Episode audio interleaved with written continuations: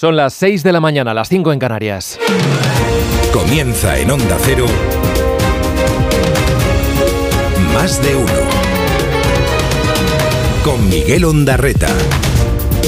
¿Qué tal? Buenos días, ¿cómo están? Es viernes, viernes 2 de febrero de 2024. Llegamos a las puertas del fin de semana y lo hacemos con nubes en el Cantábrico que irán a menos con el paso de las horas. Se esperan precipitaciones débiles y dispersas en el País Vasco. En el resto del país, pues la verdad es que se repite el pronóstico de estos últimos días, así que cielos poco nubosos o despejados y algo de niebla que será bastante intensa en la meseta norte, en Galicia, en Castilla y León o en la provincia de Álava. Otro día de calima también en Canarias. El viento además va a soplar con rachas fuertes en la zona del Ampurdán, en el norte de Baleares y en el estrecho. Bajan las temperaturas por el norte, en la mitad este y en el interior de la península. No pasarán este viernes de los 10 grados en Lleida, de los 11 en Burgos o Salamanca o de los 15 en Oviedo. En Sevilla van a llegar a los 22. Enseguida Roberto Brasero nos dibuja el mapa completo del tiempo. El gobierno se reúne esta mañana con las organizaciones agrarias en un intento de aplacar el enfado del sector que viene acumulando pérdidas y que demanda menos burocracia a Europa, más ayudas y menos competencia desleal por parte de terceros países. Hubo ayer tractorada en Bruselas y consiguieron al menos los agricultores un compromiso de mínimos de las autoridades comunitarias para reducir la carga administrativa para el campo. En junio, ya lo saben, hay elecciones europeas, así que seguirán presionando estos meses. En Francia, entre tanto, las protestas amainan después de los anuncios de ayudas de Macron y de su primer ministro y siguen los bloqueos al otro lado de la frontera portuguesa. Ayer salió en defensa del tomate español el presidente del gobierno tras los ataques poco fundados de la ex líder de los socialistas franceses, Ségolène Royal. Pero la verdad es que no fue esa la declaración sobre la que hoy gravitará buena parte del debate político. Habló Sánchez de la ley de amnistía después del bofetón parlamentario de Junts y quiso templar los ánimos con los de Puigdemont, sentenciando que todos los independentistas serán amnistiados porque no son terroristas. Un mensaje aplaudido por Jordi Turul, que ahora apremia al gobierno a que esas buenas palabras pues vayan acompañadas del correspondiente blindaje en la ley que todavía sigue negociándose. En Galicia se preparan para el desembarco de líderes nacionales. Votan en poco más de dos semanas y desde esta pasada medianoche ya han entrado oficialmente en campaña electoral. Ya saben que el PP se la juega, solo le vale la mayoría absoluta para seguir en la Junta. El todos contra rueda va a marcar esta batalla con los nacionalistas del BNG apretando para dar la campanada con el socialista Gómez Besteiro que no acaba de despegar en las encuestas y con los de Sumar soñando con la mínima representación que les permita ser decisivos. Yolanda Díaz viajará, claro, a su tierra, pero antes, antes tiene cita hoy y ya van dos audiencias con el Papa Francisco en el Vaticano. Viernes que se estrena con nuevas restricciones para 6 millones de catalanes por la sequía. La comunidad afronta su peor situación de sequía en un siglo, en estado de emergencia. Además, la comunidad. A las 9 conoceremos el dato del paro del primer mes del año. Y algunas horas más tarde, bueno, esto ya es para aquellos a los que le vayan las tradiciones del otro lado del charco, sabremos si la famosa marmota Phil, la más conocida de Pensilvania, ve o no su sombra cuando salga de la primavera. Y tal y como están las cosas, pues no estamos para que nos digan que la primavera llegará antes de lo previsto. Empieza el día, lo hace con estos sonidos. Yo estoy convencido, y así al final lo van a concluir los tribunales, que van a estar todos los independentistas catalanes amnistiados porque no son terroristas. Las valoramos positivamente porque coincidimos en que no hay casos de terrorismo en el independentismo y que todos los independentistas sin excepción deben ser amnistiados. Esperan que les mostremos que entendemos sus problemas y estamos listos a tomar decisiones para ellos en las próximas semanas. El día de entrar en emergencia pues ha llegado debido a la sequía que se está prolongando. ¿Cuánto durará el agua que tenemos embalsada? Mm, Es difícil de predecir. Estamos produciendo mucha agua, más que nunca antes en la historia.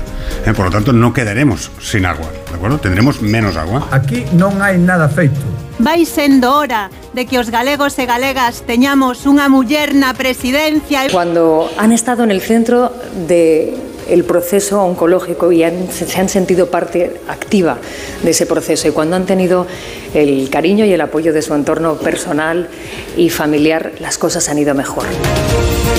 Dirige Carlos Alsina. Dirección de sonido, Fran Montes. Producción, David Gabás.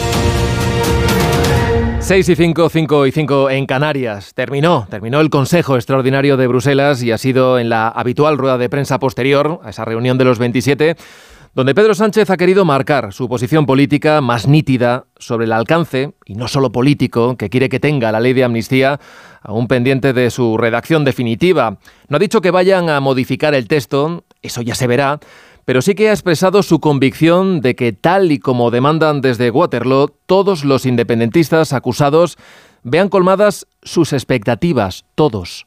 Como todo el mundo sabe, el independentismo catalán no es terrorismo. No lo es. Y por tanto, con este proyecto de ley, yo estoy convencido, y así al final lo van a concluir los tribunales, que van a estar todos los independentistas catalanes amnistiados, porque no son terroristas. Y subraya Sánchez que esto, la amnistía para todos, será posible con la proposición de ley actual, tal y como está, sin más añadidos. Junts, después de escuchar estas palabras, pues recoge el guante, pero no se fían y exigen que después de estas declaraciones del presidente, que no ocultan, que les han gustado, se plasmen en nuevos retoques en la ley para evitar riesgos para sellar esas grietas por las que el martes pasado votaron no en el Congreso. Y será el martes que viene, cuando se reúna la mesa del Congreso, cuando sabremos cuánto tiempo hay exactamente para que el texto se vuelva a votar en la Comisión de Justicia y después vuelva a llegar al pleno del Congreso. En principio hay 15 días por delante en los que el secretario general de Junts, Jordi Turul, confía en que los socialistas cedan una vez más. Justo por eso ahora que estamos de acuerdo. Lo que tenemos que hacer es blindarlo en la ley y no dejar eso en lo que estamos de acuerdo en manos y la arbitrariedad de algunos jueces que marcan la agenda política. Por eso nuestro voto del otro día nos permite ganar 15 días para que de una manera serena y tranquila podamos traducir jurídicamente en la ley y eso en lo que nosotros estamos de acuerdo. Bueno, ayer ya les contamos que en las bases de Junts ese no del martes a la ley de amnistía produjo algo más que escozor. Aunque oficialmente en el partido se cierra filas, no se habla de divisiones internas. De hecho, su presidenta, Laura Borrás, en las últimas horas se inclinaba por asumir incluso el riesgo de que el Tribunal Constitucional tumbe la norma antes de dejar a alguien sin amnistiar. Para eso, insistía Pedro Sánchez, no hace falta cambiar la ley tal y como está. ¿Y quién suscribió sus palabras? Bueno, pues una a una, todas, con el entusiasmo habitual, pues el expresidente Zapatero, que ayer participaba en un foro organizado por La Vanguardia, en el que quiso alabar la valentía de Sánchez por decir eso que acabamos de escuchar, que el independentismo catalán, así en genérico, no es terrorismo. Algo que la verdad en esos, en esos términos no, no ha expresado ningún juez. Hoy ha dado un paso que me parece cualitativamente tan importante la declaración política que ha hecho hoy. Le doy un altísimo valor. A esas palabras de Sánchez reaccionó Feijó, lo hizo en las redes sociales, dijo que lamentaba tener que recordar que el presidente del gobierno ni pone ni quita etiquetas de terrorista, que eso le corresponde a la justicia. Horas antes en Bruselas, el líder del PP se lamentaba. No son buenos tiempos para la independencia judicial en España, no son buenos tiempos para el Estado de Derecho, pero nosotros no vamos a dar ni un solo paso atrás. Cierto es que esta misma semana el propio Feijo también decía que lo que hubo en Cataluña fue terror, que eso es lo que es el terrorismo y puro fascismo, algo que siguen investigando los jueces. A las diez y media de la mañana ha citado Luis Planas a las tres principales organizaciones agrarias en la sede del Ministerio para intentar evitar nuevas protestas del sector a partir de la próxima semana, aunque hoy mismo ya hay alguna tractorada. Los agricultores se quejan por los altos costes de producción, también por los bajos precios que obtienen al vender sus productos y por las condiciones económicas y laborales del campo. Demandan, entre otras cosas, pues una mayor regulación a las importaciones de países extracomunitarios. Piden también que la política de la PAC sea bueno, tenga al menos una versión más simplificada, menos burocracia, en otras palabras, y que también se les defienda, garantizando la libre circulación de mercancías después de estos ataques que hemos visto estos días que han venido sufriendo por parte de los piquetes franceses. Ayer en Bruselas, centenares de tractores y miles de agricultores de Italia, de Francia, de Países Bajos o de España llevaron su enfado a la capital, a pleno barrio comunitario, y el sonido que escuchamos fue este. Algunos de ellos lograron reunirse con la presidenta de la Comisión Europea, con Ursula von der Leyen. A los que prometió que en las próximas semanas trabajarán rápidamente para reducir las cargas administrativas. Al tiempo, hubo nuevos anuncios, en este caso por parte del gobierno francés. Un mensaje claro un mensaje claro que comienza con dos palabras clave para nuestra agricultura, producir y proteger. ¿Por qué? Porque queremos ser soberanos, soberanos para cultivar, soberanos para recolectar, soberanos para alimentarnos. Es el primer compromiso que adoptó esta mañana, inscribir el objetivo de la soberanía en la ley.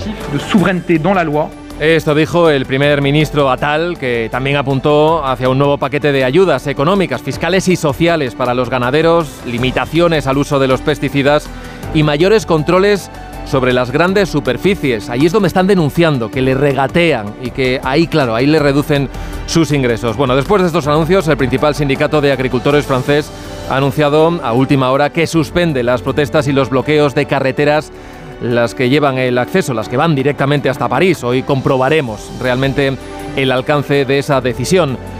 Por cierto que ayer Sánchez quiso defender a los productores y a los productos bio españoles después de los ataques de la exministra de Medio Ambiente Gala.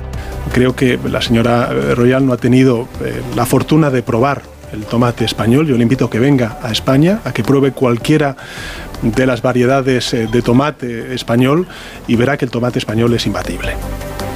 Es imbatible. Este viernes en Portugal los agricultores seguirán con sus movilizaciones. Ya en el día de ayer cortaron algunas autovías cercanas a la frontera con nuestro país. Y Galicia, Galicia, que está viviendo ya sus primeras horas oficiales en campaña electoral. El 18 de febrero se celebran allí elecciones autonómicas con un aroma bastante nacional. Tras cuatro mayorías absolutas consecutivas de Feijóo, el que fuera su vicepresidente en la Junta y ahora presidente, Alfonso Rueda, se la juega. Aquí non hai nada feito. Vai sendo hora de que os galegos e galegas teñamos unha muller na presidencia. O presidente do goberno vai estar aquí porque ten moito que decir. Consumar Galicia forte, estou convencida de que vai haber un cambio histórico. Al candidato del PP solo le vale, lo decíamos ahora, esa mayoría absoluta que está en los 38 escaños. Uno más le da, le da 39 el primer sondeo de campaña. Lo publica hoy La Voz de Galicia. El BNG de Ana Antón, que tiene las expectativas muy altas, conseguiría un representante más que en 2020 lograría 20 escaños y ser la segunda fuerza política en el Parlamento gallego, muy por delante del socialista José Ramón Gómez Besteiro, que se quedaría con 14. En el Parlamento entrarían otros dos partidos con un único escaño, sumar en lo que supone el estreno autonómico de la formación de Yolanda Díaz, que ha llevado a la que hasta ahora era su portavoz en el Congreso, a Marta Lois, a concurrir a estas elecciones, y también entraría con un escaño Democracia Ourensana. Se quedarían fuera, por tanto, una vez más Vox y tampoco entrarían Podemos. Feijó Sánchez y Yolanda Díaz van a recorrer Galicia durante las próximas dos semanas para convencer a ese 20% de indecisos que apunta esta encuesta, que prevé además una abstención superior al 40%. Más de uno en Onda Cero. Donde Alcina. A las 6 y 13, 5 y 13 en Canarias echamos un primer vistazo a la prensa, portadas que llevan estos titulares. La razón dice que Feijó se instala en la Galicia rural para hundir a Sánchez. En el país, el fiscal del caso Tsunami critica al juez por falta de argumentos. Portada del mundo, este titular, Sánchez declara inocentes a los imputados por terrorismo. En ABC, la guerra del campo alarma a la Unión Europea. En la vanguardia, el gobierno ofrece a Junts una nueva vía para aprobar la amnistía y el periódico de España, que lleva su titular de portada, lo dicho por el presidente, todos los independentistas serán amnistiados porque no son terroristas. En la prensa digital, el Confidencial dice que el Consejo de Grifols acuerda que la familia sea parte de la gestión estratégica en el español. Sánchez intenta convencer a Puigdemont de que se fíe de él para no cubrir todo el terrorismo con la amnistía y el independiente Yolanda Díaz envía a la inspección a las salas de asilo de Barajas que controla el ministro Marlasca.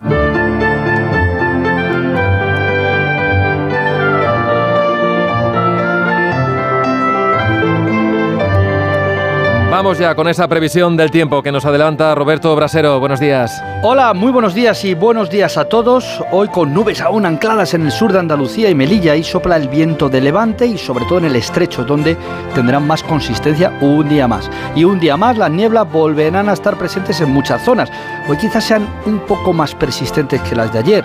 Meseta Norte, Valle del Ebro, interior de Cataluña, y eso va a propiciar un descenso de las temperaturas para esta tarde, un par de grados menos que ayer, también en la zona centro. Por el contrario, en el Cantábrico se irán abriendo algunos claros a lo largo de la jornada. En Canarias sigue la calima y en general seguimos sin ver llover, pero el pronóstico continúa afirmando esa posibilidad de lluvias a partir del viernes que viene. De momento, este fin de semana seguiremos con el mismo tiempo de sol y de nieblas. Incluso durante mañana sábado las temperaturas suben un poco por el norte y el domingo van a subir en el Mediterráneo. Fácilmente volveremos a pasar de 20 o 22 grados este fin de semana, primero de febrero, en muchas zonas de España. Solo el 7% de los actores en España supera los 30.000 euros de ingresos anuales y puede vivir de su profesión. Lo recoge el último estudio sociolaboral de AISGE. Los ingresos anuales de intérpretes masculinos son un 40% más elevados que los de sus compañeras y el 77% de los actores y bailarines ni siquiera llegan al salario mínimo. Ha buceado en estos datos Jorge Infer. Casi 8 de cada 10 artistas ingresan menos de 12.000 euros al año, por debajo del salario mínimo interprofesional. Solo el 7% superan los 30.000 euros. Son los datos que refleja el estudio sociolaboral presentado por el presidente de AISGE, que denuncia que al igual que ha habido un aumento del trabajo en el sector, también ha habido un retroceso en las condiciones laborales. El informe de 2016 ya retrató con crudeza la realidad de una profesión que solo daba de comer y permitía llegar a fin de mes al 8% de sus integrantes. La situación ha evolucionado en sentido favorable desde entonces, pero de manera muy escasa. Tan escasa, de hecho, que en algunos aspectos hemos ido incluso a peor. Por ejemplo, el número de horas trabajadas o en el porcentaje de compañeras y compañeros que se encuentran por debajo del umbral de la pobreza. El documento también apunta que en el ámbito artístico las mujeres tienen ingresos hasta un 40% por debajo al de los hombres. Para ellas es más habitual tener un empleo complementario fuera de la profesión, ya sea en cuestiones relacionadas con lo artístico-cultural o en ocupaciones ajenas al sector. Más de uno en Onda Cero. ¿Un cóctel o un refresco? ¿Desayuno con zumo o café? Con la promo todo incluido de Costa no tienes que elegir. Las bebidas son gratis. Reserva tu crucero hasta el 12 de marzo y disfruta del paquete de bebidas gratis. Infórmate en tu agencia de viajes o en costacruceros.es. Costa. Mira, cariño, los de la casa de enfrente también se han puesto alarma. Ya, desde que entraron a robar en casa de Laura se la han puesto todos los vecinos. Deberíamos hacer lo mismo, porque no estoy tranquila, siendo los únicos sin alarma. Pues esta misma tarde llamo a Securitas Direct para que nos la pongan. Protege tu hogar frente a robos y ocupaciones con la alarma de Securitas Direct. Llama ahora al 900-272-272. Más de uno con Miguel Ondarreta. Donde Alsina.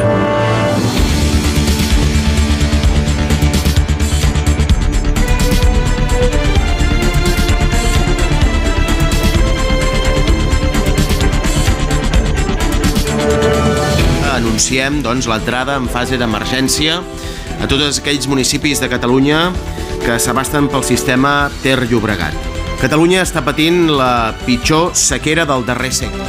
La peor sequía del ciclo. El presidente de la Generalitat de Cataluña, Per Aragonés, confirmaba ayer en rueda de prensa la entrada en fase de emergencia por sequía desde hoy en 202 municipios de la comunidad en los que viven 6 millones de personas.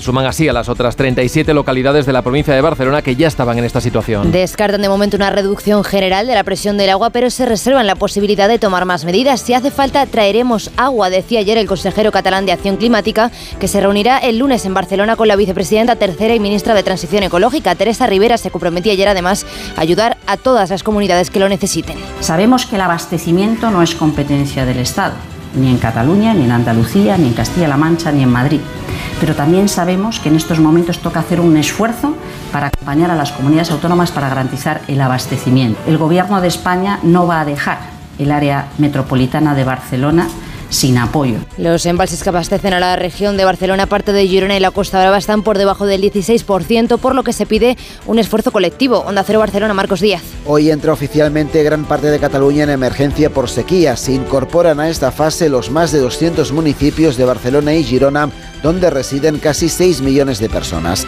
Desde hoy se limita el consumo a 200 litros por persona y día y se reduce el uso del agua en la agricultura, la ganadería y la industria. Las piscinas deportivas y terapéuticas de momento podrán seguir rellenándose. There's no problem with so-called, you know, Ukraine fatigue, for sure. We have Orban fatigue now. Europa no tiene fatiga de Ucrania, Europa tiene fatiga de Orban. Son palabras del primer ministro de Polonia, Donald Tusk, expresando ayer el hartazgo generalizado entre los socios europeos ante las trabas que pone constantemente el jefe del gobierno húngaro. Ayer, tras muchos tiras y aflojas, los 27 lograron desbloquear el nuevo paquete de ayuda financiera para Ucrania. Corresponsal en Bruselas, Jacobo de Regoyos. Víctor Orban ha dado finalmente su brazo a torcer y ha permitido que la Unión Europea entregue 50.000 millones de euros para Ucrania en los próximos cuatro años entre préstamos y ayudas directas a cambio de arrancar dos concesiones pequeñas. La primera habrá un informe anual de la Comisión y la segunda la posibilidad de que el Consejo pida una revisión extraordinaria de esta ayuda si lo cree necesario, aunque como debe decidirse por unanimidad es bastante improbable. Con el acuerdo ya cerrado, la Unión Europea cree haber demostrado al mundo que es fiable e incluso ahora que Estados Unidos aún no ha desbloqueado sus fondos para Ucrania, capaz de mostrar el camino a este aliado.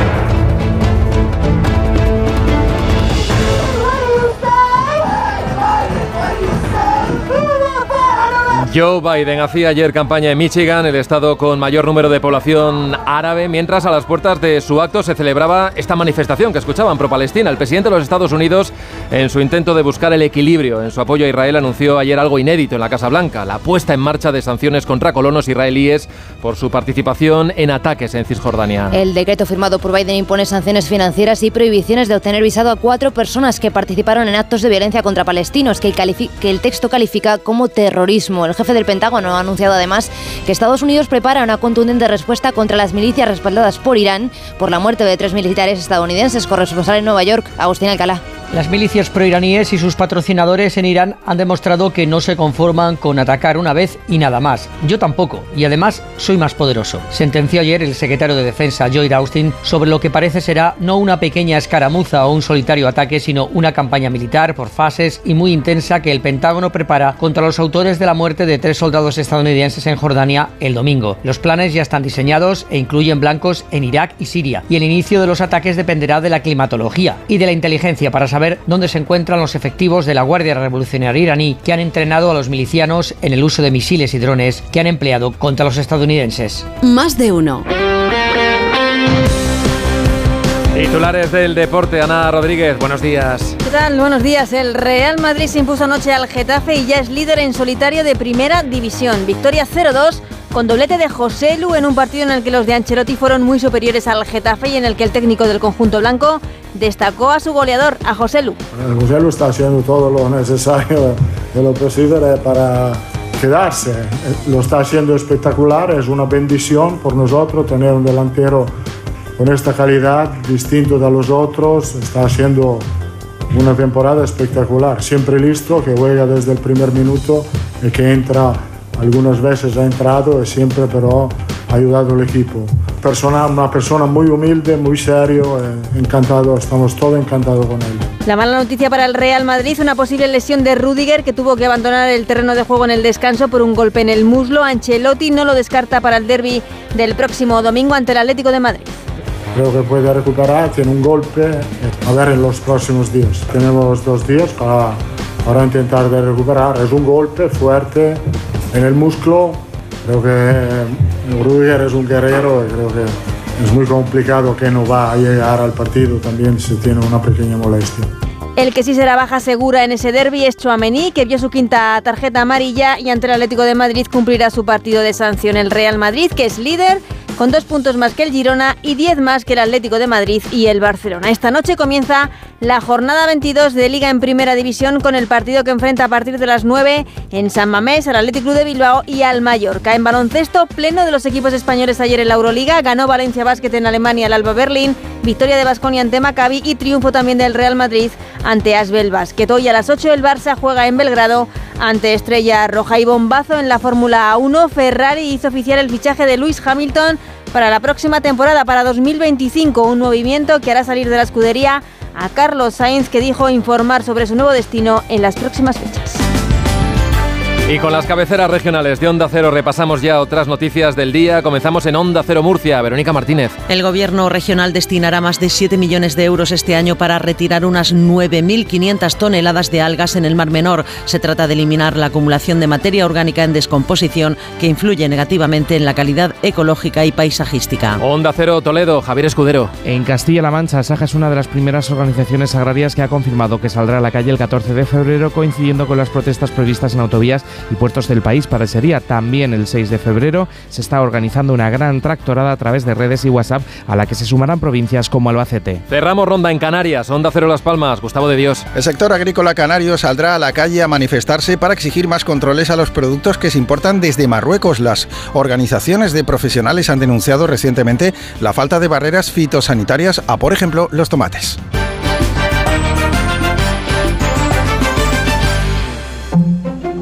Redifusión brevísima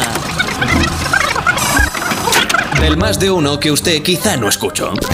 Eh, Jorge Blas, buenos días. ¿Qué tal, Alsina? ¿Cómo estás? Bueno, tenemos todos un móvil, ¿no? Necesitamos la calculadora. Entonces, Carlos, empieza tú, di un número de dos cifras, el que tú quieras. 17. Todos vamos a escribir 17 y ahora le vamos a dar a multiplicar todo. Un número de tres cifras. Eh, 188. Y le vamos a dar todos a multiplicar otra vez. Un número de dos cifras. El 23. 23. Y vamos a hacer una cosa distinta ahora. Le vamos a dar a sumar. Y Carlos, quiero que toques aleatoriamente números, números aquí. Ah. Así, con tu dedo, con tu dedo. Vamos a sumar por este número que acabas de improvisar. Lo vamos a hacer todos a la vez. Y le damos al signo igual todos. Venga, va. No Ya sé está. vosotros, yo tengo 12.241.047. ¿Lo habéis con- Sí. Enhorabuena a todos. Qué bien. En ¿eh? casa también. Pero diréis, ¿qué, qué tontería es esta? No, no es No. tontería, ¿sabéis por qué? Por- mirad las cifras. Hoy es 1 del 2 del año 24 y mira, 1047, mirad qué hora es. Esto está sucediendo a las 10 y 47 minutos. Tenemos un montón de indicadores que a comienzos del siglo VIII la península ibérica vivió un periodo de sequía bastante extrema. Poneros en el contexto de una sociedad agrícola. Ahora mismo podemos tener sequía, que la tenemos, pero os aseguro que... si Más de uno.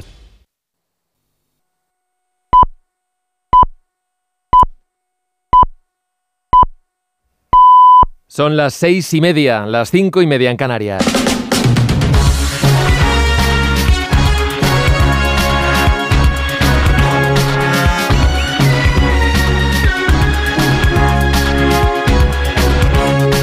Comienza el día en Onda Cero. Es viernes 2 de febrero de 2024. Hoy amanece en Valencia a las 8 y 9 minutos. En Zaragoza a las 8 y cuarto, en Cádiz a las 8 y 26 minutos, en Oviedo a las 9 menos 20 de la mañana. La niebla vuelve a ser hoy la protagonista del día en el interior de la mitad norte de la península, donde va a costar que levante con el paso de las horas. En el Cantábrico puede caer alguna gota y en la mitad sur lo que tendremos son cielos completamente despejados. Aquí van a subir además las temperaturas y rondaremos los 20 grados en el momento de más calor del día. También suben en el Cantábrico, pero estaremos como en el centro entre los 11 y los 16 grados. El viento de levante coge fuerza también en el estrecho y en la costa gallega, pero el viento de cierzo va desapareciendo. Para el fin de semana seguiremos con tiempo estable y con mucho sol. Este viernes serán noticia el paro y la campaña electoral en Galicia. Los detalles con Elena Bueno y con Manuel Pecino. Los ministerios de Trabajo y Seguridad Social publican hoy los datos de desempleo y de afiliación en el mes de enero, un mes marcado por las contrataciones para el periodo de las rebajas en el sector del comercio. Con los datos del paro de hoy sabremos cómo ha arrancado el año después de que, según la última EPA, en 2023 se crearan más de 780.000 empleos, dejando más de 21 millones de ocupados. La tasa de paro cerró el año con una bajada hasta el 11,7%. Y en Galicia hoy es el primer día de campaña, tal y como marca la ley electoral. Desde la pasada medianoche los partidos pueden pedir abiertamente el voto para la convocatoria del próximo 18 de febrero. En todas las encuestas se pronostica la victoria del candidato del PP, Alfonso Rueda, con una nueva mayoría absoluta. Según los sondeos, el BNG de Ana Pontón seguirá siendo segunda fuerza y con más diputados y el PSOE con Gómez Besteiro tercera. La duda, según las encuestas, es si sumar con Marta Lois consigue o no representación.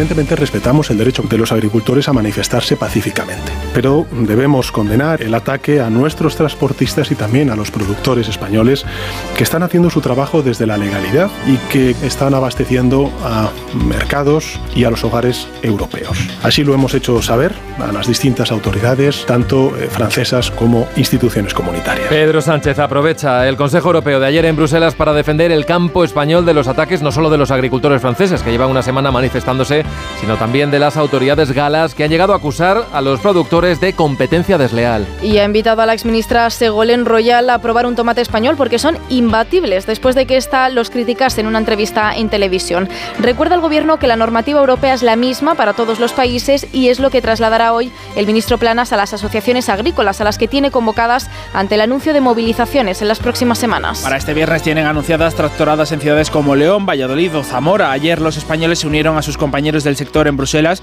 donde reclamaron ante las instituciones europeas paralizar las negociaciones con Mercosur, que las importaciones tengan una mayor regulación o que se simplifique la burocracia. Corresponsal europeo Jacobo de Regoyos. Los agricultores se han hecho ir con más de mil tractores por las calles de Bruselas tirando huevos contra la fachada del Parlamento Europeo, destrozando una estatua en la plaza de Luxemburgo o quemando neumáticos.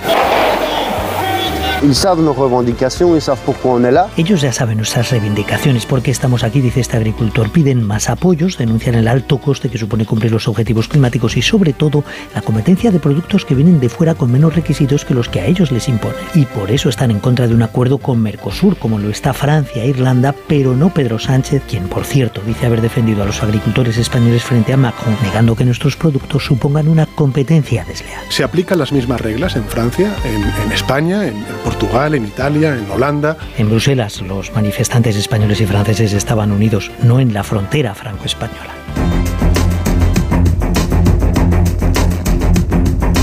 Nous avons euh, Hemos decidido en este momento, después de escuchar todo lo que se había anunciado, consideramos que necesitamos cambiar nuestro modo de acción y por eso llamamos a todas nuestras redes a suspender los bloqueos y entrar en una nueva fase de movilización.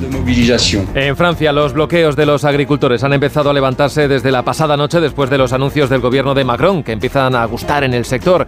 El primer ministro, Gabriel Attal, asegura que quiere proteger por ley la soberanía alimentaria. Es una de sus prioridades y ha anunciado también un paquete de 150 millones de euros para el sector agrícola, cambios en el sistema de cálculo de las pensiones de los agricultores y renuncia a un plan de reducción de pesticidas. Corresponsal en París, Álvaro del Río. Al unísono ayer el primer ministro desde París, Gabriel Attal, y desde Bruselas, Emmanuel Macron, prometieron hacer de la soberanía alimentaria una prioridad vía ley y de la lucha contra la competencia desleal, un combate que llevar a nivel comunitario para tratar así de atajar la crisis agrícola que sacude al país. Para luchar mejor contra la competencia desleal propondremos la creación de una fuerza europea de control contra el fraude sanitario y contra la importación de productos que no respetan nuestras normas. Todo ello sumado a la simplificación burocrática, el recorte de la sobrereglamentación o la tolerancia de algunos pesticidas hizo que los sindicatos mayoritarios apelaran a levantar los bloqueos. Los anuncios del primer ministro van por buen camino, dijo este responsable, quien admitió que todavía hay camino que recorrer a nivel europeo. En los bloqueos y piquetes, los más reacios exigían compromisos por escrito que el Ejecutivo hizo llegar y progresivamente el cerco a París fue levantándose con algunos reductos de protestas y la advertencia al gobierno de que estarán muy vigilantes. Hoy es, en efecto, un día especial. El Consejo Europeo ha vuelto a confirmar su compromiso con Ucrania. Y creo que estos 50.000 millones de euros mandan un mensaje contundente a Putin. Creo que esta decisión se traduce en un mensaje a Estados Unidos y a otros colegas de todo el mundo que están apoyando a Kiev, su soberanía territorial y la integridad de Ucrania. Un mensaje para Putin, un mensaje para Estados Unidos. Así celebraban ayer la presidenta de la Comisión von der Leyen y del Consejo Charles Michel que los 27 hayan acordado un nuevo paquete de ayuda a Ucrania de 50.000 millones de euros en cuatro años después de superar el veto de Hungría. Ha surtido efecto la presión sobre Víctor Orbán que llevaba meses poniendo a prueba la paciencia de los líderes. Desde Bruselas apuntan que se ha reafirmado el compromiso con la libertad de Ucrania y ponen el foco ahora sobre Washington donde los republicanos llevan semanas bloqueando la ayuda estadounidense a Kiev. Diana Rodríguez.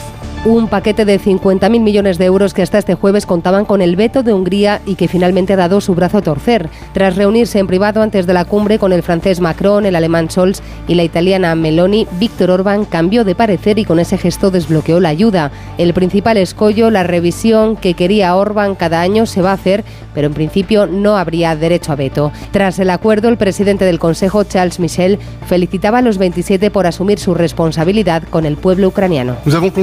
Hemos concluido un acuerdo que demuestra la fiabilidad de la Unión Europea y también nuestra determinación a apoyar la libertad de Ucrania y su futuro. Calcula la Comisión Europea que a finales de este mes podría hacer los primeros pagos a Ucrania a tiempo de paliar los graves problemas de liquidez que afronta el país tras una guerra que va camino de los dos años.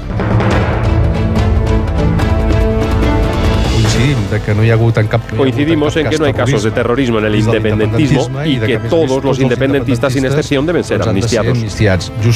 Justo por eso ahora que estamos de acuerdo, lo que tenemos que hacer es blindarlo en la ley y no dejar eso en lo que estamos de acuerdo en manos y la arbitrariedad de algunos jueces que marcan la agenda política. El secretario general de Junts, Jordi Turul, insiste en modificar la ley de amnistía para que los jueces no puedan procesar por terrorismo a ningún líder independentista. Lo dice después de que Pedro Sánchez haya defendido el texto tal y como está. Desde Bruselas ha pronunciado por primera vez el presidente sobre el asunto después de que Junts votase en contra del texto para devolverlo a la comisión y negociar así más cambios. Asegura Sánchez que la ley pactada ya protegerá a todos los independentistas procesados porque apunta no son terroristas. Y se ha mostrado convencido de que así lo verá cualquier juez, a pesar de que el magistrado García Castillón quiere imputarle un delito de terrorismo a Puigdemont y a algunos miembros de los CDR. La crónica es de Ignacio Jarillo. Lo que ocurrió en Cataluña durante el proceso está cubierto en la ley de amnistía. Así lo dijo Pedro Sánchez ayer en Bruselas, que no es un sitio cualquiera, con la certeza de saber de antemano qué es y qué no es terrorismo y si será o no constitucional esta ley. Con el proyecto de ley que tenemos ahora mismo, al independentismo que no considero terrorismo va a ser amnistiado. Pero desde Junts insisten y les recuerdan que está en juego con el gobierno. Eh, la legislatura avanzará a medida que el acuerdo que suscribimos Junts por Cataluña y el PSOE también avance. Palabras en TVE de Josep Rius, portavoz de Junts, previas a lo dicho por Sánchez, cuyo gobierno advierte además al PP y a sus socios independentistas que con o sin amnistía habrá legislatura porque nunca será tan difícil, decía Sánchez, como la de la pandemia, el volcán o la guerra de Ucrania. Desde el Partido Popular, que en su concentración del domingo aseguraron que en el procés hubo terrorismo, Alberto Núñez Fijo le recuerda ahora a Sánchez que quien debe poner o quitar etiquetas de terroristas es la justicia. El portavoz Borja Semper cree que Sánchez está presionando a los jueces. Es verdad que a este gobierno todo le da igual, pero no podemos naturalizar el esperpento. Uno más. El presidente del gobierno se erige en juez y en parte, presionando desde la presidencia del gobierno a los jueces para que apliquen la ley de amnistía como a él le conviene y como él dice. Y conviene recordar que esto es muy relevante, que en un Estado de Derecho, quien califica un delito es un juez, no es un político, aunque te llames Pedro Sánchez. El fiscal del caso Tsunami critica en un escrito la falta de argumentos del juez García Castellón a la hora de concretar qué acciones terroristas cometieron Carras Puigdemont o Marta Rovira. Según publica hoy El País, el representante del Ministerio Público cree que hay flagrantes contradicciones en su petición al Supremo para que asuma el caso. Petición que califica de totalmente injustificada e inmotivada. Cree que la vinculación de Puigdemont con Tsunami no puede considerarse ni siquiera una conjetura porque no hay ni un dato que permita acusarles de inducción de actos violentos y le recuerda que ni la Guardia Civil relacionaba a Puigdemont con los actos de Tsunami. 6 y 41, 5 y 41 en Canarias. Este viernes entra en vigor la declaración de situación de emergencia por sequía en más de 200 municipios de Barcelona y Girona. 6 millones de personas se verán afectadas por las restricciones que son necesarias, defiende Per Aragonés, para afrontar la peor sequía del siglo. Onda Cero Barcelona, Marcos Díaz. Per Aragonés ha garantizado el abastecimiento de agua mediante desalinizadoras, plantas regeneradoras o recuperación de pozos municipales. El presidente de la Generalitat ha querido enviar un mensaje de tranquilidad. Y estoy convencido que gracias al esfuerzo conjunto de la ciudadanía, reduciendo el consumo como ha venido haciendo hasta ahora, del tejido productivo, uh, invirtiendo para un uso más eficiente del agua de los ayuntamientos, pues modernizando las redes de abastecimiento y del Gobierno de la Generalitat con la construcción de desalinizadoras, ampliación de las existentes, la apuesta por la regeneración, vamos a superar este momento de dificultad. En esta primera fase de emergencia se limita el consumo de agua a 200 litros por persona y día. También se reduce en un 80% el agua para uso agrícola, en un 25% el industrial y recreativo y hasta la mitad el ganadero. Miguel Ondarreta, más de uno, donde Alsina.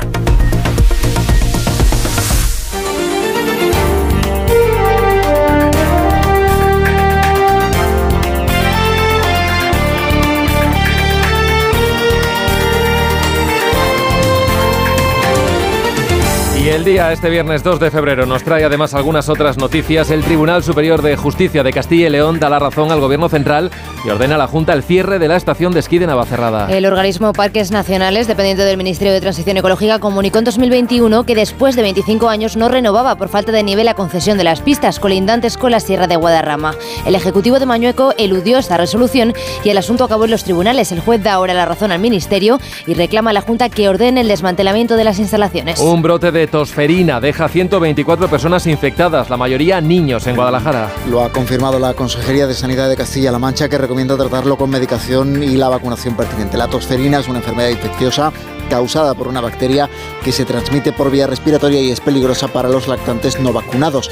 El brote, que también deja dos casos en la Comunidad de Madrid, se ha producido en centros educativos, por lo que solo hay seis adultos afectados. Un equipo de investigadores desarrolla una inteligencia artificial capaz de relacionar imágenes con palabras, como hace un ser humano. Esta herramienta ha aprendido como hace un niño sus primeros años a discernir, por ejemplo, qué es una pelota y por qué no todos los objetos redondos se llaman así. La inteligencia artificial ha sido entrenada con grabaciones de lo que veía y escuchaba un bebé de Australia al que se le colocó un casco con una cámara y una grabadora dos horas al día. El estudio, publicado en la revista Science, aporta claridad sobre cómo el cerebro humano aprende el lenguaje y cómo enseñar a las máquinas a hacerlo. Y la estación biológica de Doñana apunta a que casi el 80% de las aves acuáticas del parque presenta un declive muy dramático. CSIC ha presentado el informe anual en el que constata que hay un 44% menos de pájaros que el año pasado y que la población de mamíferos también ha caído significativamente. El organismo apunta que en 2023 ha sido un año muy seco y cálido, malo para el Parque Nacional, pero confía en que el acuerdo entre Gobierno Central y el andaluz contribuya a revertir la situación. En Onda Cero, más de uno.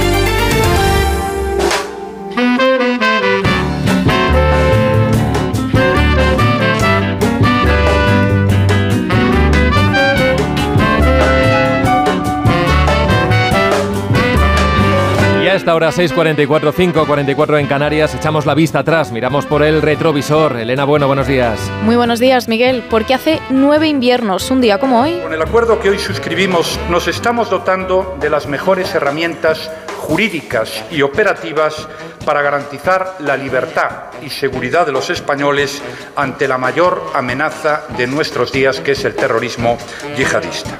El 2 de febrero de 2015, Mariano Rajoy y Pedro Sánchez firmaron su primer pacto de Estado, el pacto contra el terrorismo yihadista, que llegaba después de los atentados de enero de ese año en Francia. Aquel pacto contemplaba una reforma del Código Penal para hacer frente a las nuevas formas de terrorismo, castigando, por ejemplo, el adoctrinamiento a través de Internet o regulando los llamados lobos solitarios. Endurecía también las penas a terroristas, incluyendo la prisión permanente revisable cuando causasen muertes, una pena rechazada por el PSOE y que Sánchez se comprometió a eliminar en cuanto tuviera la mayoría suficiente. Aún no lo ha hecho. A la firma del PP y el PSOE se sumó después la de otros partidos, como Ciudadanos, Forasturias o Coalición Canaria. Fuera se quedaron Podemos, PNV o Esquerra, que sí han participado, no obstante, después en reuniones. Hace nueve años de aquel pacto antiterrorista y la amenaza yihadista persiste, especialmente desde que estalló el conflicto en Gaza. En 2023 se practicaron 78 detenciones por delitos relacionados con el terrorismo en España, el número más elevado desde el 11M.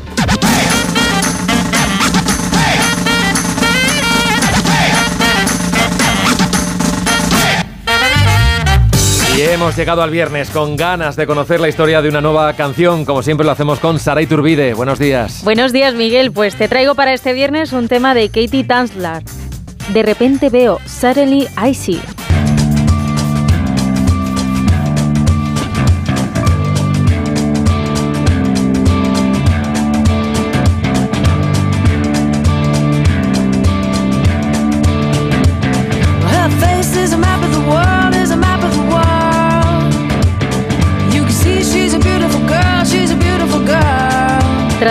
10 años intentando ser música profesional y cansada de tratar de persuadir a otros de que era lo suficientemente buena, la cantante se vio inspirada por Patti Smith, más concretamente por la portada de su álbum Horses, una foto en blanco y negro en la que Smith, con semblante serio, está apoyada en una pared con una chaqueta negra al hombro. Una foto que también inspiró la portada del álbum de Katie. Bueno, la cantante estaba mirando esta portada en esta foto pensando que era increíble y decidió que no quería ser una estrella pop famosa con mucho dinero, sino una mujer como Smith, que vive su vida como artista. Vio que aquello era todo lo que amaba de la música, misteriosa, atractiva y aterradora. Katie quería desesperadamente ser una artista como Smith, una revelación que lleva al estribillo de la canción que hoy escuchamos. De repente veo que esto es lo que quiero ser.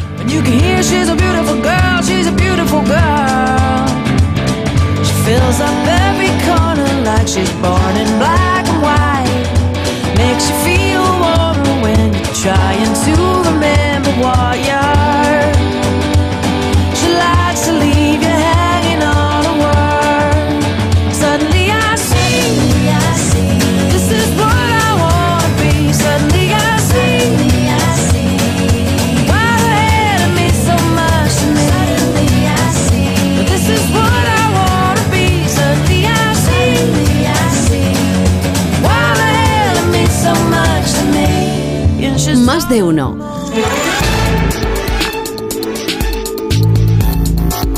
La policía continúa reforzando con más agentes las salas de asilo de barajas para evitar incidentes. Allí, se lo venimos contando estos días, persisten las condiciones de hacinamiento y de insalubridad, como ha constatado esta semana en su informe el defensor del pueblo.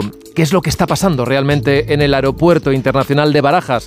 Hoy queremos profundizar en este asunto, lo hacemos en nuestra versión extendida con Arancha Martín. La presión sobre las salas de asilo en Barajas ha bajado en los últimos días, pero está lejos de la normalidad. Más aún, los policías que trabajan en ello alertan. Se empiezan a ver indicios de que la próxima llegada masiva será de peticionarios de asilo con pasaporte de Mauritania.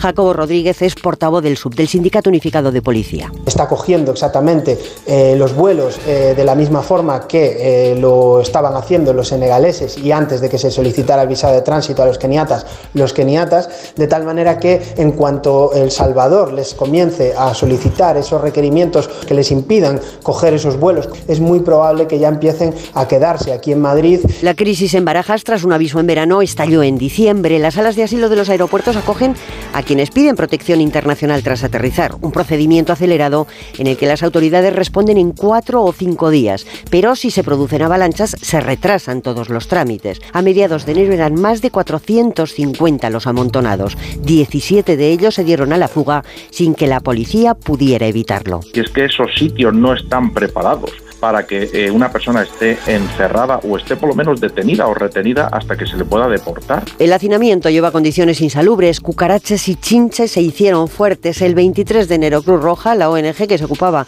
de la atención psicosocial de los peticionarios, decidió abandonar. Nosotros siempre queremos estar con las personas que lo necesitan dándoles nuestro apoyo, pero las condiciones no lo permiten en estos momentos. Interior quiso trasladar a algunos solicitantes a un centro de internamiento de inmigrantes, pero el juez que lo autorizó tuvo que revocar su orden. El ministro Marlaska trataba de restar importancia. Es una cuestión absolutamente puntual por unos vuelos muy concretos. La habilitación de una nueva sala en Barajas y la prohibición de embarque en Casablanca a muchos senegaleses, aunque hasta el 19 no se exigirá el visado de tránsito, ha permitido cierta descongestión y aún así las cifras superan la capacidad y la basura se acumula. Hoy la inspección de trabajo recorrerá las salas de inadmitidos respondiendo a la denuncia del SUB ante las condiciones higiénico-sanitarias en que trabajan los policías. La crisis en Barajas no se ha cerrado. Más de uno. En Onda Cero. Si estás de fin de semana en un balneario pero no consigues relajarte porque estás pensando si van a entrar en tu casa, te interesa el seguro de hogar de línea directa, que es tan completo que además de ahorrarte una pasta, incluye cobertura por ocupación ilegal y se encarga de todo lo importante en caso de que ocupen tu vivienda, para que siempre estés tranquilo. Cámbiate y te bajamos el precio de tu seguro de hogar, sí o sí. Ven directo a lineadirecta.com o llama al 917-700-700. El valor de ser directo.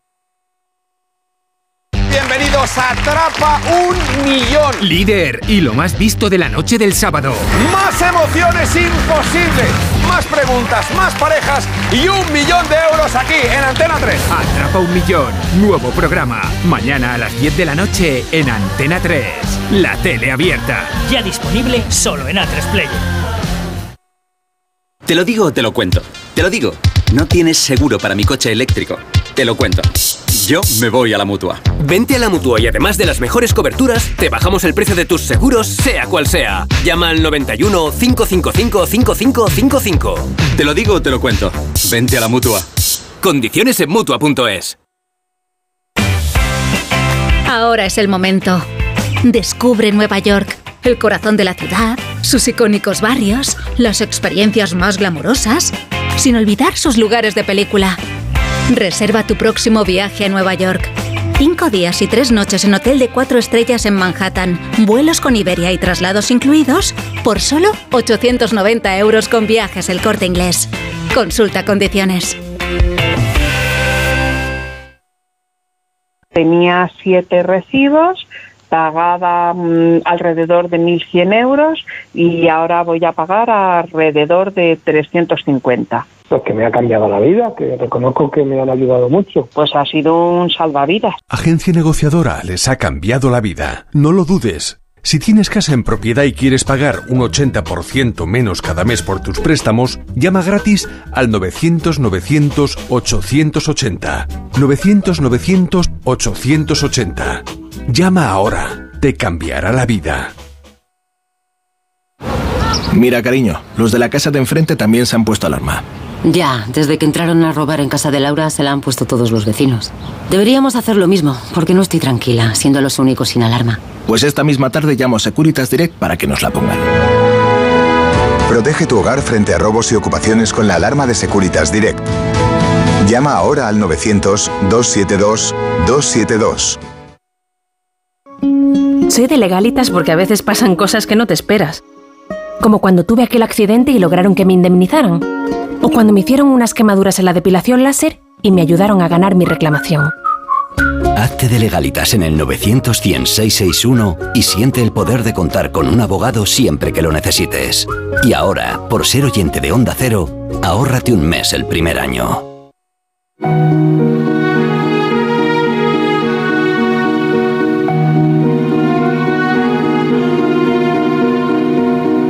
Más de uno. En Onda Cero. Pues en poco más de cinco minutos llegamos a las 7, las 6 en Canarias. Contamos ya la noticia que no interesa a nadie. David Gabás, buenos días. Buenos días. Hoy nos vamos hasta Portland, donde las autoridades han decretado el estado de emergencia durante 90 días para tratar de frenar el impacto del fentanilo en la ciudad, la más grande del estado de Oregón. El fentanilo es un potente analgésico sintético, 50 veces más potente que la heroína, y está detrás del aumento de la mortalidad relacionada con el consumo de drogas en Estados Unidos. En Oregón, además, esta epidemia ha coincidido con la decisión de las autoridades de despenalizar el consumo de drogas. El resultado es que en los últimos cuatro años las sobredosis mortales por este potente opiáceo se han disparado un 533%, un problema que ha afectado a la economía y reputación de Portland, ya que varias empresas y muchos residentes han decidido trasladarse a otras ciudades. Ahora el alcalde, la presidenta del condado y la gobernadora han anunciado un plan conjunto para hacer frente a la crisis del fentanilo que establece un centro de mando encargado de coordinar las estrategias y los medios, así como la respuesta policial contra el tráfico y consumo de drogas. Pero todo esto, ¿a quién le interesa? 6.55, 5.55 en Canarias, seguimos en más de uno, enseguida ya con Carlos Alsina por aquí. Esto que escuchan es Onda Cero.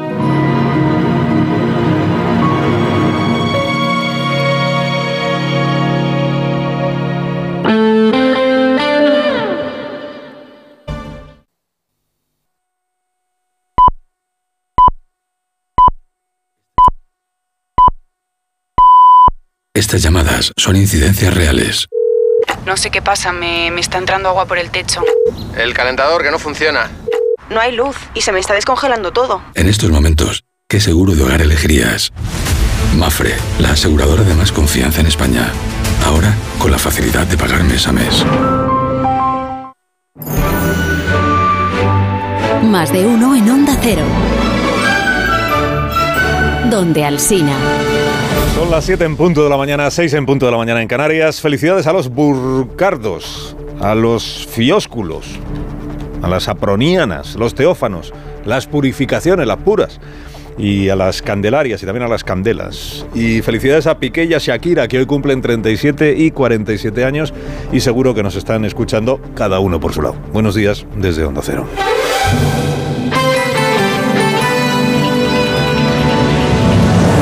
Dirección de sonido, Fran Montes. Producción, María Jesús Moreno y David Gabás.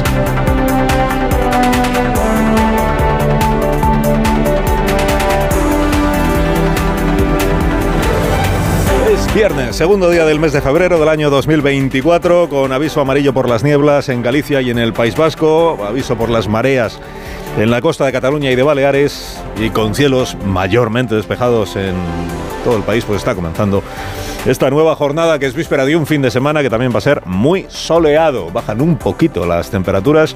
Estamos iniciando la mañana con 3 grados en Soria, tenemos 7 en Cáceres, 14 grados ahora mismo en Melilla.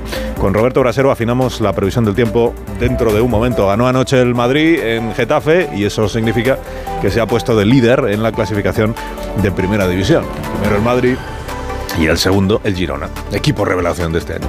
Tres historias para iniciar el día. Sánchez confirma que su compromiso con Puigdemont es amnistiar a todos, a todos. Sostiene que el proyecto de amnistía así lo garantiza. Ha sentenciado el presidente por su cuenta que ningún procesado cometió delito de terrorismo.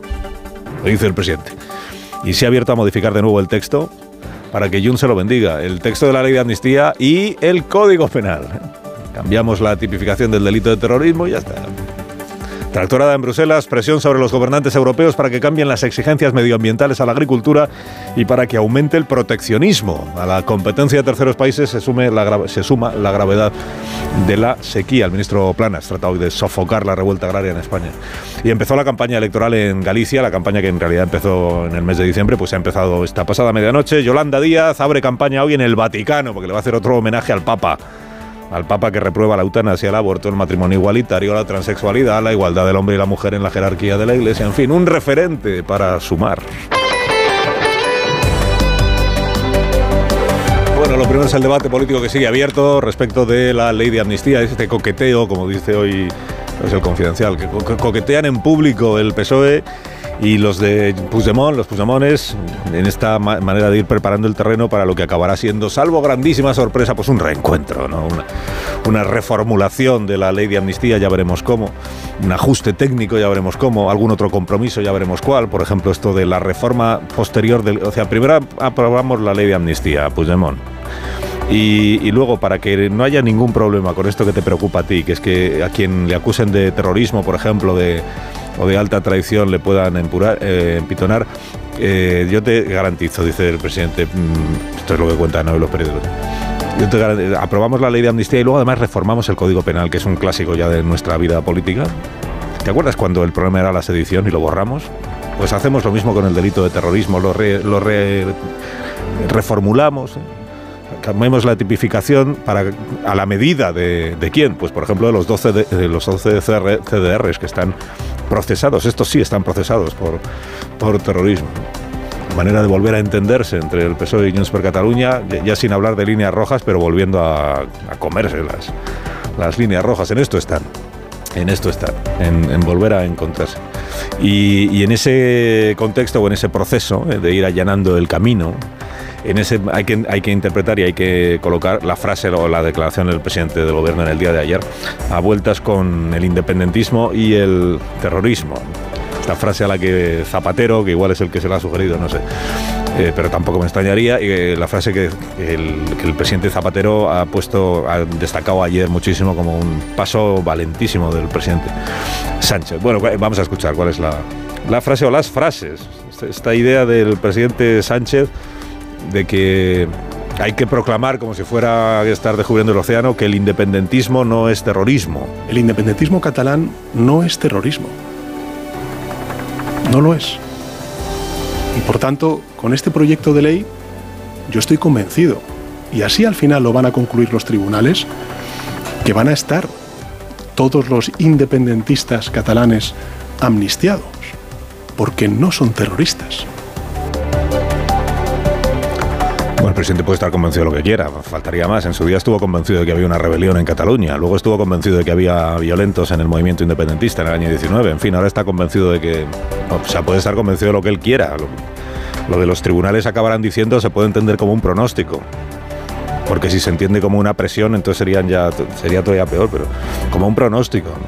Ahora, el independentismo no es terrorismo, obliga a preguntarse esta mañana, pero ¿quién ha dicho que lo sea, presidente? Vamos a ver. Esto ya es como la manipulación suprema. Hay personas concretas que en causas judiciales concretas están imputadas de hechos que podrían llegar a ser calificados en una sentencia como terrorismo. Esta es la realidad. En ninguna causa judicial se dice que el independentismo catalán de por sí, ese movimiento, ideología, como se le quiera llamar, sea terrorista. En ningún sitio lo dice.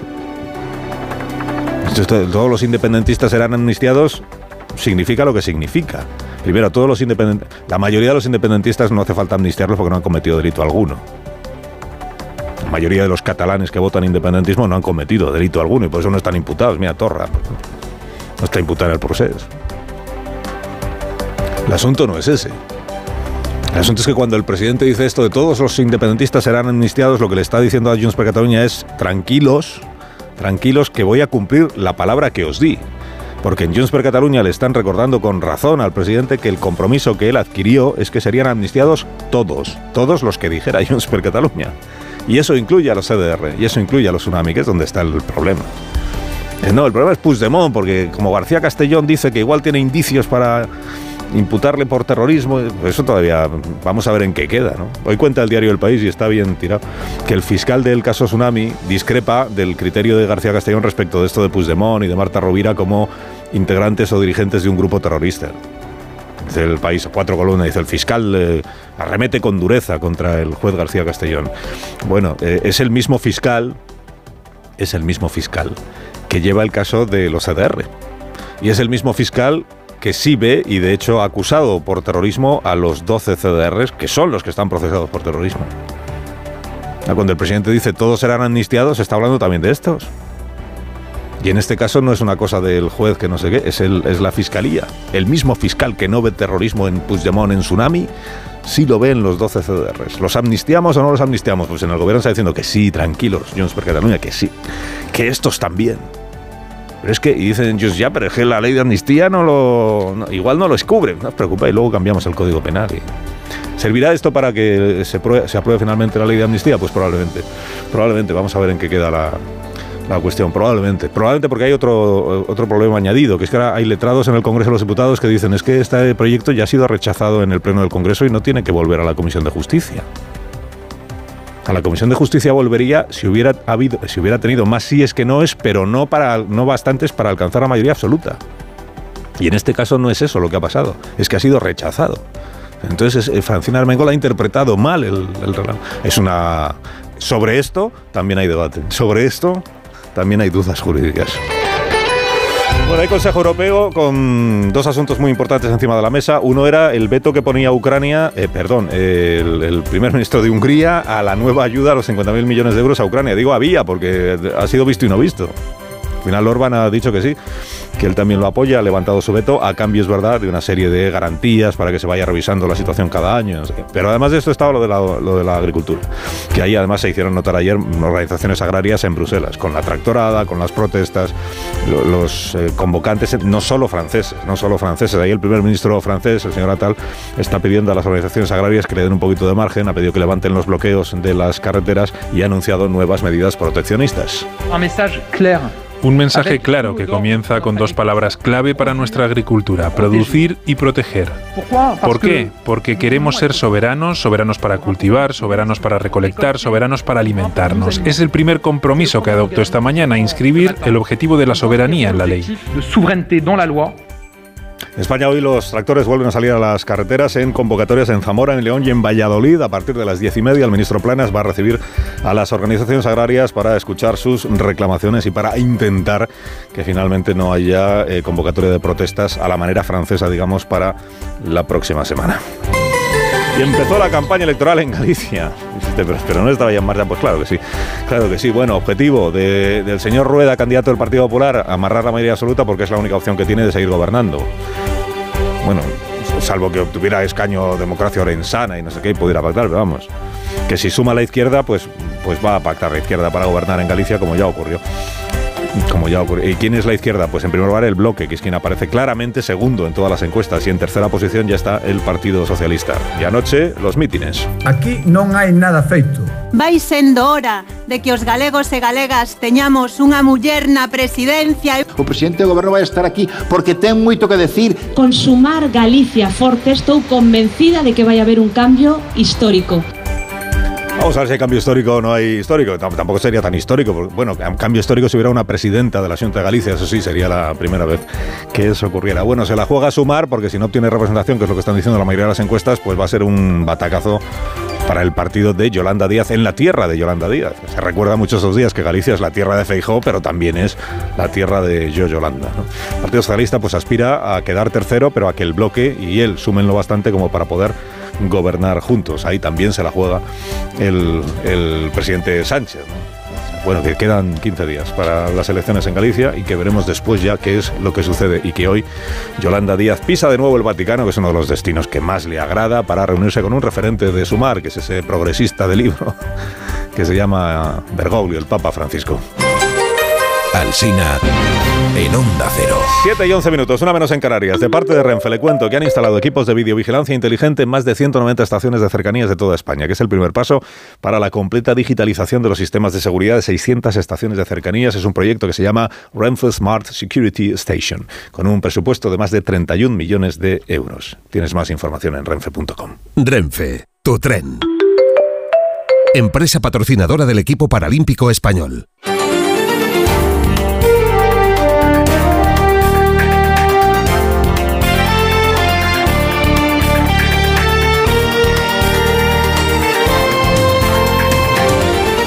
Otras noticias de la mañana de este viernes, la crisis migratoria bate récord en enero con más de 80.000, eh, perdón, con más de 8.000, 8.000 llegadas. Es seis veces más que en enero del año pasado. De los 8.067 inmigrantes que han llegado a España de forma irregular este último mes, la gran mayoría, 7.270, han arribado a Canarias. Allí los centros de acogida llevan meses colapsados, especialmente los de los menores no acompañados. Por eso el presidente Fernando Clavijo urge al gobierno a obligar por ley a las comunidades a acoger a menores inmigrantes. No han salido ni uno solo de los menores acordados y cada día siguen llegando. Por lo tanto, la capacidad de Canarias eh, ya está absolutamente desbordada.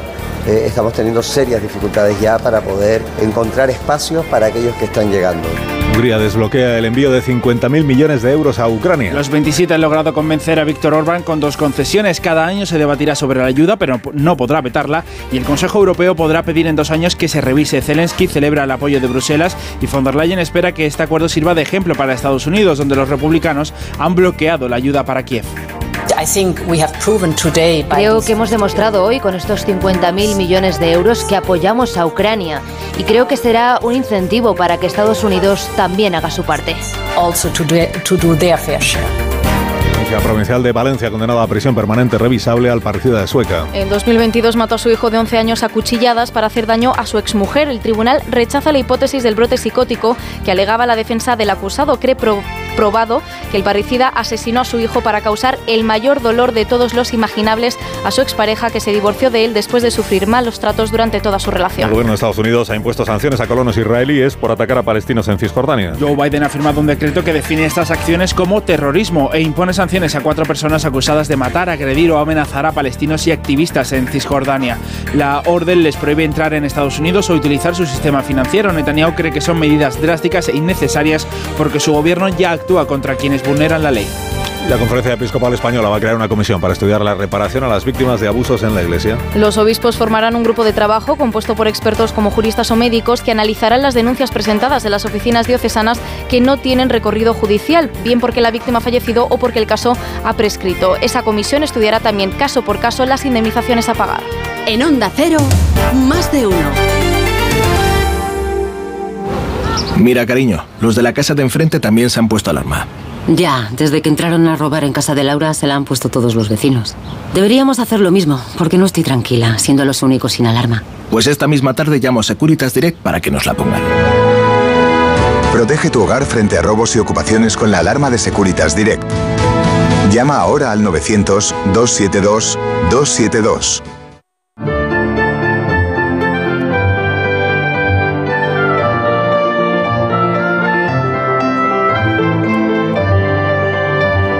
Siete y cuarto, la previsión del tiempo para este nuevo día, víspera de fin de semana con Roberto Brasero. Buenos días, Roberto. Hola, Carlos. Muy buenos días y buenos días a todos. Aquí tenemos el primer fin de semana de febrero y desde luego no va a ser un fin de semana invernal. Todavía se mantiene este tiempo.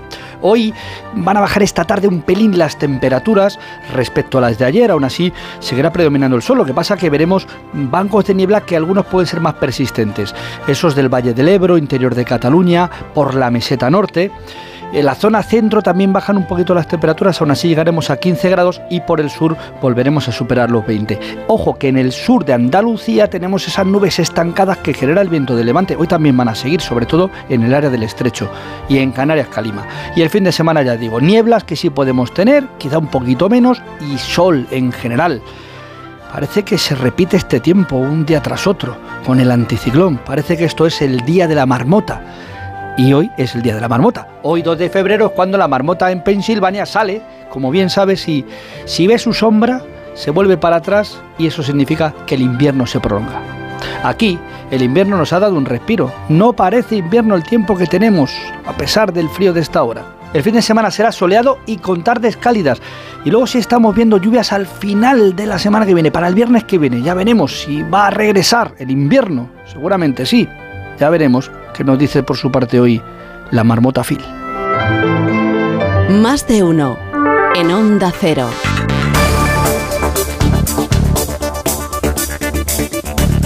Ministerios de Trabajo y Seguridad Social publican esta mañana los datos de paro y afiliación a la Seguridad Social del mes de enero. Caridad García, buenos días. Buenos días. Primer dato del año sobre la evolución del mercado laboral que cerró el 2022 con síntomas inquietantes. Los analistas coinciden en que el empleo está dando muestras de resiliencia en un contexto de clara ralentización, pero las cifras de la EPA dejan algunas sombras. En el último trimestre del año, la Seguridad Social perdió 19.000 cotizantes y el empleo privado destruyó más de 77.000 puestos de trabajo.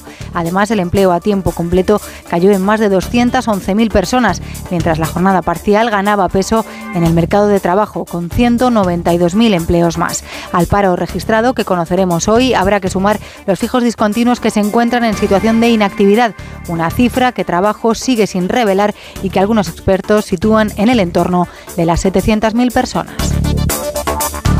Más de uno. 18, el comentario más madrugador de este programa con Marta García ayer, la primera de la mañana. Buenos días, Marta. Buenos días, Carlos. El verano pasado pusieron en marcha un curioso concurso en Gotland, la isla más grande de Suecia, un concurso de jardinería. Los suecos se pusieron a competir por quién tenía el césped más feo. Ganaba el que estuviera más seco. El jurado premió a un vecino por un césped realmente pésimo y el cuidado que suponía para las aguas subterráneas comunes. Con humor le agradecían su pereza, porque se trataba de ir concienciando a la gente de reducir su consumo de agua en tiempos de sequía, en Suecia. Y en Gotland no sé, pero en España desde luego lo de la sequía no es nuevo. Tampoco es nueva la falta de previsión. Cataluña acaba de decretar la emergencia ante la peor sequía, la peor desde que hay registros. Pero la sequía no es solo un fenómeno natural. La lluvia no depende de los gobiernos, es verdad, pero las inversiones en infraestructuras y en concienciar a la población sí y antes de apretar el botón rojo de la emergencia había muchas cosas que se podían haber hecho para prevenir en vez de confiar en que la solución cayera del cielo. El gobierno de la Generalitat, tanto este como los anteriores, podía haber dado más recursos en los últimos años para reparación de fugas y mantenimiento a los municipios que ahora tienen que cortar el agua a sus vecinos. Podía haber puesto en funcionamiento más plantas desalinizadoras. De hecho, después de la grave sequía que sufrió hace 15 años Cataluña, se proyectaron muchas infraestructuras para futuras sequías. Se proyectaron desalinizadoras que no se terminaron de hacer. ¿Por qué? Porque después de aquella sequía llovió. Siempre llueve después de cada sequía, pero eso no arregla el problema porque después de las lluvias siempre llega otra sequía. Las sequías se están volviendo más frecuentes y severas. Vamos a vivir en un país más cálido y con mucha menos agua de la que teníamos. Y eso significa que va a hacer falta cambiar muchas, muchas cosas. Y no se arregla solo ni mirando al cielo ni con jardines más feos. Moraleja, Marta. Al problema de la sequía hay que sumarle el de la miopía. 7 y 21 menos en Canarias. Esto es Onda Cero.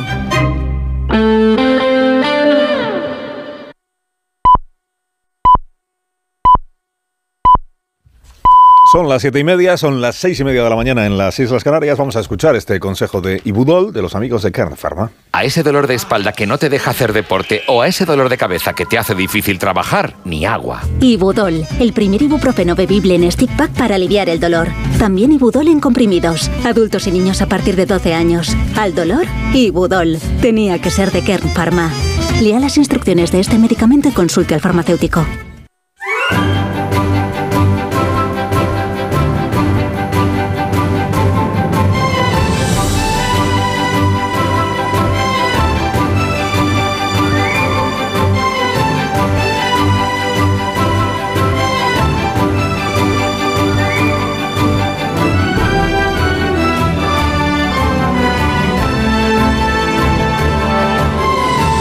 Estrenando la mañana del segundo día ya del mes de febrero. Ya estamos a día 2. Se nos va volando el mes. Día 2 con esta previsión de temperaturas máximas. La más alta la disfrutaremos hoy en Las Palmas y en Santa Cruz. Y va a ser eh, de Tenerife y será de 24, 24 grados. En Cádiz, en Granada y en Huelva tendremos 20. En Pontevedra, en Tarragona, en Palma, en Badajoz y en Málaga esperamos 19 grados en el día de hoy. Un saludo muy cordial al señor alcalde. En Barcelona, en Ceuta, en Melilla, en Valencia.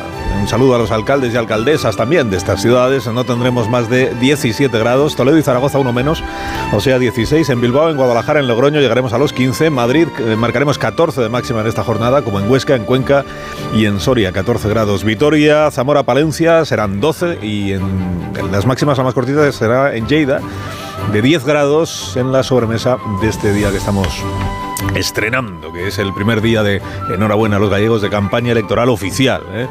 en, la, comunidad de, de, Galicia, porque hay elecciones el próximo día 18 y las encuestas ya sabéis todo lo que dicen. Que el PP está en la mayoría absoluta, pero un poco por los pelos. Eh, que el bloque es el segundo partido mejorando bastante su representación anterior. Que el PSOE se resigna a una tercera plaza eh, igual hasta menguante, tercera plaza. Y que por tanto la pugna dicen, y que los demás en principio no entran en el Parlamento. Sumar tampoco. Ya veremos, ya veremos, ya veremos. Y que por eso, pues un poco lo enfoque en la prensa esta mañana, pues dice o Rueda, que es el candidato del PP como presidente, o la señora Pontón, que es la que es la candidata del bloque nacionalista galego. O sea, está entre el PP y el bloque nacionalista galego, que no entre el PP y el PSOE, por más que se le dé una lectura nacional a las elecciones que dicen Sánchez o, o Feijó, Feijó o Sánchez. Bueno, Sánchez la verdad es que en Galicia opciones de gobernar no parece que tenga eh, ninguna ninguna. Bueno, además de eso que tenemos, pues el, el debate sobre qué, qué, se hace con la ley de amnistía, ¿no? Este proceso en el que ya están, como ya comentábamos en el día de ayer, y en el que ya está en el gobierno de Junts per Cataluña, que es, eh, bueno, vale, ha pasado lo que ha pasado en el Pleno del Congreso, pero ahora a ver cómo nos ponemos de acuerdo, qué eh, modificaciones introducimos al texto de la ley de amnistía cuando se ha revisado en la Comisión de Justicia del Congreso para que esta vez sí salga adelante. Y en Junts están diciendo, pues ya sabes lo que queremos, que cumplan lo que nos prometiste, Pedro. ¿Qué nos prometiste? Que son amnistiados todos. Todos. Y que tú garantizas que todos serán amnistiados. Pues si hay algún juez que tiene ideas propias, que, que imputa de no sé qué delitos, tú garantizas que sean amnistiados. Así que demuéstranos cómo, es, cómo lo garantiza. Y Sánchez dice, no, pero fiaos de mí. Fiaos de mí que vais a ser amnistiados todos, porque en, el independentismo no hay, no hay terrorismo. Ni alta traición, podía haber dicho también ayer el presidente, ya que se ponía. Dice, todos, todos, todos, todos, también los CDR. Que están sí, dice el presidente, todos. Ya está. Pues ya está, pues ya está. Es una declaración que tiene un enorme valor a juicio de José Luis Rodríguez Zapatero, como después volveremos a escuchar, porque entiende que es un paso muy valiente el que ha dado ayer el, presidente haciendo esta afirmación tan comprometida que dice el independentismo no es terrorismo. Ya, pero eso no significa que no haya algún independentista que haya cometido un hecho, en concreto uno, por ejemplo, un CDR que ha almacenado explosivos, eso, eso sí o ese tampoco, presidente. Porque de eso van las causas judiciales, ¿eh? de hechos concretos y de personas concretas, no de movimientos ideológicos. Que, que al final habrá ley de amnistía, pues parece que, las apuestas en la prensa dicen que sí, que habrá ley de amnistía. Ya veremos cómo, porque ahora lo que viene es una reforma también del Código Penal, por ahí van también los tiros, nunca mejor dicho, una reforma del Código Penal para cambiar la tipificación del delito de terrorismo. Dice, como hicimos con la sedición, bueno, no la cambiamos, la quitamos, como hicimos con la malversación, como, pues, ¿qué nos molesta ahora el delito de terrorismo? Pues lo escribimos de nuevo en el Código Penal. Si España es un país con enorme seguridad jurídica en el que el Código Penal se cambia cada tres meses. Se levantan mucho antes de que salga el sol. Son la primera luz en la oscuridad. La antorcha que abre camino al nuevo día. Están comprometidos con la información. Son la España que madruga.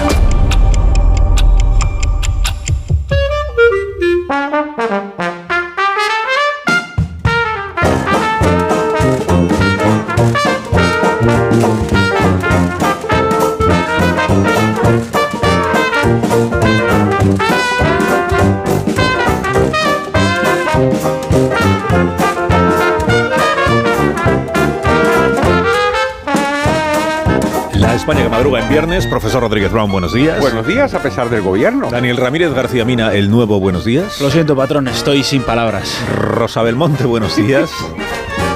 Buenos días en la excusa de Esna, en la excusa. Hay un helicóptero. Es un barco, ¿no? Eso, Eso lleva será un barco. Hay barco. un barco que está en la esclusa donde antes había una catarata. Ah, pues claro, barco. la exclusa, claro. Félix José Casillas, buenos días. Buenos días, sin mercado de invierno seguimos lo mismos. Aquí no, no hubo cambios. Ramón Rubén, buenos días también para Ha ti. cambiado esto, ¿verdad, Félix? Sí. Ha cambiado, ¿verdad? Un minuto y hablamos. Anecdóticos fichajes. Un minuto. Anecdóticos. Sequía en el España mercado. que madruga. Eso es. Donde el Sina. En Peugeot estamos listos para ayudarte a llevar lo más importante, tu negocio. Por eso, en los días Peugeot Profesional vas a poder disfrutar de condiciones especiales en toda la gama. Aprovecha del 1 al 14 de febrero para dar energía a tu negocio. Inscríbete ya en peugeot.es. Segunda rebajas en Vision Lab. Hasta el 60% de descuento en gafas graduadas de sol, lentillas, audífonos. Hasta el 60%. Solo hasta el 29 de febrero. Más info en visionlab.es. En CEPSA te damos 5 motivos para venir a nuestras estaciones de servicio. Ahorrar, ahorrar, ahorrar, ahorrar y sí, ahorrar. Seas cliente particular o profesional, te regalamos 5 euros si te unes a CEPSA Go o a Estarresa Direct. Y además ahorra 5 céntimos por litro en tus repostajes. Ven a CEPSA y llévate ya tus 5 euros. Consulta condiciones en cepsa.es. Y es que estás en el súper. O un domingo descansando en el sofá. Y te vienen vacas a la cabeza. Y no, no estas vacas, sino estas. En Halcón Viajes sabemos lo que te pasa. Más de 50 años y millones de viajeros hacen que sepamos las vacas que tienes en la cabeza. Isla Mauricio, 10 días, 8 noches, desde 1.220 euros. Halcón Viajes, sabemos de viajeros. Hola, soy Jesús Calleja. ¿Sabéis cuál es el verdadero sabor del agua? El agua de mi tierra, el agua mineral Teleno. Recuerda, agua mineral Teleno. Solo los más rápidos disfrutarán de ofertas increíbles en el corte inglés, como un 15% de descuento adicional en una gran selección de productos de hogar y bricor. Una ocasión única. Así son las ofertas límite en el corte inglés. Hasta el 4 de febrero en tienda web y app. Dijeron que los radares eran por tu seguridad. Que cobrarte por aparcar en la calle era para que tuvieras sitio. Y que las zonas de bajas emisiones eran por tu salud. Ni seguridad, ni aparcar, ni salud. Esto solo va de meterse en tu cartera. No eres su cajero automático. Reacciona, responde, recurre. De vuelta, que no te lío. De vuelta, 900-200-240. 900-200-240. O devuelta.es. Más que 60 consigue un sexy 60% de descuento en tus nuevas gafas. Infórmate en soloptical.com. Soloptical, solo grandes ópticas. El Consejo Europeo obligará a España a la eliminación gradual de las calderas de gas y gasoil. En Iberdrola nos ocupamos de todo para cambiar tu caldera por aerotermia y ahorra 1.000 euros. Únete a las energías limpias de la mano de un líder mundial. Iberdrola, por ti, por el planeta. Empresa colaboradora con el programa Universo Mujer. ¿Te preocupa el trabajo? Tranquilo, toma Ansiomet. Ansiomet con triptófano y asuaganda te ayuda en periodos de tensión en el trabajo. Venga, que tú puedes. Ansiomet de Pharma OTC. Esta es Laura, más conocida como arroba reparte corazones. Y le encanta repartir, pues corazones. Los reparte en redes, al despedirse. ¡Adiós, corazones! Está continuamente repartiendo corazones. Sí, reparte mucho, pero nada comparado con el Rasca Millonario de la ONCE, que reparte más de 20 millones de euros en premios. ¿Y eso es mucho repartir? Rasca Millonario de la ONCE, reparte como nadie. A todos los que jugáis a la 11, bien jugado. Juega responsablemente y solo si eres mayor de edad. Mira, cariño, los de la casa de enfrente también se han puesto alarma. Ya, desde que entraron a robar en casa de Laura se la han puesto todos los vecinos. Deberíamos hacer lo mismo, porque no estoy tranquila, siendo los únicos sin alarma. Pues esta misma tarde llamo a Securitas Direct para que nos la pongan. Protege tu hogar frente a robos y ocupaciones con la alarma de Securitas Direct. Llama ahora al 900-272-272. La felicidad no es un destino al que llegar. La felicidad está en el camino. Y si ese camino lo haces con tu nuevo Fiat, mucho mejor. Encuentra la felicidad con la Fiat Happiness Fórmula. Solo este mes tienes ofertas exclusivas con entrega inmediata en la gama de Fiat. Acércate a tu concesionario más cercano y encuentra la felicidad en cada curva. Más de uno en Onda Cero. Donde el Sina.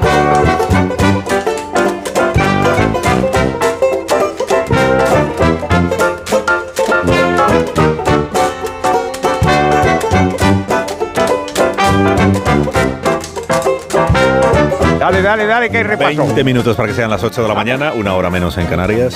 Hay siete preguntas y media para iniciar el viernes, la primera de las cuales es... Bueno, Cataluña entra en la peor sequía jamás registrada. La pregunta es si está preparada la clase dirigente soberanista para ocuparse de las crisis reales después de dedicarle tanta energía y tanto tiempo a los problemas inventados.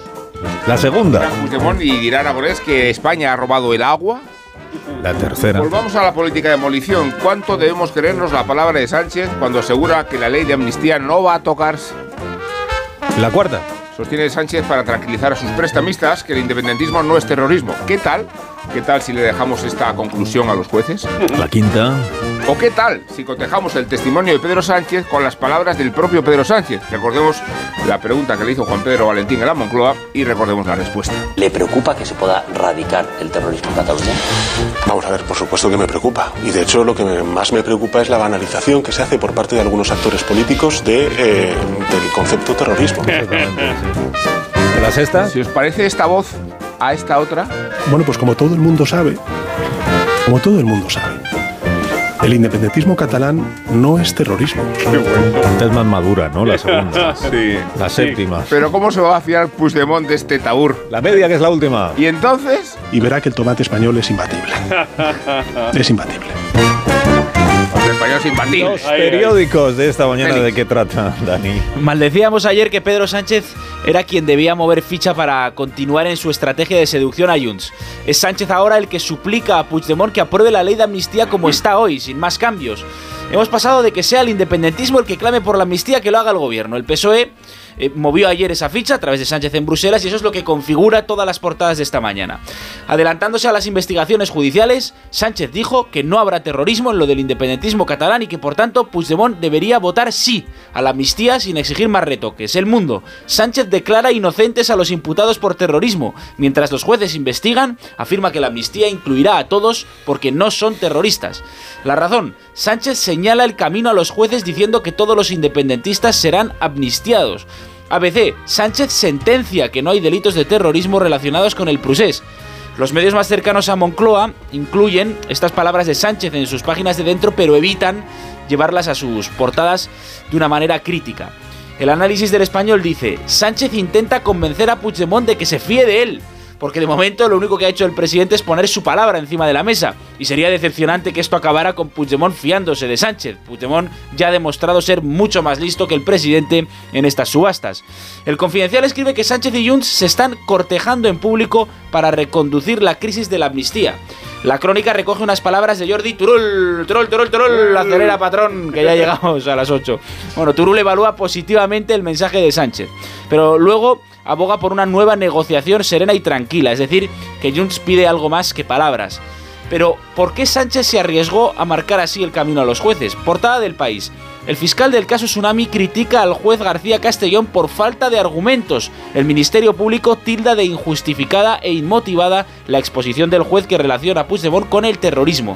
Este fiscal se llama Miguel Ángel García Carballo. El país, para dar credibilidad a esta versión tan necesitada por Moncloa, escribe justo debajo de la noticia un perfil que lo define como conservador y muy duro con el desafío independentista, como diciendo no es un progre que quiera salvar a Pedro Sánchez.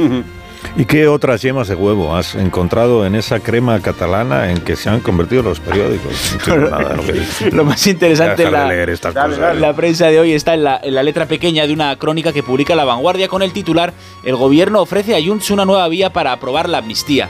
Porque en ese texto se da cuenta de la fórmula que está barajando Moncloa para convencer a Puigdemont. Cito, dejar la amnistía como está para a continuación reformar el Código Penal en lo relativo a los delitos de terrorismo. Traducido, que el juez García Castellón, aunque siga por ese camino, extravíe sus herramientas jurídicas para condenar a Puigdemont en caso de que así lo considerara. Estuvo Zapatero en Barcelona ayer, precisamente en un foro de la vanguardia. Dijo, habrá ley de amnistía. El director de este diario, Jordi Juan, lo define como negociador clave entre las partes y describe efusivos saludos del expresidente a los dirigentes de Junts y Esquerra. A lo largo de este mes, hasta que la amnistía regrese al Pleno, asistiremos a negociaciones secretas, establecidas en el extranjero, sumergidas en la niebla. Antonio Lucas lo dice más claro en su columna esta mañana. El precipicio en siete putos votos. Escribe, a lo largo de esta desguazada legislatura, como le sucede a algún que otro millón de ciudadanos, alucino con la extorsión en cuerpo y alma de Junts. No hace falta ser facha, incluso se puede creer en la izquierda y que esto te genere vergüenza. Y termino con las elecciones gallegas, porque casi seguro antes de que se resuelva lo de la amnistía, se celebrarán estas elecciones. La Razón publica esta mañana un especial al respecto, con el momento que atraviesa cada uno de los partidos, y el Confidencial una crónica que dice, Sánchez y Feijó buscarán el jaque mate al rival. Ferraz apunta que el líder del PP se juega el ser o no ser, mientras que desde Génova confían en infligir una abrumadora derrota al presidente como enmienda a la amnistía. Gracias, Dani. Turol, turol, que ya estamos. Gracias, Dani. Sí, patrón. Gracias. La hoguera de Belmonte que arde esta mañana, Rosa. Pues leo en ABC Yolanda Díaz desdibujada, a pesar de que Sumar impulsó la amnistía y las lenguas cooficiales, hasta el foco de las críticas acaba en el PSOE. Pero cuando no ha estado esta señora desdibujada.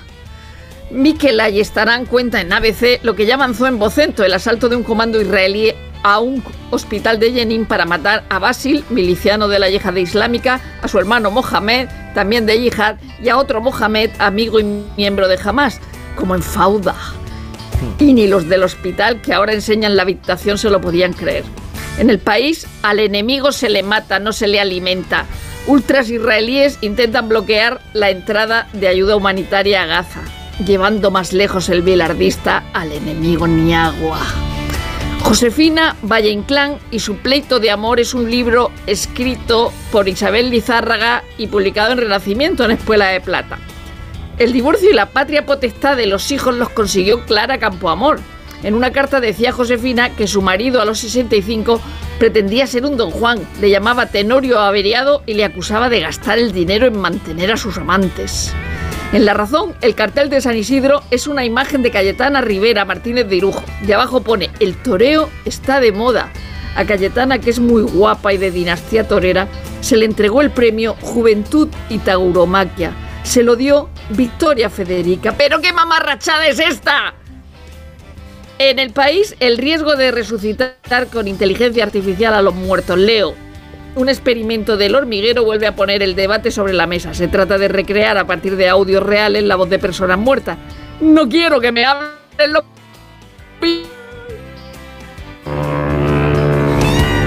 Yo, conociendo a Rosa, creo que lo que ha dicho es no quiero que me hablen los vivos, voy a querer yo que me hablen los muertos. eso es. conociendo a Rosa. Eso es. Pero bueno, tampoco sí. me voy a ¿Cómo arriesgar. voy a yo. querer en el más allá si no creo en el más acá? Ahora el despertar liberal de Carlos Rodríguez Brown con estas noticias de empresa, profesor. Ya mismo expansión ferrovial, 1.700 millones de dividendo para saltar al Nasdaq. También Sabadell gana 1.300 millones y sube un 55% el dividendo. Cinco días, las ventas de coches nuevos arrancan 2024 con alza del 7,3%. Finca Cortesín salva el envite de los fondos. El economista, un millón de desempleados queda fuera de la cifra de paro. Carol. E Este debe ser el famoso progresismo. Vamos a la prensa económica internacional. ¿De qué se habla? ¿De qué se habla? Pues de Meta, claro está, y de Apple. Suben las acciones, buenos resultados y suben las ventas después de caer mucho en el caso de Apple. Vamos al, al Financial Times. ¿Qué nos cuenta la columna Lex? Interesante asunto sobre los derechos de la música. ¿Por qué? Y porque es complicado ponerles un precio. Las canciones pueden producir millones de dólares, pero los cambios en los gustos y en la forma en que se escucha la música pueden cambiar las valoraciones. Y terminamos con The Economist, que habla de Facebook con sus 20 años y dice que las posibilidades de Biden de ser reelegido son mejores de lo que parece. ¿Por qué? Por la economía. La viñeta económica de hoy, ¿cuál es, profesor? Buenísima Caín en la razón. Pedro Sánchez de espaldas comenta, España necesita ser malinterpretada cada cierto tiempo.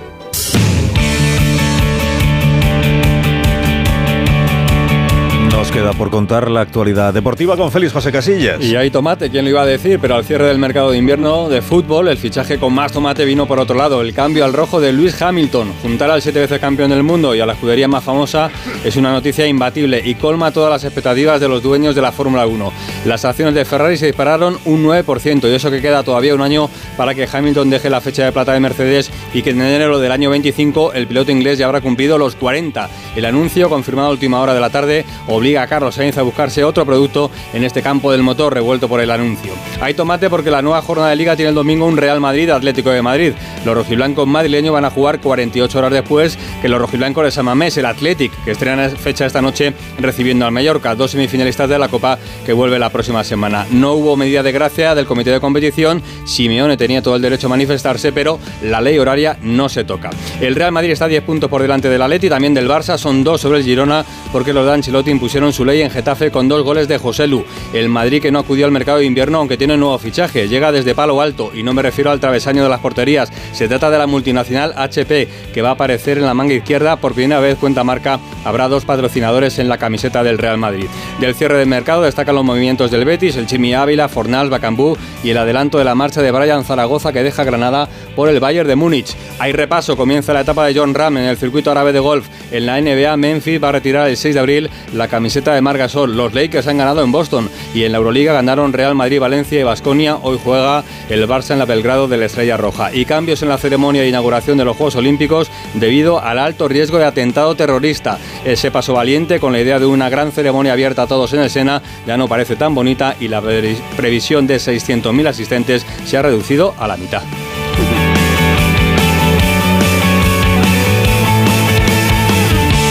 Como es viernes, llega ahora el repaso lírico de la semana. Recreación del poeta venezolano. Abigail Lozano. Abigail Lozano. Hablamos con nuestros agricultores y contra el proteccionismo. Padilla negó la competencia desleal como gran cataclismo. Costes, regulaciones, ellos sí cumplen su rol. No cumplen en Francia, dijo Valdivia, obsesionados con lo español. De España y Cataluña charlaste con Salvadorilla, que aludió al constitucional, aunque no a su cabecilla. Los problemas están a la cabeza de la empresa familiar. López Arnaiz y Martínez en Galgos lo van a contar. No hay dedos para contar lo que vino después de Aparici a Jorge Blas con trucos de magia, cual entremés. Contó su anécdota con la reina de España, como ninguno. Y me gustó, porque doña Leticia es oyente de más de uno. ¿Qué me dice, profesor? Eso lo tiene usted confirmado. La verdad. Es que me lo ha dicho. bueno, pero a lo mejor se lo ha dicho para agradarle a usted. Eso nada, es una señora muy seria. En seis minutos llegamos a las 8 de la mañana. A lo mejor escucha todas las emisoras. Es posible, pero esto... Serán las 7 de la mañana en las Islas Canarias. Ahora mismo continuamos. Vale.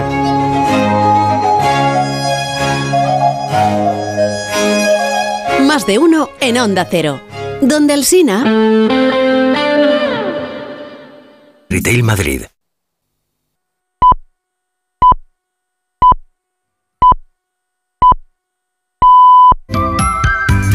Alsina. ¿Qué hora es? Son las 8 en punto de la mañana, 7 en punto de la mañana en las Islas Canarias. Buenos días desde Onda Cero. Más Más de uno en Onda Cero.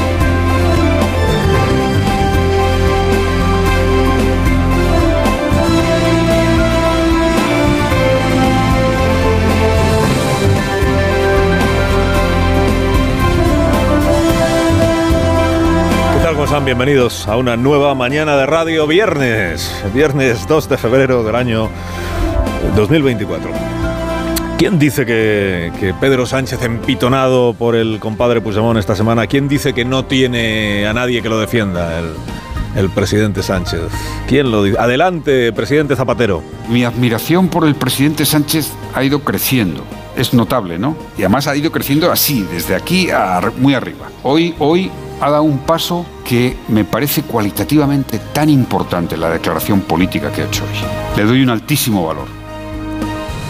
Y usted, a ver, imparcial, imparcial tampoco es Zapatero, es verdad, forma parte del forma parte del equipo que anda negociando cosas con Puigdemont con plena opacidad, lo mismo en Bruselas que, que en Suiza, ¿no? Aunque sea como facilitador o como ayudante, en fin, como él se quiera definir.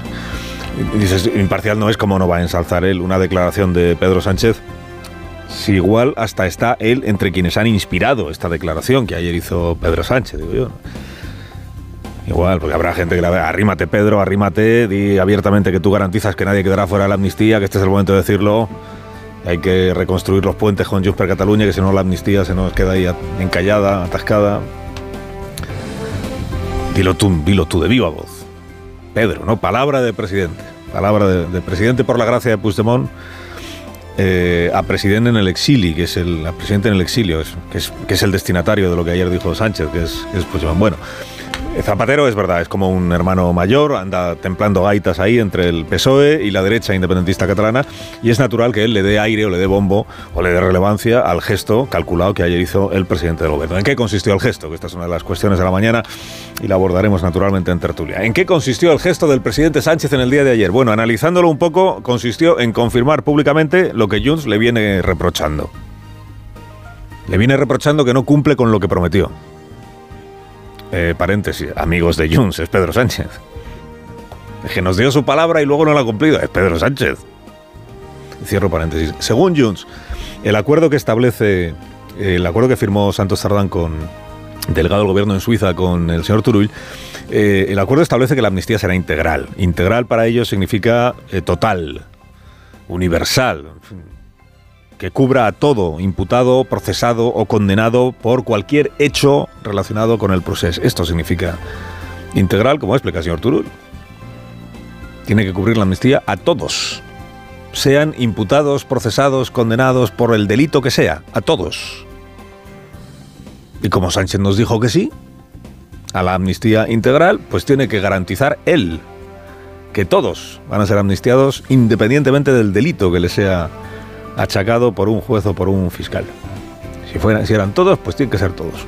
Ahora no vale venir con excepciones, que, es que el delito de terrorismo se puede quedar fuera cuando sea muy grave, cuando sea con intención, cuando vulnere gravemente lo que si la alta traición, en fin, se puede quedar fuera porque en Europa no hay manera de meter dentro de una amnistía el delito de traición. No, no, no, no, no. no. En, en Junts están diciendo, todos es todos. Y si no era todos, no habernos prometido que serían todos.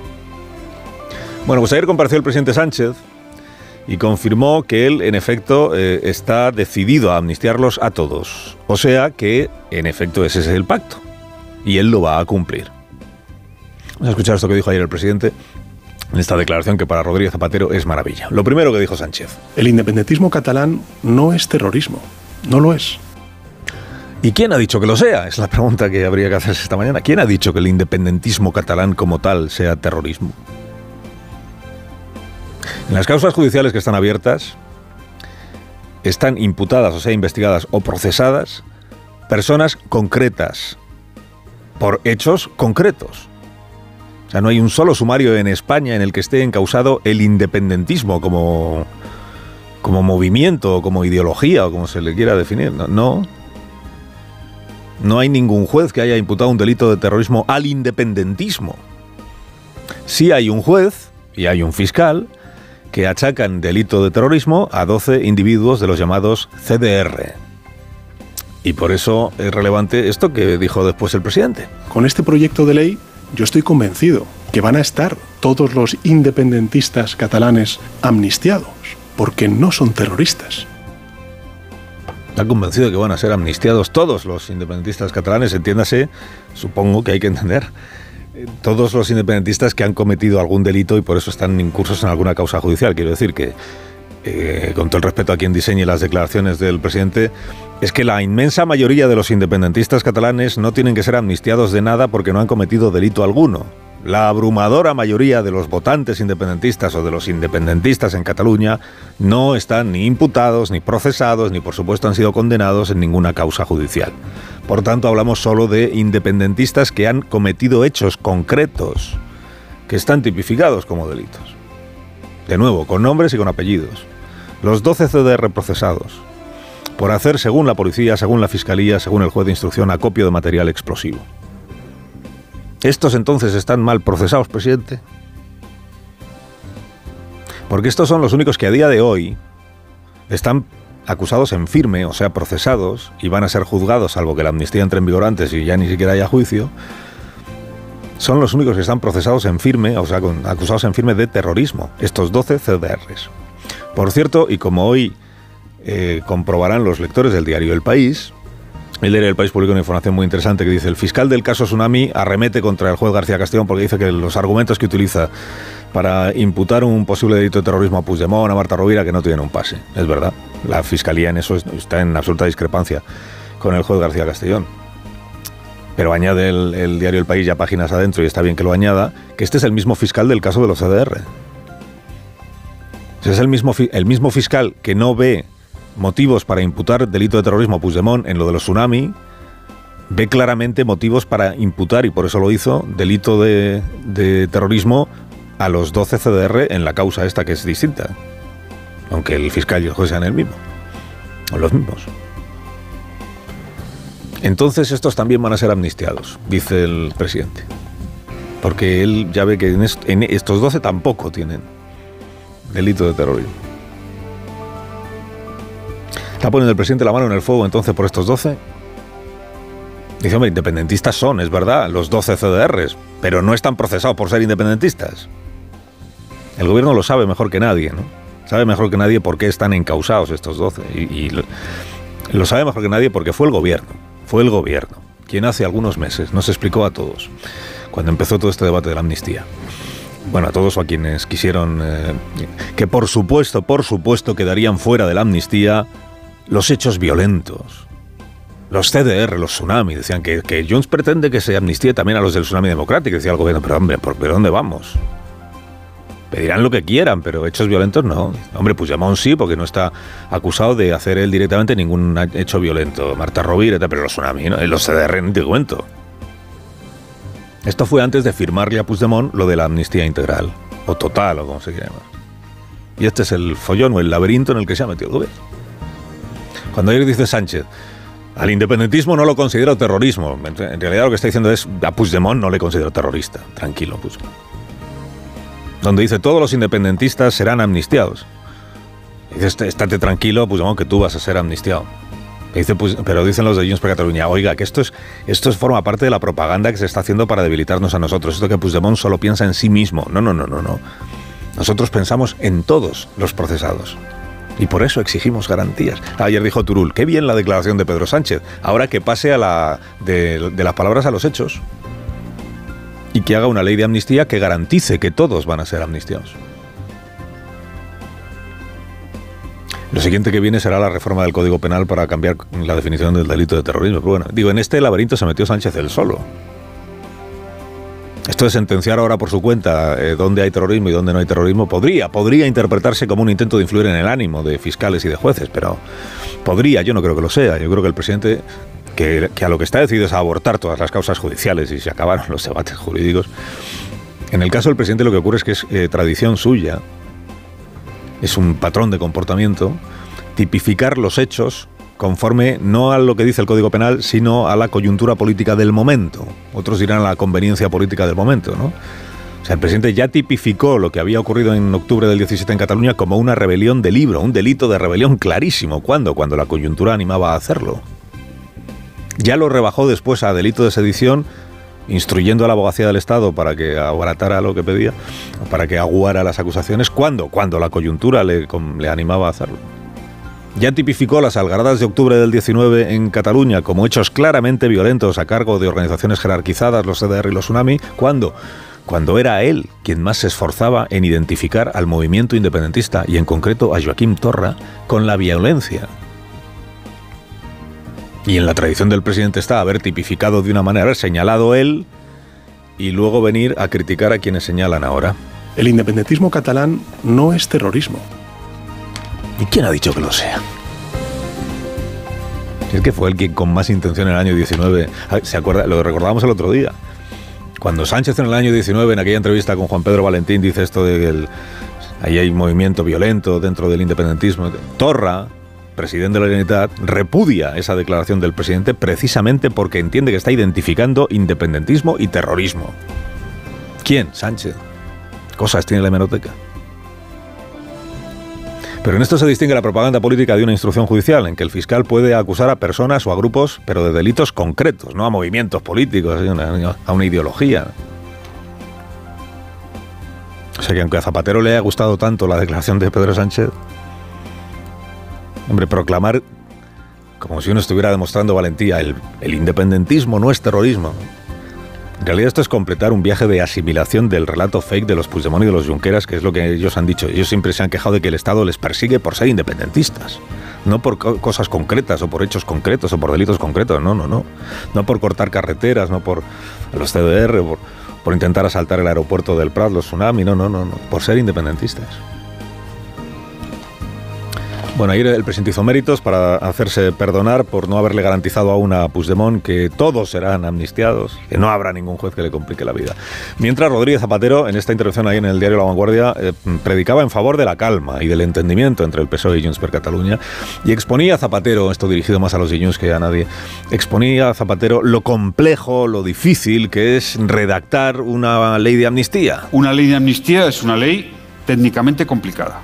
No ha habido ninguna en democracia la poca doctrina que hay, pues se ha centrado en la constitucionalidad o no, pero su contenido en un periplo de, supuestos delitos que son amplios en todo lo que ha sido el, proceso, las consecuencias del proceso, y las excepciones no es...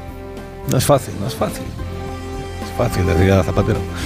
De todas las leyes de amnistía que yo me he estudiado últimamente, es que todas han tenido una elaboración muy, muy compleja. Tantos casos, tanta letra pequeña.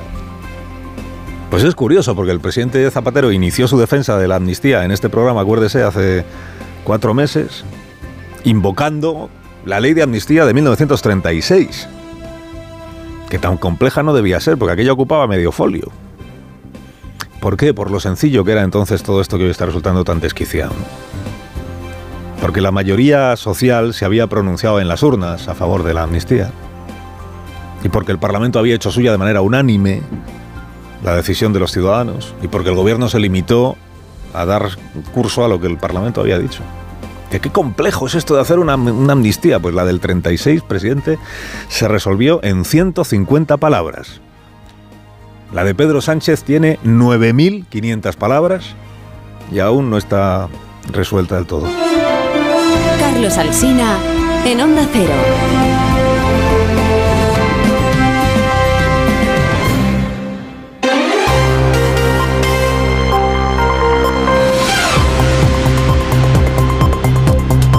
Cero a las 8 y 14, 7 y 14 en Canarias. Noticias de la mañana con Juan Carlos Vélez y Miguel Ondarreta. Primer día de campaña electoral en Galicia. Desde esta pasada medianoche, los partidos pueden ya pedir abiertamente el voto de cara a las elecciones autonómicas del próximo 18 de febrero. Tenemos cifras económicas que acreditan que sabemos hacer las cosas bien. Conseguimos logros que estamos consolidando y ahora vamos a por otro. Este es un momento decisivo. Un esos momentos en que un povo puede moldear a su historia. Los nacionalistas quieren pero no pueden. E nosotros somos los únicos que queremos e Podemos, porque somos a izquierda que gobierna. Las encuestas, casi todas, colocan al candidato del PP, Alfonso Rueda, en condiciones de revalidar la mayoría absoluta. El BNG de Ana Pontón se consolida como segunda fuerza, seguida del PSOE de Gómez Besteiro. La duda es si Sumar conseguirá representación. Onda Cero Galicia, Pilar Ozores. Solo la encuesta del CIS contempla que el PP no obtenga la mayoría absoluta. El resto consideran que en esta primera incursión como candidato, Alfonso Rueda conseguirá los 39 escaños necesarios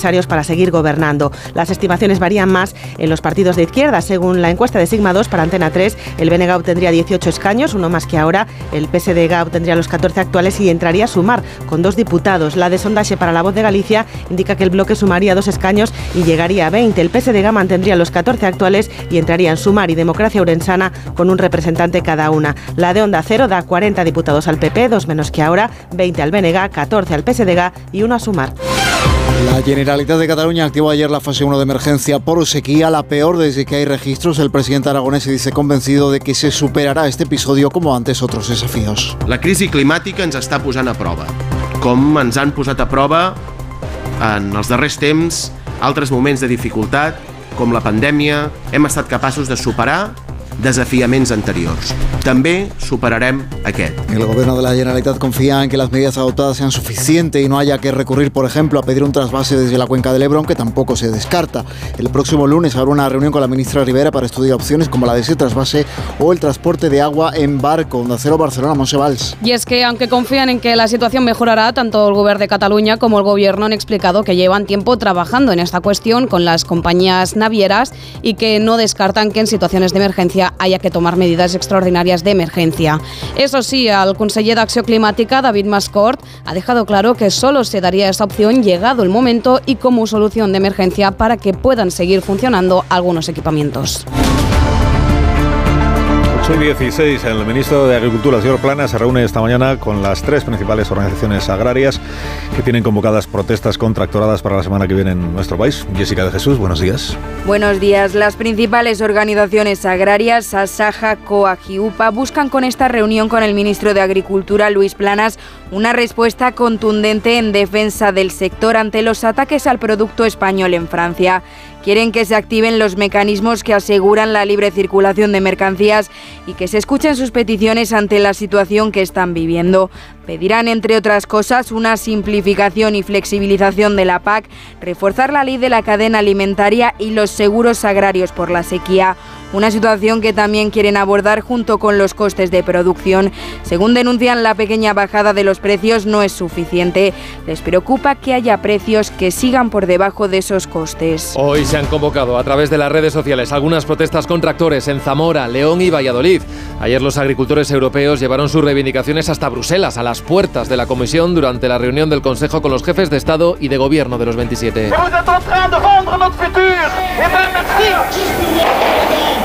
Reclaman cambios en las exigencias medioambientales al campo y piden más controles a los acuerdos con terceros países para evitar la competencia. En Francia, el primer ministro Gabriel Attal ha prometido a sus agricultores más protección y más soberanía. Un mensaje claro que comienza con dos palabras clave para nuestra agricultura, producir y proteger. ¿Por qué? Porque queremos ser soberanos, soberanos para cultivar, soberanos para recolectar, soberanos para alimentarnos. Es el primer compromiso que adoptó esta mañana, inscribir el objetivo de la soberanía en la ley. Más de uno. En Onda Cero. Este es viernes y aquí está Edu García para hacer el comentario deportivo con los nuevos combustibles 100% renovables de Repsol. Buenos días, Edu. Muy buenos días, Alsina. ¿Cómo te queda si te digo un lugar donde sacamos peores notas que los ranking PISA? Mercado de invierno de fichajes. Anoche se bajaba la persona en la lonja y los directores deportivos, alguno la desesperada, intentó subir su nota media tras una temporada donde hay poco alarde y mucho repetidor. Ya no hay constructores fanfarrones, ni equipos eh, que pueden endeudarse de manera inmisericordia, ni ayuntamientos que pueden aliviar las cuentas de clubes con seguidores que luego votan. Pero no somos una liga rica y con poderío. Protagonizamos trueques, cesiones e intercambio de cromos. Debemos asumirlo. Y además de extraer algo positivo de todo esto, de cómo vemos, por ejemplo, los patios en nuestros coles, porque al niño español no se le pasa la fiebre por darle patadas al balón, por eso las canteras tienen latido. Apostemos por ellas, por su cuidado, su crecimiento, su empoderamiento. Con paciencia y constancia van a multiplicar efectivos y serán seguro objetivo prioritario. Un arrebato parecido tuvo el repre de Messi en el 2000 cuando se quedó con la servilleta en la que se sustanció el fichaje por el Barça. Ahora el Barça ni siquiera puede pujar, pobrecillo, no puede por esa angostura económica. Y en nada al fin de, momento perfecto para para viajar, pasando previamente, eso sí, por una de las 60 estaciones de servicio de Repsol, donde ya podemos repostar combustible 100% renovable a base de residuos orgánicos como el aceite con el que cocinamos, sin tener que hacerle nada al motor del coche, que es importante. Algo nuevo nos mueve y cada vez a más, afortunadamente. Hasta luego, Edu, que tengas buen fin de semana. Lo mismo te deseo, Carlos. Son las 8 y 20, 7 y 20 en Canarias, esto es Onda Cero.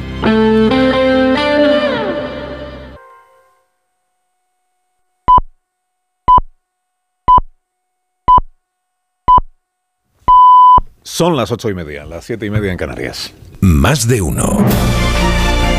Alsina en Onda Cero. Dirección de sonido, Fran Montes. Producción, María Jesús Moreno, Marisol Parada y Alicia Eras.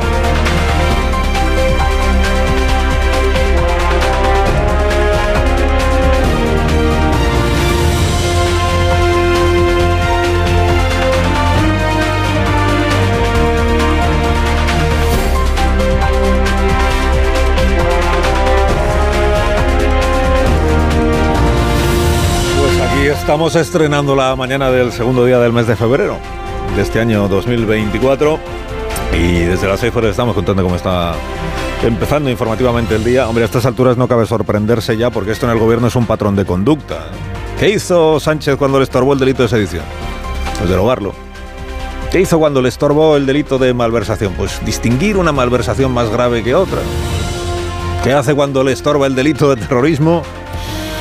Pues voilà, informa la vanguardia esta mañana de que el gobierno ya le ha ofrecido a Junts reformar el delito de terrorismo en el Código Penal y otras cosas no concretadas todavía en el Código. Además de un ajuste técnico en la ley de amnistía para que Puigdemont se quede tranquilo. No me hagan bromas con las líneas rojas, que ya para qué. Hemos pasado del terrorismo aquel sin intención directa y con una vulneración pero pequeñita de los derechos humanos. Ahora pasamos a esto del terrorismo deconstruido. Ya veremos cómo se redacta en el Código Penal para extirparle todo lo que huela a Tsunami Democratic y a CDRs, que esto es que en esto están. Los, ingenieros legislativos del Palacio de la Moncloa es que no, no descansan, ¿eh? no duermen. Lo siguiente será convencernos quizá de que el Código Penal se nos ha quedado viejo también en la definición de terrorismo, de que Sánchez siempre dijo que habría que revisarlo, quizá. Bueno, a Rodríguez Zapatero, que predicó ayer en Casa Godó, lo describe hoy Martí Blanc en este periódico en La Vanguardia como controlador aéreo de los socialistas para el aterrizaje de Junts per Cataluña y también como optimista antropológico. Dice, a estas alturas eh, Zapatero ya se pone las medallas que haga falta, tiene una concepción muy generosa de la democracia, eso se lo reconoce el articulista, aunque tiende a confundir la democracia con las posiciones izquierdistas. A veces echa cuentas y le sale que hay 153 terroristas en prisión que no serían terroristas conforme al texto que el martes apoyó el Partido Socialista, la proposición de ley de amnistía, porque no tienen vínculo directo ni con muertes ni con sangre. Al diario El País le parece que lo más relevante es que el fiscal del caso Tsunami Democratic discrepa del criterio de García Castellón, el juez, sobre Puigdemont y le achaca el fiscal al juez falta de argumentos. Como dice la crónica, dice, se lo achaca con dureza. Es una valoración que hace el autor de la información, que además dice, dice el fiscal pertenece al sector conservador, se llama Carballo este fiscal, pertenece al sector conservador y se ha expresado en otras ocasiones con gran dureza contra el desafío catalán. Se- entiende que al fiscal que alguien delinca pues no le agrada y cuando lo hace alguien pues con dureza se, se enfrenta. Bueno, ya hemos contado aquí que es el mismo fiscal que lleva el caso de los CDR. Al que ayer Sánchez fue a su manera, igual le leí un poco la cartilla, porque dijo el presidente, no hay ningún independentista que haya cometido delitos de terrorismo. Que se entere el fiscal Carballo, que él sostiene que sí.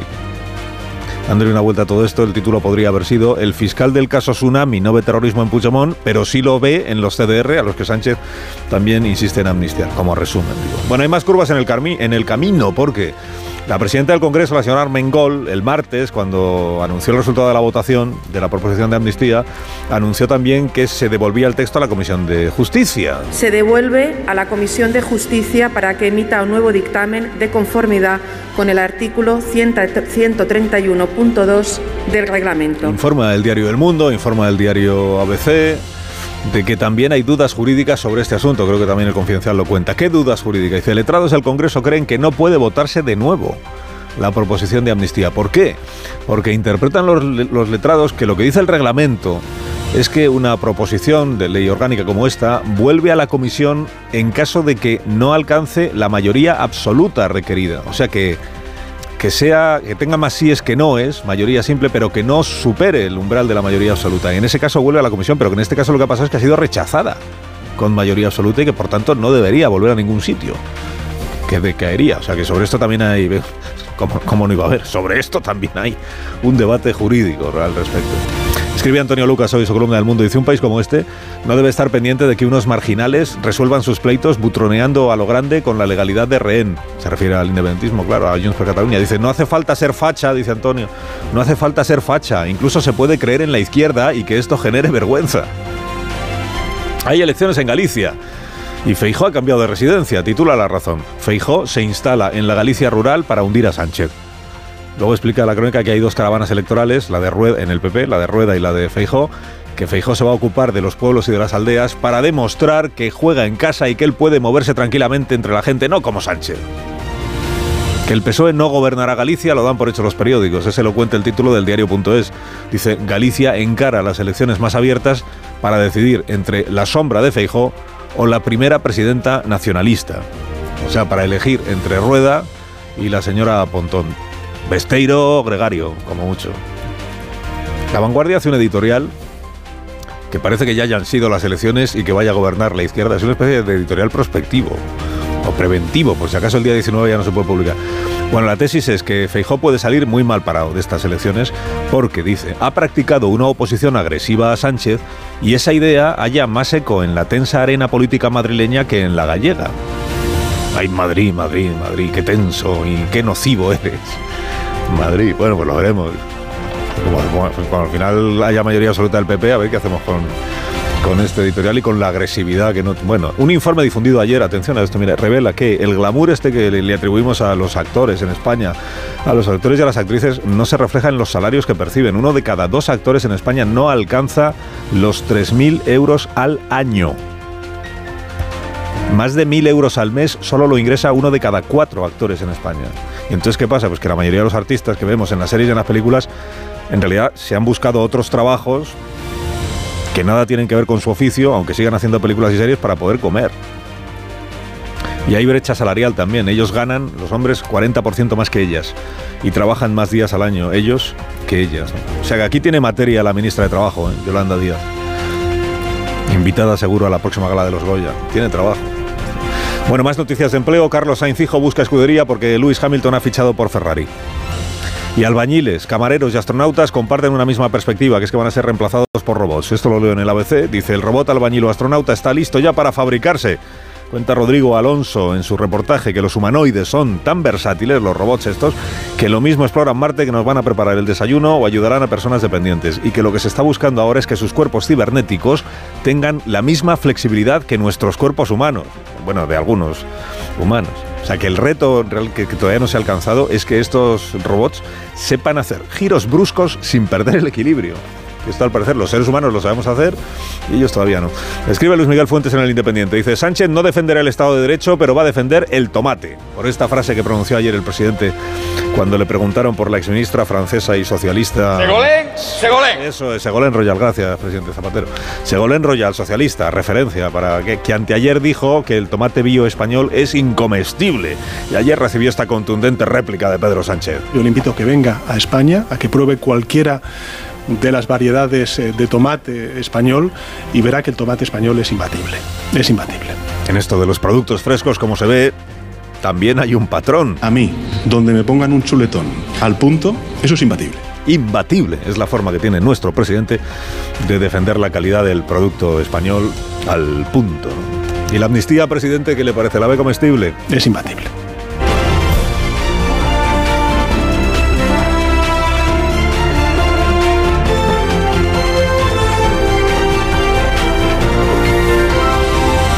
Carlos Alsina en Onda Cero, somos más de uno. Si en cuanto te metes en la cama no paras de toser, escucha este consejo de Bio3 y dormirás del tirón esta noche. Vaya tos. No sé si he cogido frío o un catarro, pero esta tos me está matando y los niños están igual. Con la llegada del frío y la contaminación aparecen los resfriados y la tos. Si te preocupan la tos y la irritación, no lo dudes. Consulta a tu farmacéutico. Bio3 Fitobronc es un jarabe balsámico con sustancias vegetales activas y miel que ayuda a suavizar y despejar la garganta. Bio3 Fitobronc, jarabe adultos y jarabe niños, actúa para toda la familia. Este invierno confía en tu farmacéutico y en Bio3. Aquí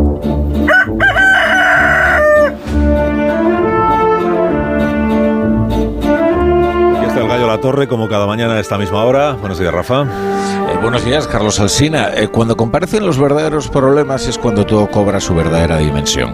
Hoy ha publicado el diario oficial de la Generalitat que Cataluña entra en fase de emergencia por la peor sequía que jamás se recuerda. Al escuchar la voz de Per Aragonés anunciarlo, es inevitable el rapto melancólico y pensar que cuánto esfuerzo, cuánto talento, cuánto presupuesto se distrajo para la construcción de embajadas y una república imposible cuando se podía haber dedicado a obras hidráulicas. También se podía haber invertido algo más en un discurso que resulta crucial para enfrentarse a la falta de agua en un territorio, que es la solidaridad entre los españoles, en lugar del narcisismo de la diferencia. Pero lo cierto, bueno, lo cierto es que pocas crisis ponen mejor a prueba los afectos de una nación como una sequía. Estos son los verdaderos problemas junto a otros en parte derivados, como la furia del campo, que ya empieza a aflorar en España y cuyo apaciguamiento no va a ser fácil y va a ser poco amable. Pero bueno, esto al parecer son minucias, porque el gran proyecto nacional consiste en ocuparnos de los problemas de Puigdemont con la justicia. Suerte que para ello, al menos contamos con un presidente del gobierno que es también juez instructor y tribunal sentenciador, lo que agiliza una barbaridad los procesos judiciales. Concluye, La Torre, concluye. Pues concluyo que hace unas horas Sánchez sugirió en una declaración alucinada que en España hay una causa general contra el independentismo. A veces cuesta dar crédito eh, a lo que uno escucha, pero es así. Te deseamos que tengas un viernes espléndido, Rafa, y que disfrutes muchísimo del programa que empieza a las 7 de la tarde y se llama La Brújula. Gracias por madrugar con nosotros. Es mi trabajo.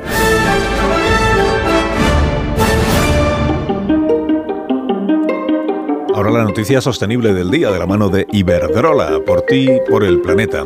Cada 2 de febrero se celebra el Día Mundial de los Humedales, ecosistemas esenciales para la biodiversidad y la lucha contra el cambio climático. El proyecto Life Canturibay, liderado por el Gobierno de Navarra a través de su empresa pública de gestión ambiental GANNIC junto a Iberdrola, tiene por objeto la mejora ecológica de la red fluvial Natura 2000 que desembocan en el Golfo de Vizcaya. Una de las acciones que Iberdrola llevará a cabo en el marco del proyecto es la construcción de una nueva escala de peces en el azud del Santiago Brumea, en el límite entre Navarra y País Vasco. Esta escala permitirá a las especies migratorias como el salmón, la anguila y el sábalo remontar el río y llegar a sus zonas de reproducción. El proyecto cuenta con un presupuesto de 10,8 millones de euros y se prevé que finalice en 2027. El Consejo Europeo obligará a España a la eliminación gradual de las calderas de gas y gasoil. En Iberdrola nos ocupamos de todo para cambiar tu caldera por aerotermia y ahorra 1.000 euros. Únete a las energías limpias de la mano de un líder mundial. Iberdrola, por ti, por el planeta. Empresa colaboradora con el programa Universo Mujer. Hola Begoña Gómez de la Fuente. Hola, Carlos Alsina. Dos Callahan para estas personas que van a ser presentadas de inmediato. Para que disfruten caminando con Callahan Adaptation, claro, hazte con tu diseño favorito de invierno ahora en rebajas al mejor precio. Tengas el estilo que tengas, Callahan dispone del modelo perfecto para ti. El calzado Callahan está diseñado para ofrecerte una experiencia única al caminar, una excelente comodidad y calidad con tecnología Callahan, Callahan Adaptation, se adapta al pie. Aprovecha las rebajas de Callahan para elegir los zapatos que se adaptan a tus pies y a tu forma de caminar. A la venta en las mejores zapaterías y en callahan.es. Tecnología, diseño y confort al mejor precio. En tertulia esta mañana aquí en la radio, en más de uno está Pilar Velasco. Buenos días, Pilar. Muy buenos días, Alsina. José Antonio Vera, buenos días. Muy buenos días. Javier Caraballo, buenos días. Muy buenos días. Muy buenos días, Rubén Amón. ¿Qué es la Carlos? ¿Cómo vas? Pues muy bien, muchísimas gracias por tu interés. Perdón la voz, Es, ¿no? eh, Te voy a sincero. coger un agua, ¿no? Te has rejuvenecido de repente, parecías un chaval. Estás emocionado. Parecía un capón. La emoción que te produce. No has oído la bien la, la información que había sobre el tema de la tos y la afonía, porque yo me he curado solamente, ¿sabes? Buena información. Parecía un, cas- parecía un castrato. Yo. ¿Quién tú? Sí, Bueno, parecía, cada uno es lo que... No, cada, uno es lo, cada uno es lo que parece. Aquí no, no nos metemos con... O sea, tú si quieres ser loro lo puedes ser, tampoco yo me voy a meter en esas cosas. Absoluta, Es un poco drástico, ¿eh? porque además es irreversible. absoluta tolerancia. O sea, absoluta. Es irreversible. Y no me puedo ganar la vida como como si fuera Farinelli. Pero como tertuliano, sí. ¿Qué? Tertuliano agudo. El tertuliano más agudo que tenemos es este.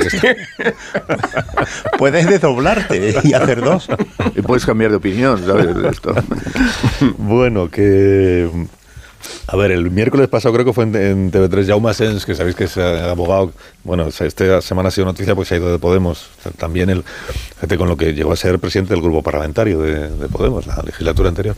Bueno, Jaume Sens, que ha estado además en, o ha estado o está en el ámbito este de las negociaciones entre los de Puigdemont, que si los del gobierno, que si el PSOE, que si Sumar, que si no sé qué, y, es buena, bueno, no sé si, es amigo, pero es una persona que ha tenido una relación muy estrecha con Puigdemont y que además digamos que ha, trabajado como abogado, eh, que Jaume planteó en esta entrevista que sobre este asunto que hay del debate del delito de terrorismo, que si un terrorismo de una manera, que si un terrorismo de otra manera, él dijo, hombre, lo que sí se puede hacer, y es verdad, es reformar el Código Penal para eh, acotar eh, qué es eh, terrorismo, qué no es terrorismo. Dices que ahora es todo muy, muy interpretable, está definido de una forma difusa, pues igual por ahí. Bueno, pues igual por ahí. Esta mañana la vanguardia ya da por hecho que el gobierno le ha ofrecido a Junts per Cataluña una reforma del Código Penal. Dice, tocamos alguna cosita de la ley de amnistía en la Comisión de Justicia para justificar que se vuelva a votar y esta vez ya votáis a favor y el compromiso es que después pues entramos en el Código Penal, que tampoco es la primera vez, ¿verdad?, que se entra en el Código Penal. En la legislatura anterior se convirtió en costumbre y lo mismo que en su día, pues quitamos la sedición, borramos la sedición, pues eh, hacemos distinciones entre una malversación y otra, ¿eh? pues, pues lo mismo con el delito de terrorismo. Esta es una oferta que está sobre la mesa. Y, ya os pregunto, pues cómo analizáis todo lo que ha ocurrido en estas últimas horas, la declaración del presidente Sánchez, que ha celebrado Junts per Cataluña, pero lo ha celebrado porque en Junts per Cataluña entienden que Sánchez está dándoles la razón, claro, está diciendo, el compromiso es amnistiar a todos. Y dicen Junts, pues mm. estupendo, ahora garantícenoslo usted, porque hasta ahora no ha conseguido garantizarnos que todos van a ser amnistiados. ¿Cómo lo que Justamente lo que le exigió hace un par de días la presidenta de Junts, Laura Borrá, eh, después del fracaso de, la votación, y ella dijo, eh, lo único que estamos pidiendo es que se cumpla con lo pactado. Una ley integral que eh, por la que sean amnistiados todos y de aplicación inmediata. Esto lo dijo ella. E, es, más, yo, yo en esa declaración de Laura Borrá, con lo que me quedé es con el número, porque cuando todo esto empezó en julio, agosto, el, Partido Socialista eh, solo admitía, cuando ya empezó a hablar de, de amnistía, esto creo que fue en septiembre, porque hasta entonces estaba prohibida la palabra, que le iba a afectar a 400 pero en Junts decían que era sobre 1.400. Ahora, eh, después lo modificaron y dijeron que le iba a afectar a 2.500 personas. Y en esa declaración de hace un par de días de Laura Borrá, lo que dijo que son 4.000 los represaliados. Entonces, claro, yo eh, eh, esto me, parecería interesante saber exactamente a cuánto, porque si ya va por 4.000 represaliados, no me extraña, pero eh, me parece una cifra interesante para que el gobierno o el Partido Socialista la precise. ¿A cuántas personas se quieren amnistiar? Bueno, pero es que el gobierno desde el primer momento está hablando de muchísimas menos personas y claro, teniendo en cuenta que ellos tenían en la cabeza que mm, el delito de terrorismo, este no, este no puede ser amnistiado porque, en fin, esto lo han dicho, estar una línea roja, ¿cómo vamos a pasar la línea roja del delito de terrorismo? Claro, ahora lo que vemos es que no ha habido nunca terrorismo. ¿eh? el, independentismo eh, nunca ha tenido casos de terrorismo, cuestión que, en fin, eh, los de Terra Iure están condenados porque eran terroristas y porque cometían acciones terroristas, no menores, por cierto, no menores. Pero bueno, esa no es la cuestión. Efectivamente, nadie pone, nadie está diciendo que los independentistas globalmente como causa general sean terroristas. Esto es una cosa que se ha inventado, como tantas otras, ahora el presidente del gobierno para mm, llevarnos a no se sabe dónde, porque todos tenemos bien claro que estamos ante una nueva contorsión. Estamos en, una nueva eh, fase del, circo este en el que nos ha introducido el mismo y que, bueno, hay que hacerlo porque, evidentemente, mm, lo que no se va a permitir, y parece que Puigdemont pues, ha enseñado la cara, la que tiene siempre, pero en fin, la que parece que no querían conocer no, no querían entender que tenía Puigdemont en el sentido de que. Eh, digo muchas cosas y eh, a, veces pues como que amago, pero también soy capaz de hacerlo. Oye, se ha visto, es que Puigdemont es un tipo que ha declarado la independencia, que ha negociado con Putin, que eh, se ha, oído en un maletero, que ha organizado pues toda una jalea de actividades en las callejeras eh, para tratar de que efectivamente el gobierno diera su brazo a torcer en el ámbito de eh, el procés, etcétera, etcétera. Por tanto, oye, vamos a hacerlo seguro y se va a cambiar el Código Penal teniendo en cuenta y esto es en fin, es que es tremendo, el Código Penal se cambió no hace mucho eh, con relación al tema del terrorismo, un acuerdo entre Rajoy y el propio Sánchez para meter justamente en el Código Penal vinculado al terrorismo todos estos actos que ahora llaman terrorismo como es, eh, light, humanitario, no sé cuántos, eh, que van a ser eliminados. Y que, por cierto, aquí vamos a tener también un problema, eh, no sé si similar, parecido, pero perfectamente se puede producir un problema como cuando se modifica la, ley con relación, al CSI, con relación a la ley del CSI.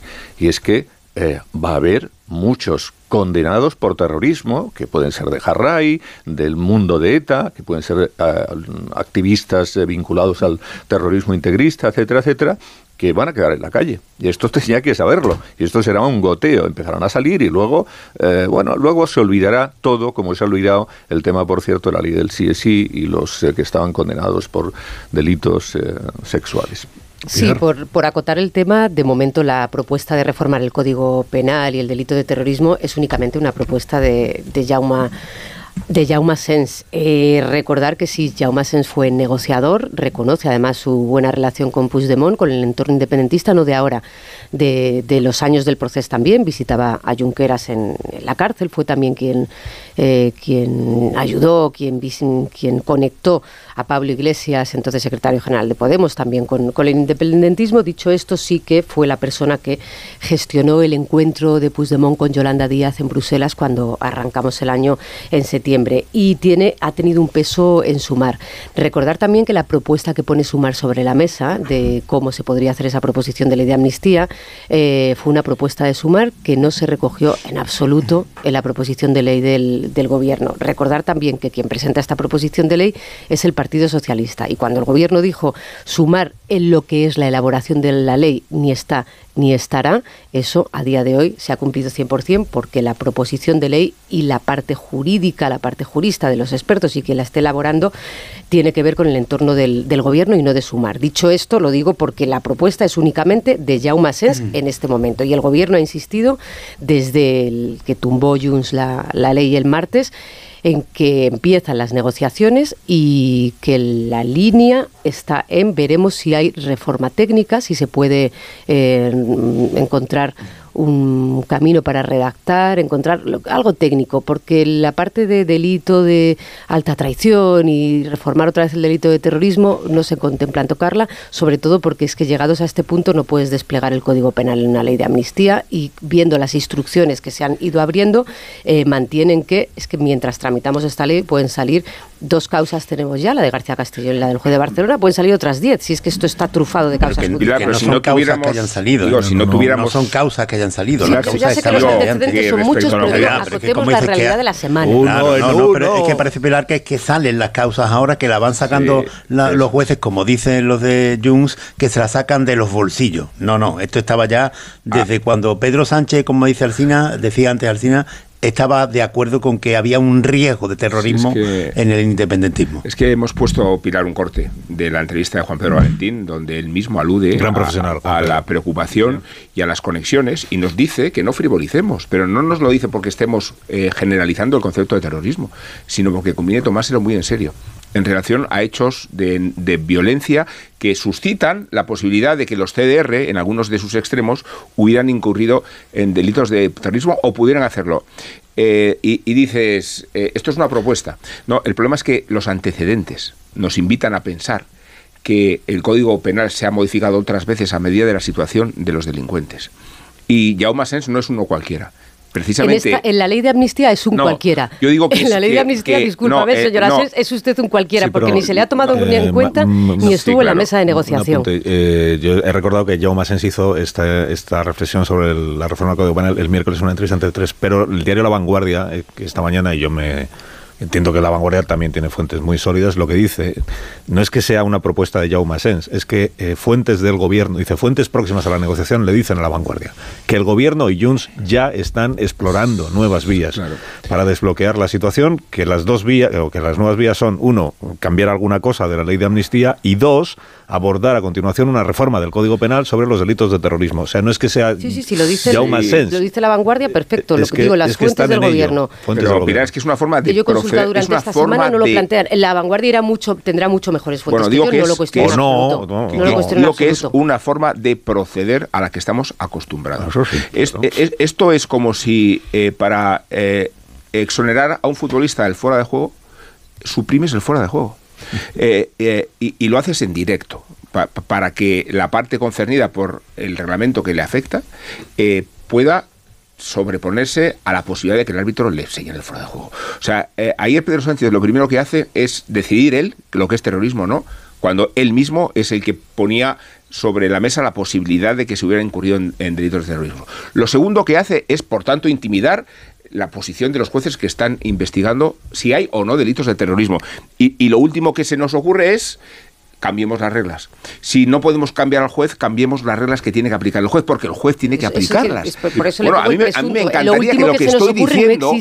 No, me encantaría que lo que estoy diciendo fuera un delirio pero los antecedentes me invitan a pensar... es una fuente de la vanguardia. No, no, y, una crónica que leí ayer en el Mundo. Siempre ha sido así, ¿eh? siempre eh, eh, están diciendo, pero no, pero no, ¿sabes? pero entre tanto, lo que tenemos... Vamos a... Me, me verás seguramente en el mismo sitio del análisis de la malversación. Fíjate, pero mirad, una solo una cosa, no, es que lo, lo interesante es que, independientemente de esta información, es Pedro Sánchez quien decide ayer lo que es o no terrorismo. Sí, sí, sí. Eh, lo, decide él, lo decide él. Eh, entonces, si partimos eh, del mantra de cómo cambia siempre de opinión y nada, y nada es sólido y todo es líquido, entonces no analizamos nada. No, no, no, no, analizamos una figura líquida, analizamos Perfecto, todo o pues, gaseosa, con, si me con tu hipótesis todo es líquido, continúo.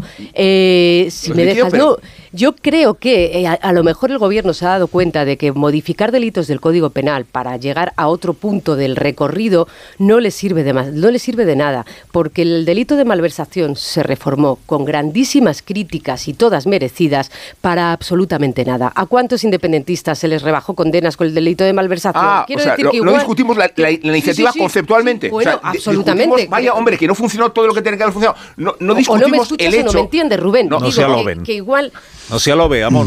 Que, no, que me hace gracia que, se desde el efecto, no desde la iniciativa. Igual el gobierno aprende a que modificar delitos no lleva nada, pero insisto... Igual aprende que no se tienen que modificar delitos en función de tus aliados. Efectivamente, eh, si es lo que No porque luego sea el efecto más o menos Si es lo que estoy diciendo, Rubén, si me quieres dar la razón, bienvenido.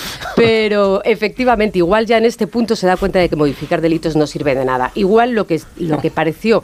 Eh, es que no sirva, es que no se puede. lo que se ha trasladado de esta semana de oye, hasta aquí hemos llegado con esta ley porque es sólida. Y el mensaje de Sánchez de, señores, esta ley va a abordar todos los, les va a amnistiar a todos y les va a amnistiar a todos porque, y esto es criticable o no, pero lo que dijo el presidente fue, aquí no hay terrorismo, lo que, lo que, lo que yo entendí es, cuidado, que las causas... tribunales para eso, Efectivamente, pero, las, pero lo que me di, la sensación que me dio es, esta causa de terrorismo no va a llegar a ningún sitio. Puigdemont no cometió un delito de terrorismo, dejen esta ley como está, ya veremos. Y los 12 CDRs, lo que el, presidente si quiere decir que no hay terror, a mí me parece bien que él opine como opinó en su día que era rebelión y como opinó en su día que opine lo que quiera, Sobre, pero tiene que opinar sobre las causas eh, judiciales concretas, las imputaciones concretas y los procesados concretos. Puede decir, el, el independentismo no es terrorismo, es una frase que pronunció antes de, la que, de, que la pronunciara ayer Sánchez, la pronunció Joaquín Torra. Fue el primero que pronunció esta frase en 2019. Dijo, el terrorismo, el independentismo no es terrorismo. La pronunció en respuesta a la entrevista de Sánchez con Juan Pedro Valentín, porque Torra interpretó que era Sánchez el que estaba identificando independentismo con terrorismo. Y por eso dijo eso. Y, luego le dijo el presidente Sánchez, aquí quien decidirá si hay terrorismo o no en los, los delitos tal, son los jueces y los fiscales. Pero, que, hay un grupo violento dentro del movimiento independentista, sí, lo, sí lo, bueno, el presidente sí que al final ni siquiera ni siquiera están imputados todos los CDR. Lo que dice el pues sumario de, la Audiencia Nacional es que hay una célula, detectaron una célula de dentro de los CDR cuyo objetivo era conseguir la independencia con violencia, una vez que fracasó el referéndum ilegal del 1 de octubre. Y ni siquiera son los CDR. Pero es que en esta transformación continua de, Pedro Sánchez ya solo le falta por decir, eh, eh, porque él va eh, asumiendo el lenguaje del independentismo, y solo le falta por decir que en Cataluña no se cometió ningún delito y que a los independentistas se les persigue por sus ideas. Que esto es lo que supone la ley de amnistía en sí, pero que el Partido Socialista y Pedro Sánchez todavía no lo ha dicho. Es lo que falta por decir del discurso independentista, que allí no se cometió ningún delito y que la justicia española los persiguió por sus ideas. Pues Todo esto es una barbaridad y una ofensa pero en esa vamos. Bueno, en cuanto al terrorismo, exactamente eso. Ni siquiera se persigue, no, no, no, a todos los independentistas, ni siquiera a todos los CDR, sino a una célula radical que se detectó dentro de los CDR. Pero bueno, veamos, el, aquí es que hay que ver lo que hay de fondo. Lo que hay de fondo que es, pues que en Puigdemont le ha dado una bofetada a estas que hacen época al presidente del gobierno, no solo hay que ver su, mm, su rostro y su cara y su talante el otro día,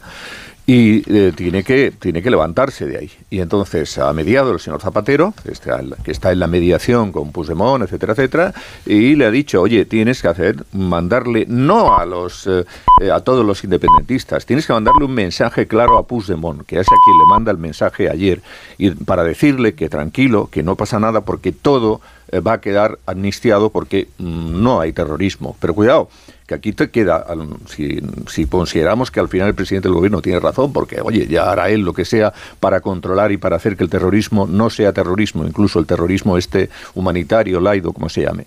Aquí queda el tema de la, de la injerencia rusa, ¿eh? que este, no sé, la injerencia rusa está ahí. Claro, al final tampoco va a hacer ni injerencia ni rusa, igual es ucraniana, igual es... Entonces, eh, no sé cómo va a solventar el tema de los rusos, que ese, ese es complicado de narices. Solo eché de menos yo en el discurso del presidente ayer que dijera, y, y el, el, independentismo tampoco es traición a... Alta traición. Tampoco es ruso. El independentismo tampoco, es putinismo, tenía que, haber dicho. Bueno, una pausa. Eh, enseguida contamos los datos del paro del mes de enero, el paro y afiliación a la seguridad social, creo que ha subido bastante el paro, lo que no sé si es tradición todos los meses de enero en esa misma cuantía o es eh, peor que otras veces. Y, y después recibimos a Raúl del Pozo y al presidente de Canarias, bueno, un montón de cosas. Más de uno en Onda Cero. Carlos Alsina. La felicidad no es un destino al que llegar. La felicidad está en el camino. Y si ese camino lo haces con tu nuevo Fiat, mucho mejor. Encuentra la felicidad con la Fiat Happiness Fórmula. Solo este mes tienes ofertas exclusivas con entrega inmediata en la gama de Fiat. Acércate a tu concesionario más cercano y encuentra la felicidad en cada curva. En CEPSA te damos 5 motivos para venir a nuestras estaciones de servicio. Ahorrar, ahorrar, ahorrar, ahorrar y sí, ahorrar. Seas cliente particular o profesional, te regalamos 5 euros si te unes a CEPSA Go o a Resa Direct. Y además ahorra 5 céntimos por litro en tus repostajes. Ven a CEPSA y llévate ya tus 5 euros. Consulta condiciones en cepsa.es. Esto es un mensaje para todos aquellos que te dijeron que no podías cambiar el mundo. Ahora sí puedes gracias al efecto ser humano, un superpoder que nos convierte en la única especie capaz de revertir el daño que causamos al planeta y frenar el hambre y la pobreza. Es hora de utilizar este nuevo poder. Descubre cómo hacerlo con manos unidas en efectoserhumano.org. Hoy, en día, la patata con un 37% de descuento. Por solo 3,33 la malla de 4 kilos. En tiendas y en Peugeot estamos listos para ayudarte a llevar lo más importante, tu negocio. Por eso, en los días Peugeot Profesional vas a poder disfrutar de condiciones especiales en toda la gama. Aprovecha del 1 al 14 de febrero para dar energía a tu negocio. Inscríbete ya en peugeot.es. Mira, cariño, los de la casa de enfrente también se han puesto alarma. Ya, desde que entraron a robar en casa de Laura se la han puesto todos los vecinos. Deberíamos hacer lo mismo, porque no estoy tranquila, siendo los únicos sin alarma. Pues esta misma tarde llamo a Securitas Direct para que nos la pongan. Protege tu hogar frente a robos y ocupaciones con la alarma de Securitas Direct. Llama ahora al 900-272-272. Hay quien se paraliza frente al cambio y quien siente un impulso imparable. Tú eliges. Cambiar es lo que nos hace sentir. Cupra Formentor, ahora por 29.900 euros con 5 años de garantía y mantenimiento sujeto a financiación. También híbrido enchufable. Más emociones en cupraofficial.es. Tengo la memoria fatal, se me olvida todo. Si te falla la memoria, toma de Memory. De Memory con vitamina B5 contribuye al rendimiento intelectual. Y ahora para los más mayores, de Memory Senior de Pharma OTC. Te quiero, mi amor, mi pastelito, mi bombón, mi galletita, mi bollito, mi bizcochito. Uy. Pero qué hambre más tonta me ha entrado así de repente. Hay mucho amor dentro de ti, como en el cupón diario de San Valentín de la 11, porque podrás ganar 500.000 euros y además si entras en cuponespecial.es podrás conseguir experiencias únicas que te enamorarán. Cupón diario de San Valentín de la 11. Bases depositadas ante notario. A todos los que jugáis a la 11, bien jugado. Juega responsablemente y solo si eres mayor de edad. Esto es un mensaje para todos aquellos que te dijeron que no podías cambiar el mundo. Ahora sí puedes gracias al efecto ser humano. Un superpoder que nos convierte en la única especie capaz de revertir el daño que causamos al planeta y frenar el hambre y la pobreza. Es hora de utilizar este nuevo poder. Descubre cómo hacerlo con manos unidas en efectoserhumano.org. En el corte inglés hasta el 7 de febrero, tus marcas de moda para mujer están con todo el 50% de descuento. Woman y Southern Cotton, Joyce Oisy Wear, Green Coast y Tintoretto. Si antes te gustaban, ahora más. Solo en las segundas rebajas. El corte inglés. En tienda web y app. A ver si lo entiendo bien. Tú ibas a por pan y vuelves con un coche. Ibas a por pan, pero has vuelto con un Skoda. Y del pan, ni rastro. Este febrero vuelven los Skoda Days con precios aún más irresistibles. Solo hasta el 29 de febrero. Infórmate en skoda.es. Skoda. Empieza el año ahorrando en Brico Depot. Con este pavimento porcelánico de 8,95 euros el metro cuadrado, ahora por solo 7,95. Y la puerta lacada con tapajuntas, antes a 119 euros. Y ahora todo por 99. Recuerda que si lo encuentras más barato, te devolvemos la diferencia por dos. Ya en tu tienda y en bricodepot.es. La felicidad no es un destino al que llegar. La felicidad está en el camino. Y si ese camino lo haces con tu nuevo Fiat, mucho mejor. Encuentra la felicidad con la Fiat Happiness Fórmula. Solo este mes tienes ofertas exclusivas con entrega inmediata en la gama de Fiat. Acércate a tu concesionario más cercano y encuentra la felicidad en cada curva. Más de uno en Onda Cero.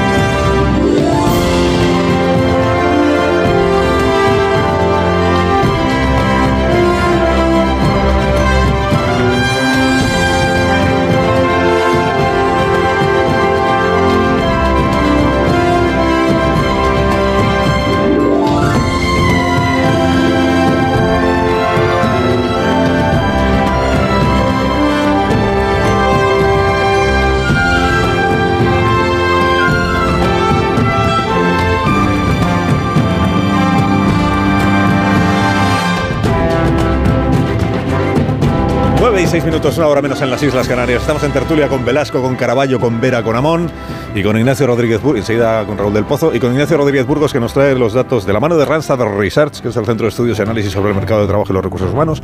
Nos ofrece los datos del paro y seguridad social del mes de enero. Buenos días, Ignacio. Muy buenos días.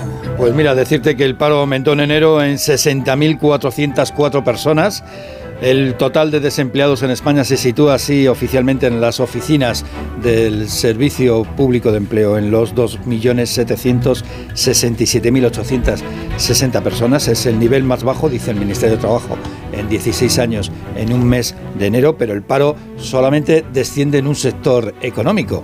En enero aumentó el paro en todos los sectores, incluido entre los jóvenes menores de 25 años. El paro solamente bajó en la construcción y sobre todo subió en los servicios, 59.000 desempleados más. Vamos, que se acabó la campaña de Navidad, los Reyes Magos regresaron a su casa y se llevaron el empleo. Y las rebajas de enero, eh, y esto es importante, las rebajas de enero ya no son como antes, es decir, no tienen la potencia comercial, la potencia económica y de actividad que tenían antes, porque se han adelantado con el Black Friday y todo, pues se han adelantado muchas compras al mes de noviembre. Así que el paro aumenta en 60.404 personas. Y en cuanto a la seguridad social, pues vemos que hay 231.250 ocupados menos. O sea, cae el empleo en más de 230.000 personas. ¿Dónde sobre todo? Pues en hostelería y en comercio. ¿Eh? Hay 20.881.000 trabajadores afiliados a la Seguridad Social en el mes de enero. Y hay que decir que en ese mes, en el mes pasado, se firmaron 1.185.000 contratos. Es decir, para todo esto se tuvieron que firmar 1.185.000 contratos, que son 15.000 contratos menos que el año pasado. Y hay que decir que de aquí 115.000 son indefinidos a tiempo parcial y 146.000 fijos discontinuos. Así que el paro aumenta en el mes de enero y la ocupación cae en 231.000 personas. Hay que decir también que enero suele ser un mal mes para el empleo, para el trabajo, para el mercado laboral y siempre suele caer la ocupación alrededor entre los 200 y 240.000 personas. Gracias Ignacio y te deseo que tengas un fin de semana espléndido. Muchas gracias, muy amable. A ti, hasta luego.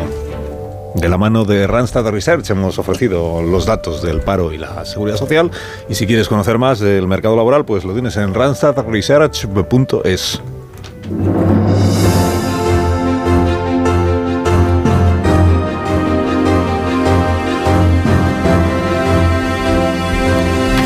minutos es eh, viernes y recibimos en este programa a Raúl del Pozo, que um, viene para celebrar el vino con todos nosotros. Eh, Raúl, buenos días. Buenos días. Buenos días, ¿cómo estás? ¿Bien? Bien. Me alegro mucho. Cuando tú quieras, que empiece viva el vino. En diciembre la tierra se duerme, pero no los labradores. Los truenos en enero apuntalan el género el, y también el granero, pero ni llueve ni truena. La agricultura es la primera de las artes y se ha sublevado. En el Parlamento Europeo, Plaza de Luxemburgo, los gañanes han sitiado a los burócratas con miles de tractores convertidos en tanques. Han envuelto Bruselas en humo negro. Los españoles participan en la tractorada. Lanzan huevos, hacen hogueras durante la cumbre de los 27 contra la competencia desleal. Han quemado motos y estatuas. Dicen que quieren acabar con las leyes locas, las leyes locas de la Comisión Europea. Exigen dignidad y respeto y precios justos. Los agricultores siempre trabajaron de sol a sol para que los demás comiéramos y han sido siempre maltratados. Ya se decía en tiempos de Quevedo, crecen los palacios ciento en cada cerro y el gran San Isidro ni ermita ni entierro. No llegan con sus cosechas a cubrir los gastos, los frían a impuestos, no pueden pagar los seguros agrarios, atacan con tomates y pepinos a la policía, porque se les acabó la paciencia. La revuelta se inició en Francia, donde los agricultores intentaron tomar París y atacaron los transportistas, a los transportistas españoles derribando sus cargas. En su viaje a Europa, Pedro Sánchez, ante los ataques de los franceses, dijo que los tomates españoles eran imbatibles. No solo defendió a los separatas, sino a los tomates. Europa es el primer productor de vino del mundo, cultiva la mitad de lo que se consume, pero los precios se han hundido y los excedentes se destinan a alcohol para perfumes. El precio de venta es inferior a lo que cuesta elaborarlo. Les dan mil millones de, al sector que son insuficientes. Querido Carlos, Europa sin vino perdería la luz y el talento y la alegría. ¡Viva el vino!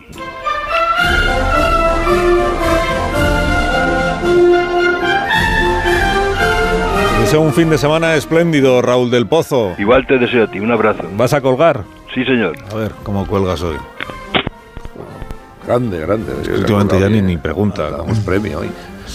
Colgaba un poco brus- bruscamente. ha sido bruscamente. Bueno, 9 y 12 minutos, una menos en Canarias. Estamos aquí con José Antonio Vera, con Pilar Velasco, con Javier Caraballo y con Rubén Amor en una tertulia muy, muy vehemente, muy muy apa- demasiado te ha parecido. No todo, ¿eh? No todo. Muy, muy apasionada muy- sobre los temas de, bueno, sobre el tema, sobre el tema siempre. Pero ahora vamos a vivir un momento un poco de, calma y, de, reflexión, porque nos visita el presidente de la Comunidad Canaria, eh, Fernando Clavijo. Eh, presidente, buenos días. Hola, muy buenos días. ¿Qué tal, cómo está? Muy bien, muchísimas gracias. Ha venido a Madrid en, vuelo de Vinter, supongo. Efectivamente. Ah, Ayer ya hacíamos el vuelo inaugural, eh, Canarias, Madrid, Canarias con, la compañía Canaria Vinter y encantados de estar más cerca de Madrid. Que es un, no sé si se puede llamar un hito, pero para la, para la compañía Vinter, pues tener vuelo directo con Madrid, no con otras ciudades del país, pero con Madrid pues es un acontecimiento.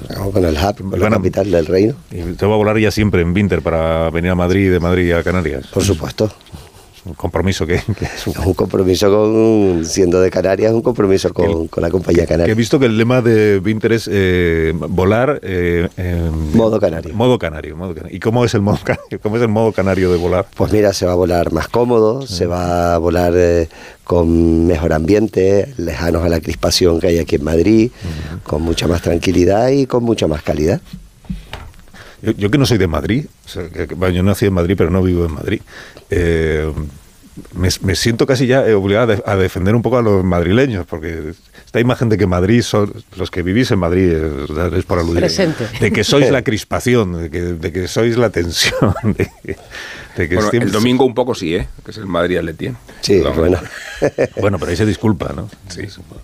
No, pero esta idea de que en Madrid, usted también la tiene, ¿no? Esta idea de que en Madrid todo, en la política. la política, no los madrileños. Los políticos en, Madrid eh, igual son más dados a, a exagerar, ¿no? A, a la, tensión, igual no necesaria siempre, que, en otras eh, regiones de España? Yo lo viví en la legislatura pasada, que estuve en el Senado. Eh, yo venía, mi política, siempre fui alcalde de La Laguna y toda mi, mi, mi, carrera política ha estado en Canarias, pero tuve ese impas de cuatro años en el Senado y a mí me asombró la agresividad, la agresividad y y desde luego la, incapacidad para alcanzar acuerdos que, que en el Senado la legislatura pasada. Y creo que esta legislatura hemos comenzado exactamente igual. ¿no? Mm. Creo que se nos olvida que todos queremos lo mejor para los ciudadanos ¿no? y que lo ideal es que seamos capaces de buscar acuerdos. No todo se hace mal ni todo se hace bien.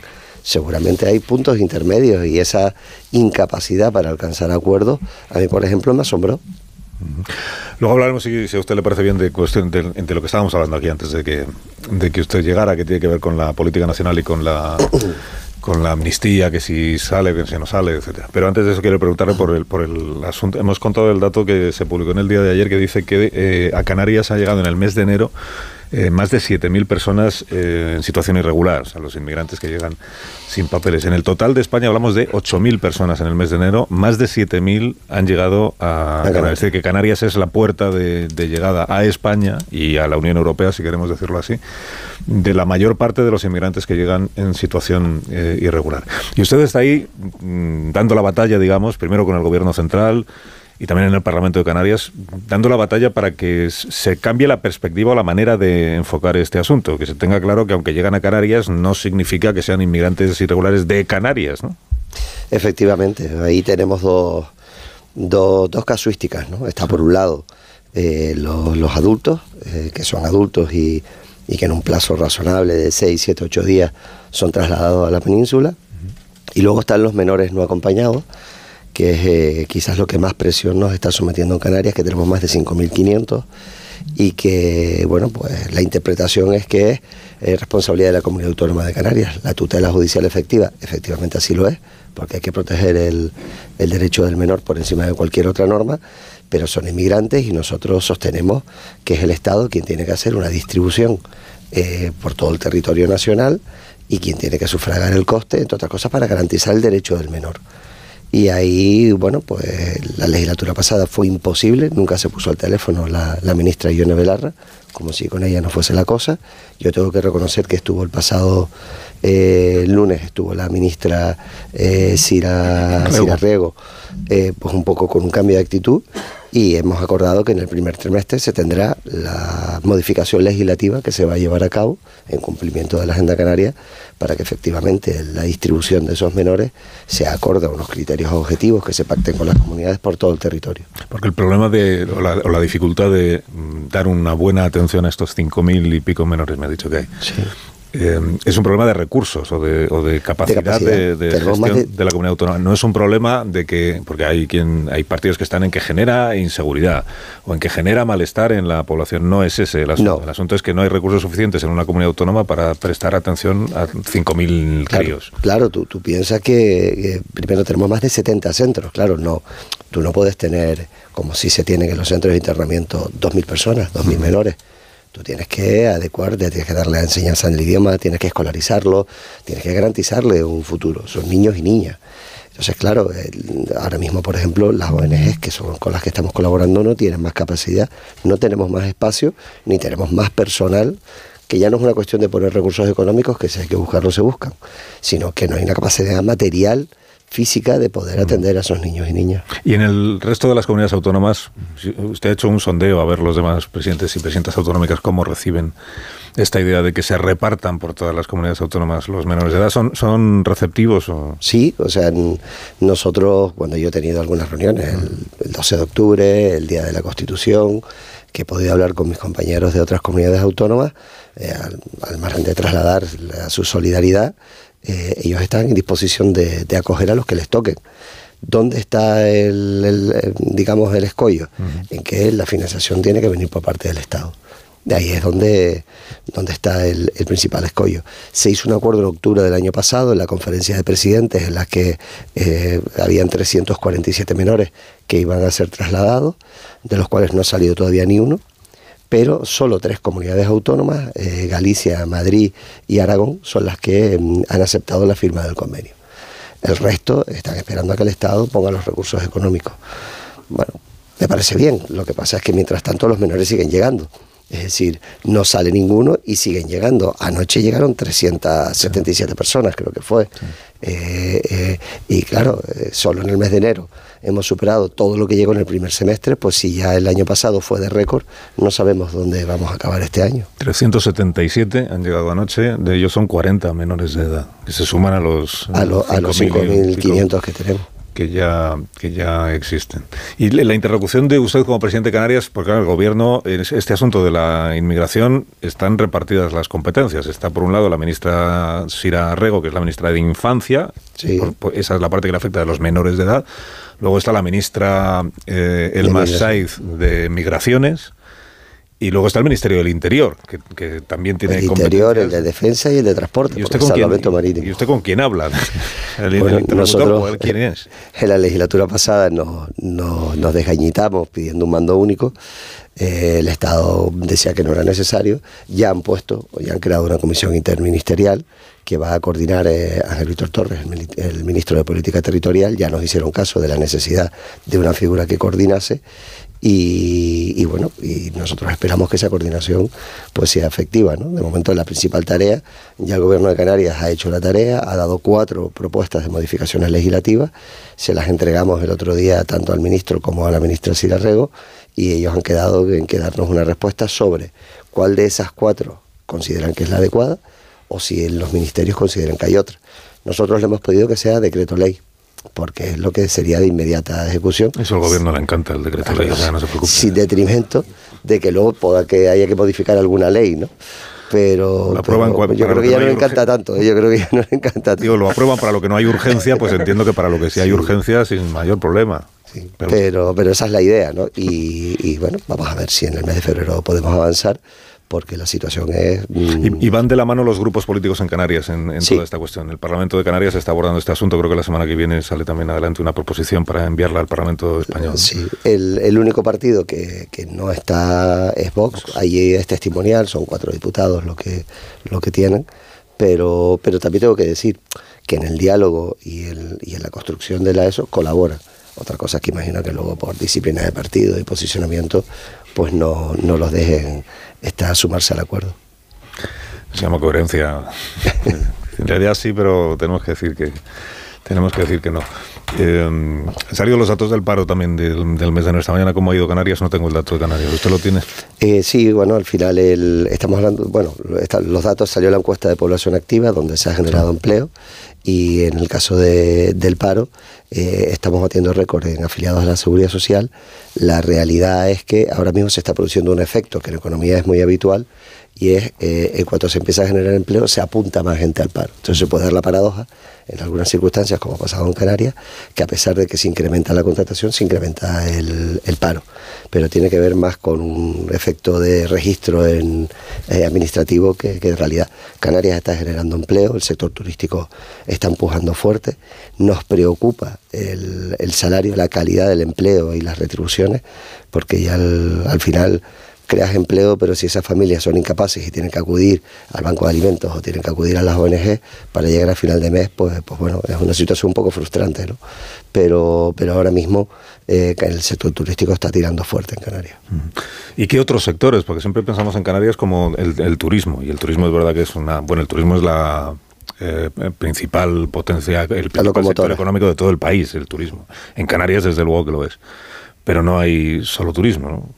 Habrá que apostar también por otros, por otros sectores. Nosotros hemos puesto en marcha, que lo pusimos en, sabes que yo fui presidente del 15 al 19, eh, pusimos en marcha que es crecer juntos. O sea, la diversificación económica de Canarias tiene que pasar por el tirón del sector turístico, que a los efectos es casi el 40% de nuestro PIB y tiene que ver mucho con, que al final se compre producto de kilómetro cero del campo y que tire el sector primario, que al final el chocolate que te ponen en la almohada sea un chocolate de Tirma, de fábricas canarias. Eh, al final necesitamos que el sector turístico permita tirar del resto de los sectores económicos, pero es evidente que ninguna región ni ningún país eh, renuncia a su principal fuente de riqueza y nuestra principal fuente de riqueza es la turística y la tenemos que seguir pues cuidando. Hemos cerrado un año 23 de récord, 16,2 millones de turistas, más de 20 mil millones de facturación y lo que necesitamos es efectivamente que toda esa riqueza irradie al resto de la, de la sociedad y a los empleados. Yo en, en Fitur no, no, estuvo exento de algunas críticas, pero ya transmitía que, hombre, cuando se bate en récord hay que compartir la riqueza con los trabajadores también, ¿no? ¿Quién le ha criticado? Los, bueno, las patronales. Los empleadores. los empleadores o las patronales, pero tengo el defecto a veces de decir lo que pienso y me meto en lío. bueno, Coalición Canaria apoyó en el Congreso de los Diputados la investidura de Pedro Sánchez. Mm, apoyó el decreto anticrisis en la votación de hace dos o tres semanas eh, y no apoya la, ley de amnistía y por eso no ha salido adelante aparte de que porque Junts votó en contra, pero tampoco contó con el apoyo de Coalición Canaria. Visto lo visto de cómo va la legislatura, no sé cuántos llevamos, bueno, de legislatura creo que llevamos medio año ya o así, de gobierno del presidente, pues tres meses o cuatro. En diciembre fue, ¿no? Fue en noviembre la investidura. Pues se me está haciendo largo. Eh, ¿Coalición Canaria se arrepiente de haber apoyado la investidura de Pedro Sánchez o no? No, no nos arrepentimos. Creemos que nosotros apoyamos previamente la investidura de Feijóo y ahí se firmó una agenda canaria con una serie de compromisos. El Partido Socialista, en este caso, firmó la misma agenda canaria y nosotros somos coherentes. Sé que a veces es difícil explicarlo, sé que en un mundo de blancos y negros, azules y rojos, a veces mm, yo digo ser azul, blanco y amarillo, como es la bandera canaria, pues no está exento de que todo el mundo te quiera arrimar a un lado o a otro y nosotros estamos con Canarias. Esta batalla con nosotros no va. Nosotros creemos que la agenda canaria se está cumpliendo, apoyamos esos dos decretos, entre otras cosas porque hoy los canarios viajan gratis en transporte público porque apoyamos esos decretos, si no, no hubiesen bajado, o porque las ayudas de La Palma a los empresarios o a los trabajadores que todavía no han podido restablecer sus negocios porque están debajo de la lava siguen eh, funcionando. Luego, a partir de ahí, en nuestro ejercicio de creencia, dijimos claramente que la amnistía era una línea roja para nosotros. Sigue siendo una línea roja, nos parece un despropósito nos parece que es mm, eh, pues, de alguna manera violentar eh, la separación de poderes y el Estado democrático. Y, nuestra coherencia va por ahí, pero a partir de ahí, eh, mientras se cumpla, nosotros vamos a cumplir. Y, todo lo que ha pasado en estos últimos días y en esta misma semana, que, ¿cómo, lo, ¿cómo lo percibe o cómo lo valora usted? O sea, el hecho de que una ley de amnistía que se hace con Junts per Catalunya y para beneficiar a los, entre otros, a los dirigentes de Junts per Catalunya, sea Junts per Catalunya quien vota en contra y hace que no salga adelante esa ley. Y ahora tenemos al, gobierno del presidente Sánchez casi pidiéndole a Junts per Catalunya que se deje amnistiar en, estas condiciones. Bueno, a Junts, a que, que se deje. ¿no? Usted todo esto como lo ve, porque igual con la distancia que da estar en Canarias se ven las cosas con más claridad que aquí en... yo lo veo como un despropósito. Es un despropósito, entre otras cosas. Lo primero, lo primero que habría que saber es ¿Alguien ha visto exactamente lo que firmó eh, Pedro Sánchez y el Partido Socialista con Junts por Cataluña para la investidura? Es decir, ¿tenemos un texto de los compromisos adquiridos? Yo lo desconozco. Por lo tanto, no sabemos si lo que se les prometió por la investidura era una cosa y ahora se ha hecho otra, y entonces sería razonable que Junts votase en contra porque no está de acuerdo, o si acordaron eso y Junts, eh, en este caso, eh, se desdice. Yo creo más probable que le prometieron una cosa y ahora hecho otra.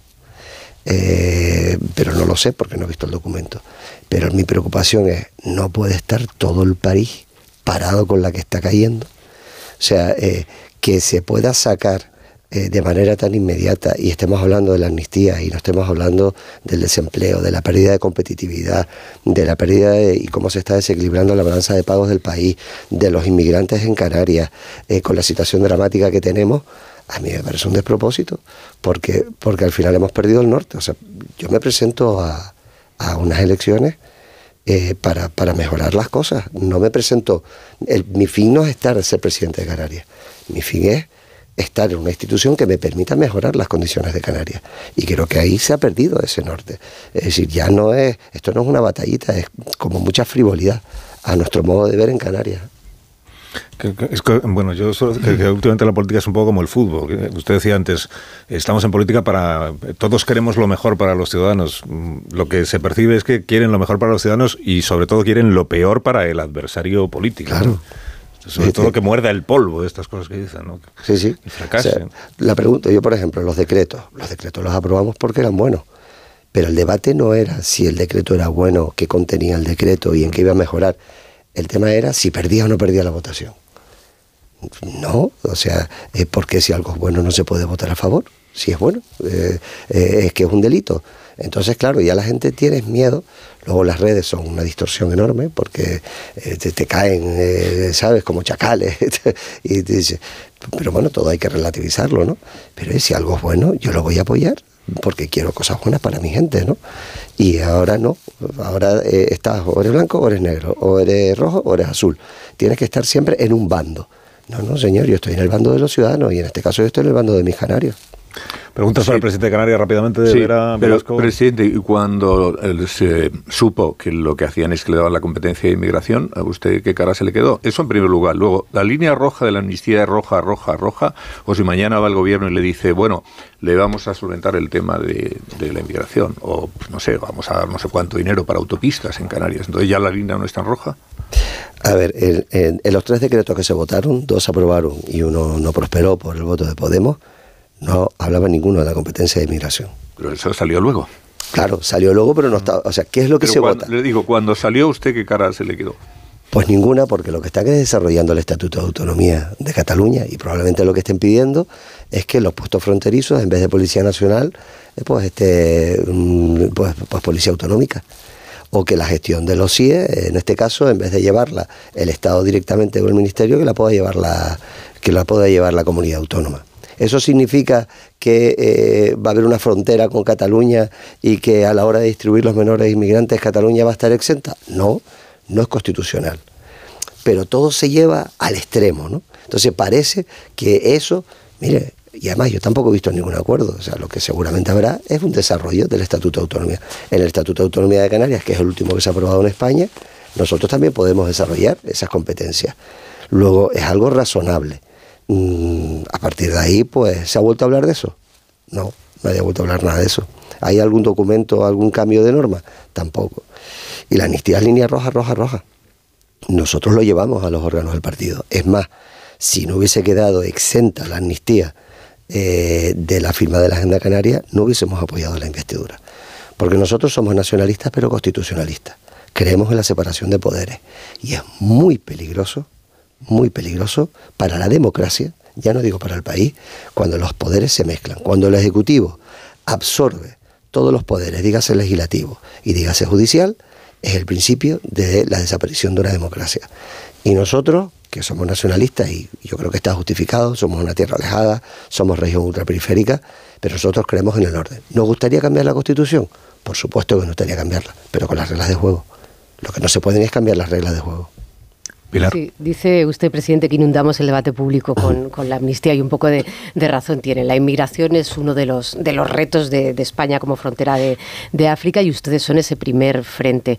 Eh, ¿Cómo escucha usted el debate de la inmigración eh, cuando los presidentes, presidentas autonómicas eh, de la península se enfrentan con el gobierno en este caso por no nos manden menores, tenemos suficientes?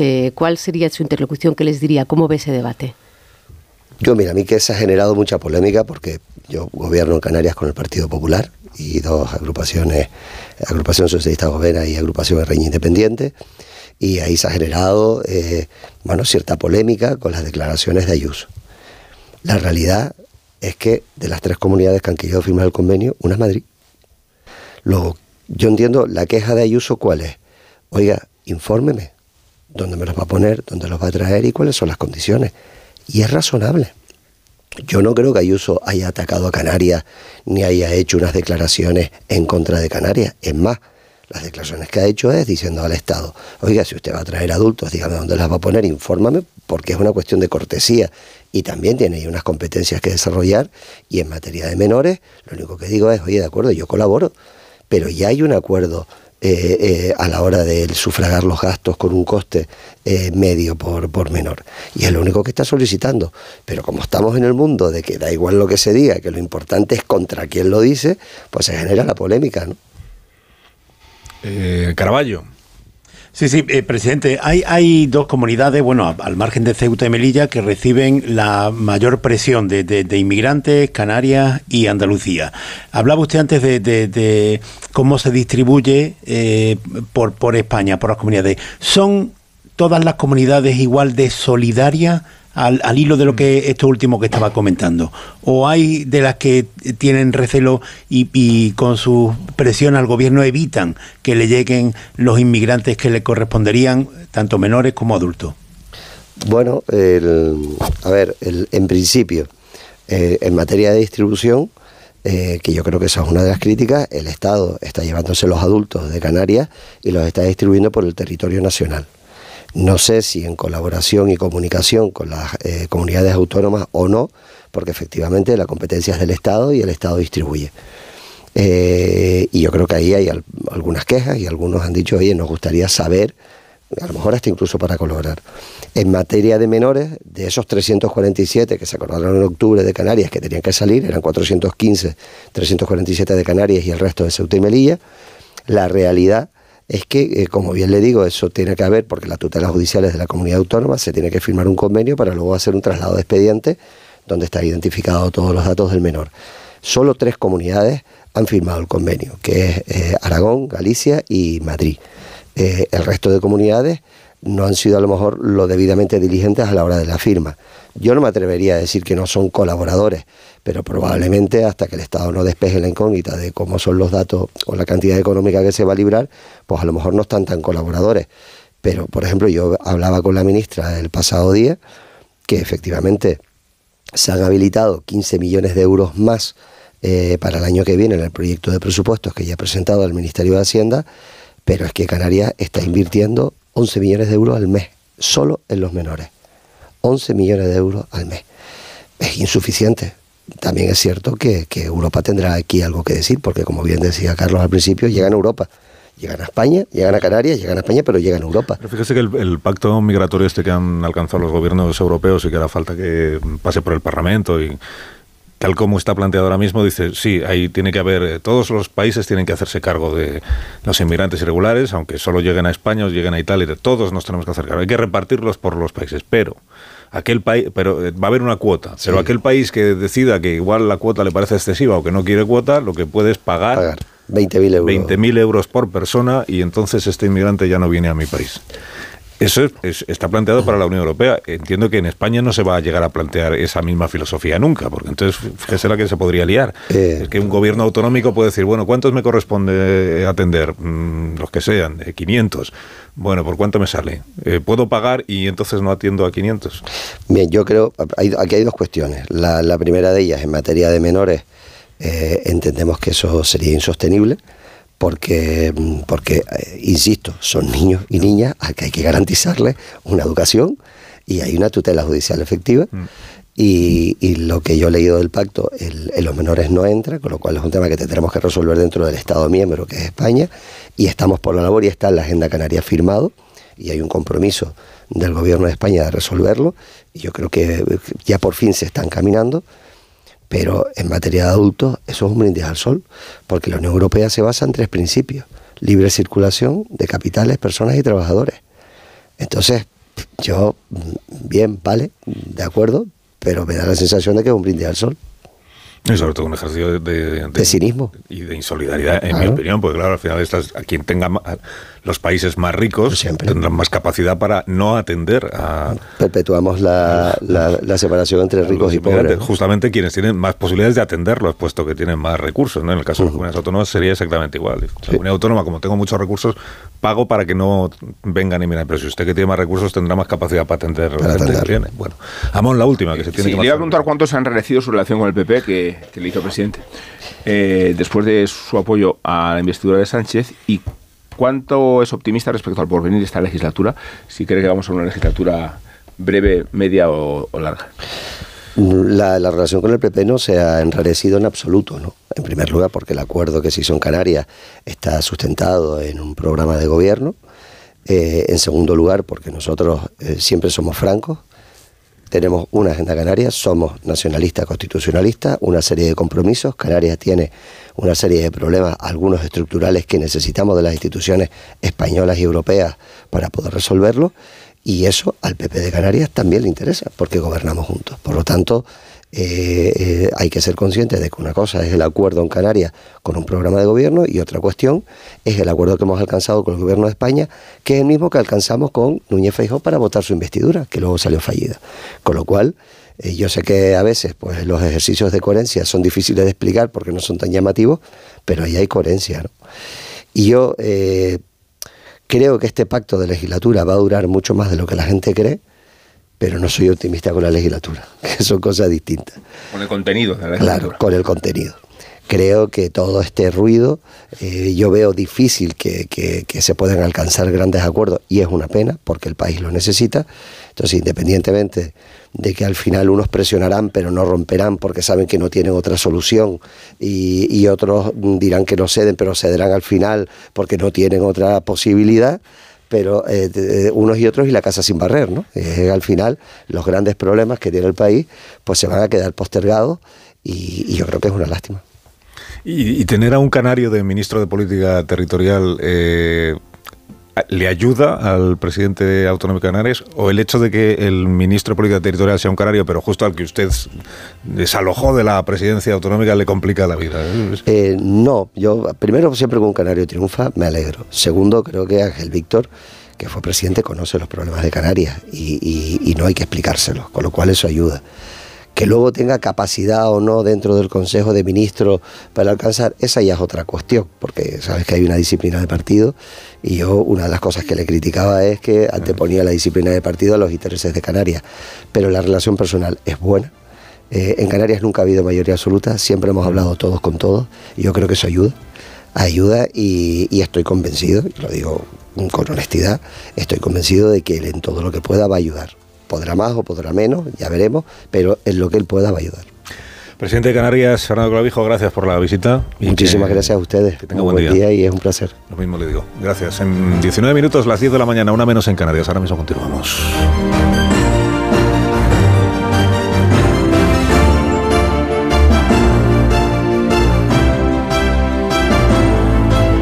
Más de uno. Onda Cero. Carlos Alsina. Aquí tener anuncios no es algo que tú puedas elegir. Pero los años de fijo y variable en tu hipoteca, sí. Porque con las nuevas hipotecas naranja eres más libre. Más opciones, más variedad, aunque no deje de ser una hipoteca. Más información en ing.es.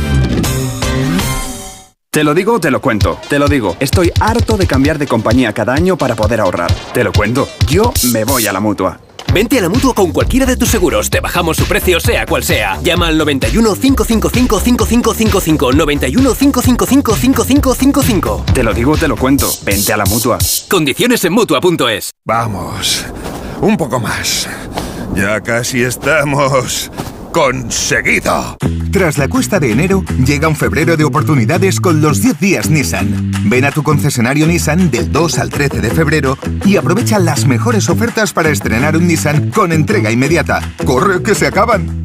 Si elegir es ahorrar for you, ahorra todas las semanas con los productos marca Carrefour, como con el café en cápsulas Carrefour Pack de 30 a 4 euros con 35 y otras ofertas como la pechuga entera de pollo Carrefour formato ahorro a 4 euros con 95 el kilo. Hasta el 4 de febrero en hipermercados, market, web y app. Carrefour, aquí poder elegir es poder ahorrar. ¿Perdona? ¿Que ahora Movistar Prosegur Alarmas incluye una garantía antiocupación? Uf, ya verás cuando se entere mi perro. Ningún guardián puede competir con Movistar Prosegur Alarmas, la primera y única alarma con garantía antiocupación, que no solo disuade y protege, ahora también se compromete contra las ocupaciones. Contrátala en el 900-222-250 o en movistarproseguralarmas.es. El Consejo Europeo obligará a España a la eliminación gradual de las calderas de gas y gasoil. En Iberdrola nos ocupamos de todo para cambiar tu caldera por aerotermia y ahorra 1000 euros. Únete a las energías limpias de la mano de un líder mundial. Iberdrola, por ti, por el planeta.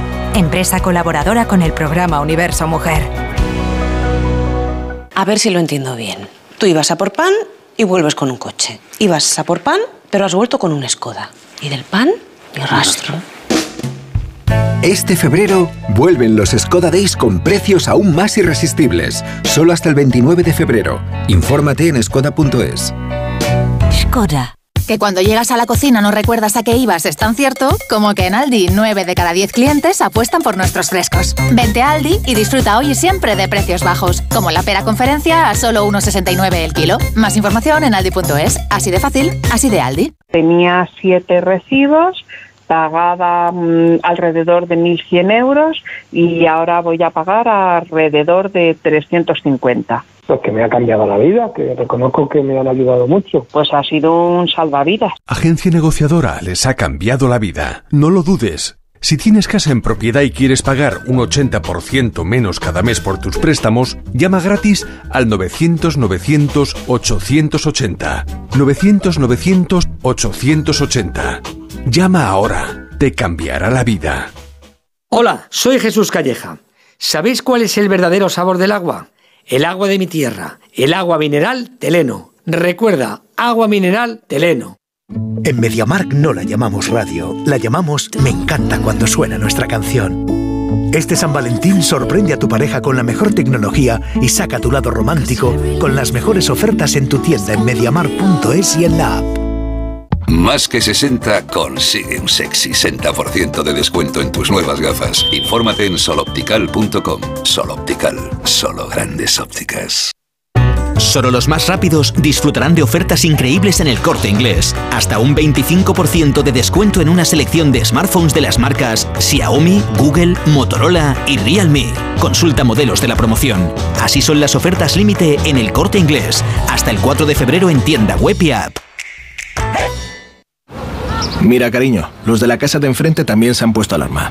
Ya, desde que entraron a robar en casa de Laura se la han puesto todos los vecinos. Deberíamos hacer lo mismo, porque no estoy tranquila, siendo los únicos sin alarma. Pues esta misma tarde llamo a Securitas Direct para que nos la pongan. Protege tu hogar frente a robos y ocupaciones con la alarma de Securitas Direct.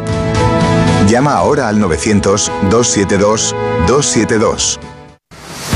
¿Cansado? Revital. Tomando Revital por las mañanas recuperas tu energía, porque Revital contiene ginseng para cargarte las pilas y vitamina C para reducir el cansancio. Revital, de Pharma OTC. A ver si lo entiendo bien. Tú ibas a por pan y vuelves con un coche. Ibas a por pan, pero has vuelto con un Skoda. Y del pan, ni rastro.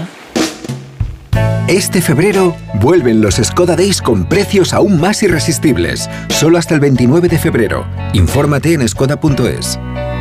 Skoda.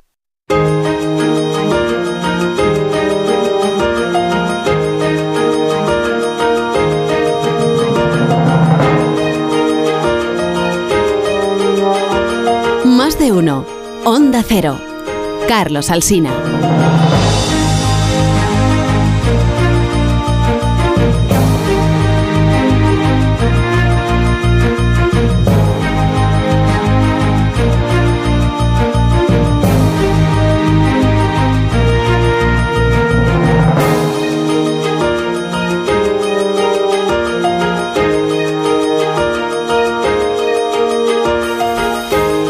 13 minutos, quedan 13 minutos para que sean las 10 de la mañana, una hora menos en las Islas Canarias. Después de la visita del presidente de Canarias, pues con Amón, con Velasco, con Vera y con Caraballo, pues si os parece en lo que nos queda, rematamos las cuestiones que tenemos hoy encima de la mesa. Ha empezado una campaña electoral en Galicia, no sé si estáis al tanto. Sí. Sí, lo, lo habéis oído, ¿no?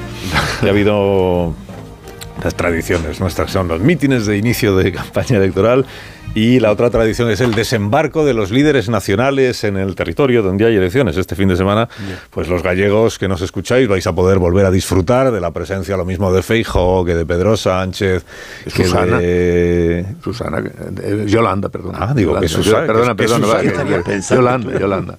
¿A qué, a qué año hemos vuelto? Eh, Yolanda Díaz.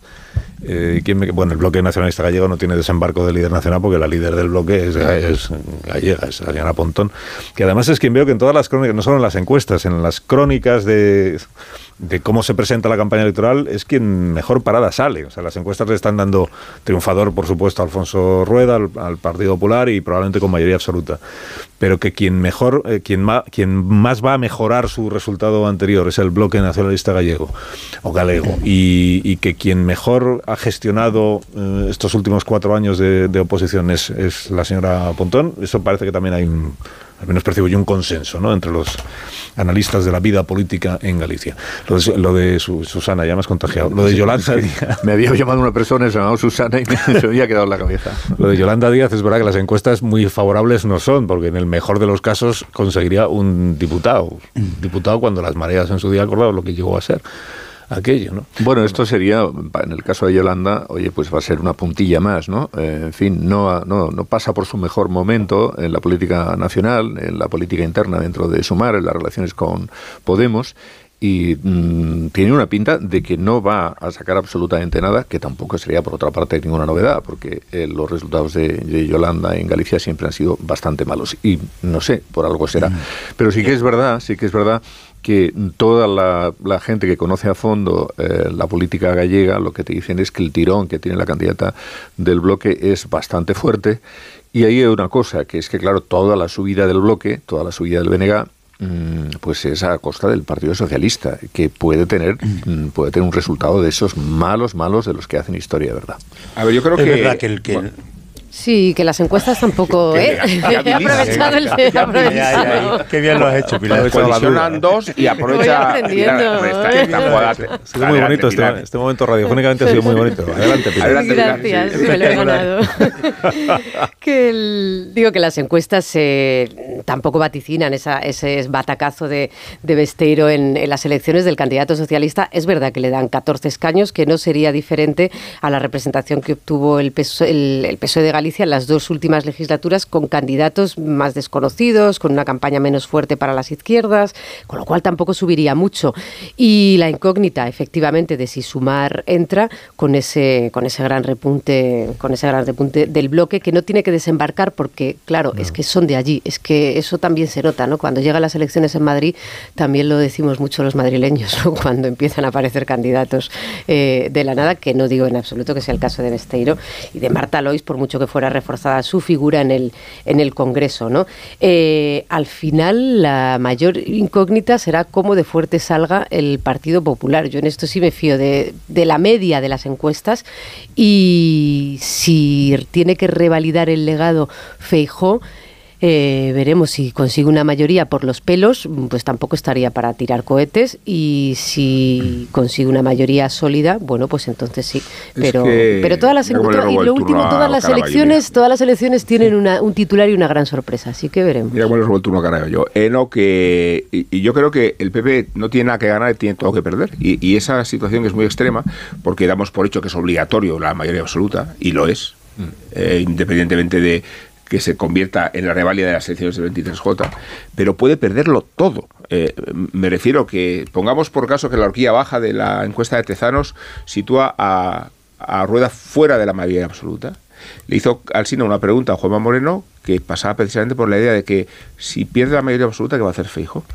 Es el hundimiento de la carrera política de Feijo. Porque como siendo Galicia el territorio sagrado, vas a conceder la posibilidad de que termine gobernando el BNG después de 15 años de gobierno del Partido Popular. Y en esas circunstancias, siendo remota la posibilidad de que el Partido Popular pierda la mayoría absoluta, las consecuencias de que suceda son extremadamente graves.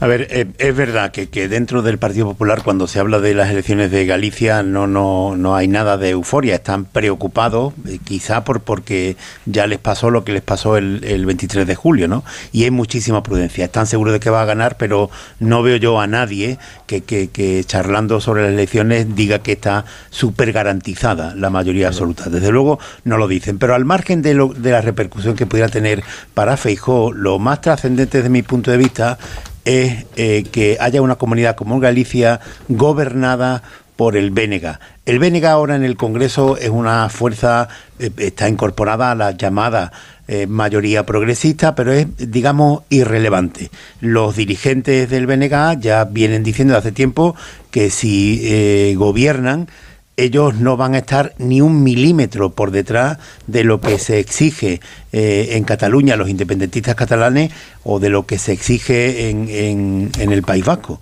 Con lo cual ya tendríamos otra comunidad en la que empezaría a sonar, y no deberíamos extrañarnos, que ellos también, eh, que también se pide un referéndum de autodeterminación, eh, nuevas transferencias, y, en fin, eso, eh, y, el BNG, que ahora es irrelevante en el Congreso, pasaría a tener con el Gobierno de Galicia un papel muy distinto. Si a eso le sumamos que en el País Vasco pueda ganar Bildu, pues como se suele decir en el clásico, ¿no? ¿Qué puede salir mal? Pues hasta aquí la tertulia de este viernes. Os deseo que tengáis un fin de semana verdaderamente inolvidable, pero solo sí, para yo creo que sí. ¿eh? el María Leti, pues 0-2. Bueno, ya lo hablar del tomate. Yo con 1-2 también me conformo. Sí, sí. ¿eh? y incluso con empate. bueno. ya, el lunes, ya el lunes vemos. Si venís con la cara de Pedro Sánchez del otro día, por ejemplo. Los... ¿Qué cara se le puso, eh? Sí, adiós, Vera, que tengas un buen fin de semana. Buen fin de semana. Adiós, Pilar Velasco, hasta el próximo día. Buen fin de semana. Adiós, Caraballo. Muy buenos días. Adiós, Caraballo. Adiós, Amón. Hasta el próximo. Hasta un, no, hasta dentro de un rato. Hay, hay, cultureta hoy, es verdad. Bueno, todo, creo, creo que es todos los viernes. Es verdad, sí. Ah, que, la, no sí que la cultureta. La mía sí, la tuya también. Que a mí me habían dicho, bueno, no, no pasa nada, no pasa nada. En cinco minutos contamos las noticias. Sí.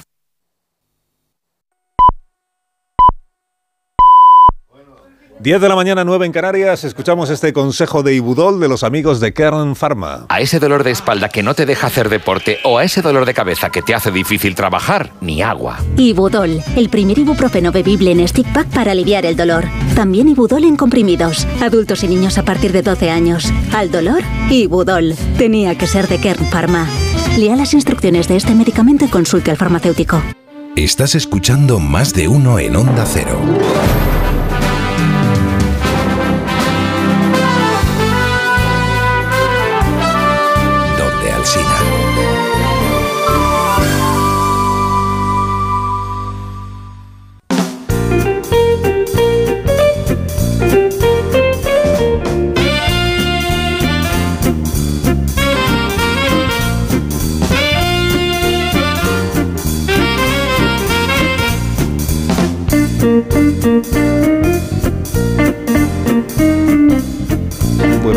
Aparezca por aquí el cocinero Begoña de la Fuente, unos Callahan, ¿eh? un nombre para disfrutar, disfrutar caminando con Callahan Adaptation, hazte con su diseño favorito, con el tuyo de invierno, ahora en rebajas al mejor precio, tengas el estilo que tengas. Callahan dispone del modelo, perdón, perfecto para ti. es el calzado Callahan que está diseñado para ofrecerte una experiencia única al caminar, una excelente comodidad y calidad con tecnología Callahan Adaptation. Se adapta al pie. Aprovecha las rebajas de Callahan para elegir los zapatos que se adaptan a tus pies y a tu forma de caminar. A la venta en las mejores zapaterías y en carajan.es. Tecnología, diseño y confort al mejor precio. Más de uno. En Onda Cero. Te lo digo o te lo cuento. Te lo digo. Sigue subiéndome el seguro del coche, aunque nunca me han multado. Te lo cuento. Yo me voy a la mutua. Vente a la mutua con cualquiera de tus seguros. Te bajamos su precio, sea cual sea. Llama al 91 555 5555. 91 555 5555. Te lo digo, te lo cuento. Vente a la mutua. Condiciones en mutua.es. ¿Un cóctel o un refresco? ¿Desayuno con zumo o café? Con la promo todo incluido de Costa no tienes que elegir. Las bebidas son gratis. Reserva tu crucero hasta el 12 de marzo y disfruta del paquete de bebidas gratis. Infórmate en tu agencia de viajes o en costacruceros.es. Costa.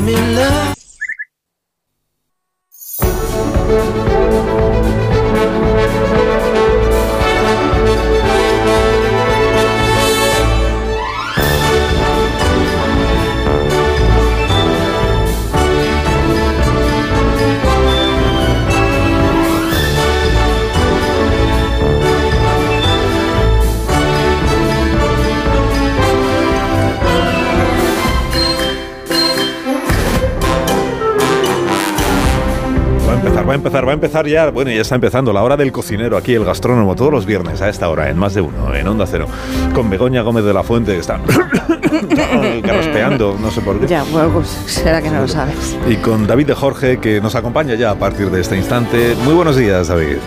Asinetti, buenos días. ¿Qué pasa? Qué bien Begoña, estamos haciendo la Begoña? presentación. Hoy la estamos haciendo muy bien. Todo más bien, estáis haciendo todo más bien. ¿Cómo Hoy se nota bien. que es viernes, eh? ¿Cómo Sí. se nota que es viernes? No, lo sabía, Carlos, hasta hace un momento no sabía que era viernes. No, no, se hace el tonto, sabe de sobras. Y ella se está visualizando así como Telma y Luis cogiendo luego el coche y, y yendo como no, sin pues destino. porque a veces me, a veces vengo Eh. con la idea del día que es y luego por algún motivo pues mm, se me olvida o lo que sea. Y, y- ¿Qué pero es que se te va a olvidar? Si tienes todo súper súper claro. Tú tienes no, el pero si le he 2024 en dicho- la cabeza, Sinetti. Sabes todo. La legislatura, el golpe de Estado, no sé qué. golpe todos de los temas, ¿Ha habido ¿sabes un golpe todo? de Estado?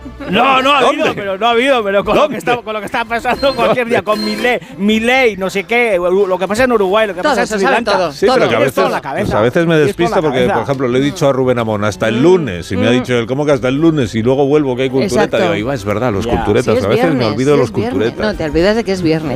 No, de los culturetas. No, no me olvido de que es viernes. Es viernes y aquí estamos en el 609-83-1034 para que Wow. usted pueda...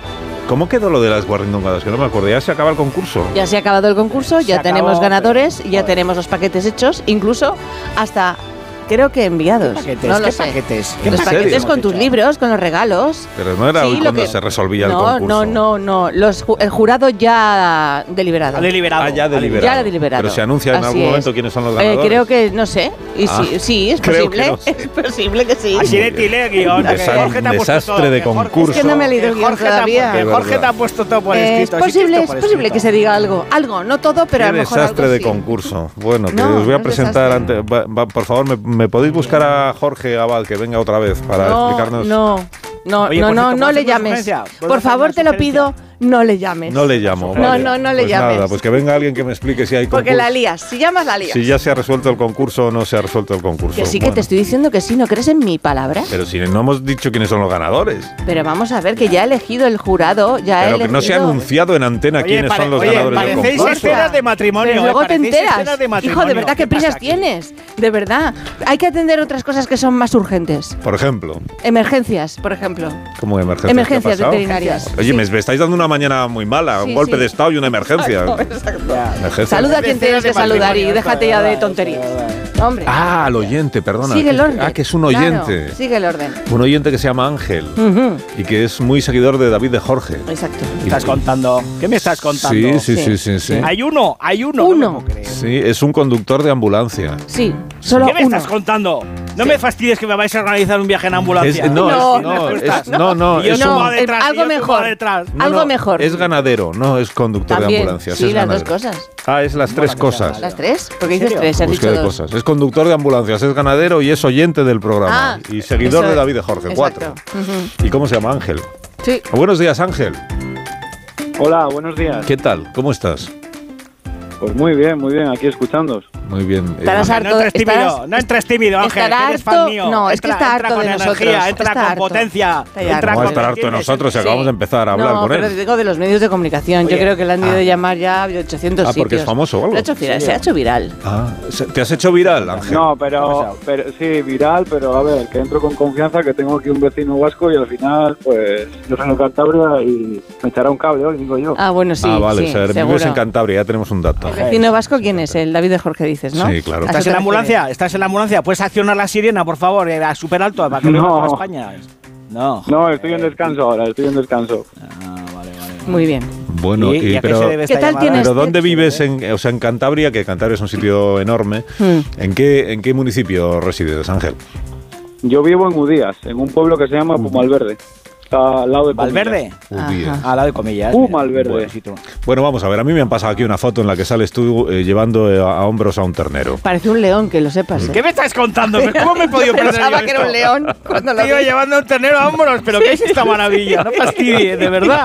¿Pero qué es esto? Pero, y, y con lo tímido que eres, Ángel, ¿cómo puedes echarte uno- un ternero al hombro? Pero De vamos verdad, a ver, o sea, tienes que tener las, las lumbares destrozadas. Vayamos por orden. ¿Cuánto, cuánto ver, a ver. pesa, un, cuánto Pues pesa eso. un ternero, Ángel? ¿Cuánto pesa? Pues mira, ese era recién nacido y andaría sobre los 50 kilos o así. Fíjate tú, 50 50 kilos. Joder, Madre es de Dios. como- pues casi como lo que peso yo. Recién nacido. O sea, es un bebé de 50 kilos. Joder, Vale. eres artista. tío. Vale, y, Sí, sí, pero, era, era un bebé de 50 kilos que había nacido y pues como aquí nos está acechando el lobo cada dos por tres, nos gusta que por la noche meterlos a la cuadra, ¿sabes? Ah, Para claro. que esté más seguro. ¿Y cuántos kilómetros te tienes que hacer tú con el ternero al- al- a la espalda?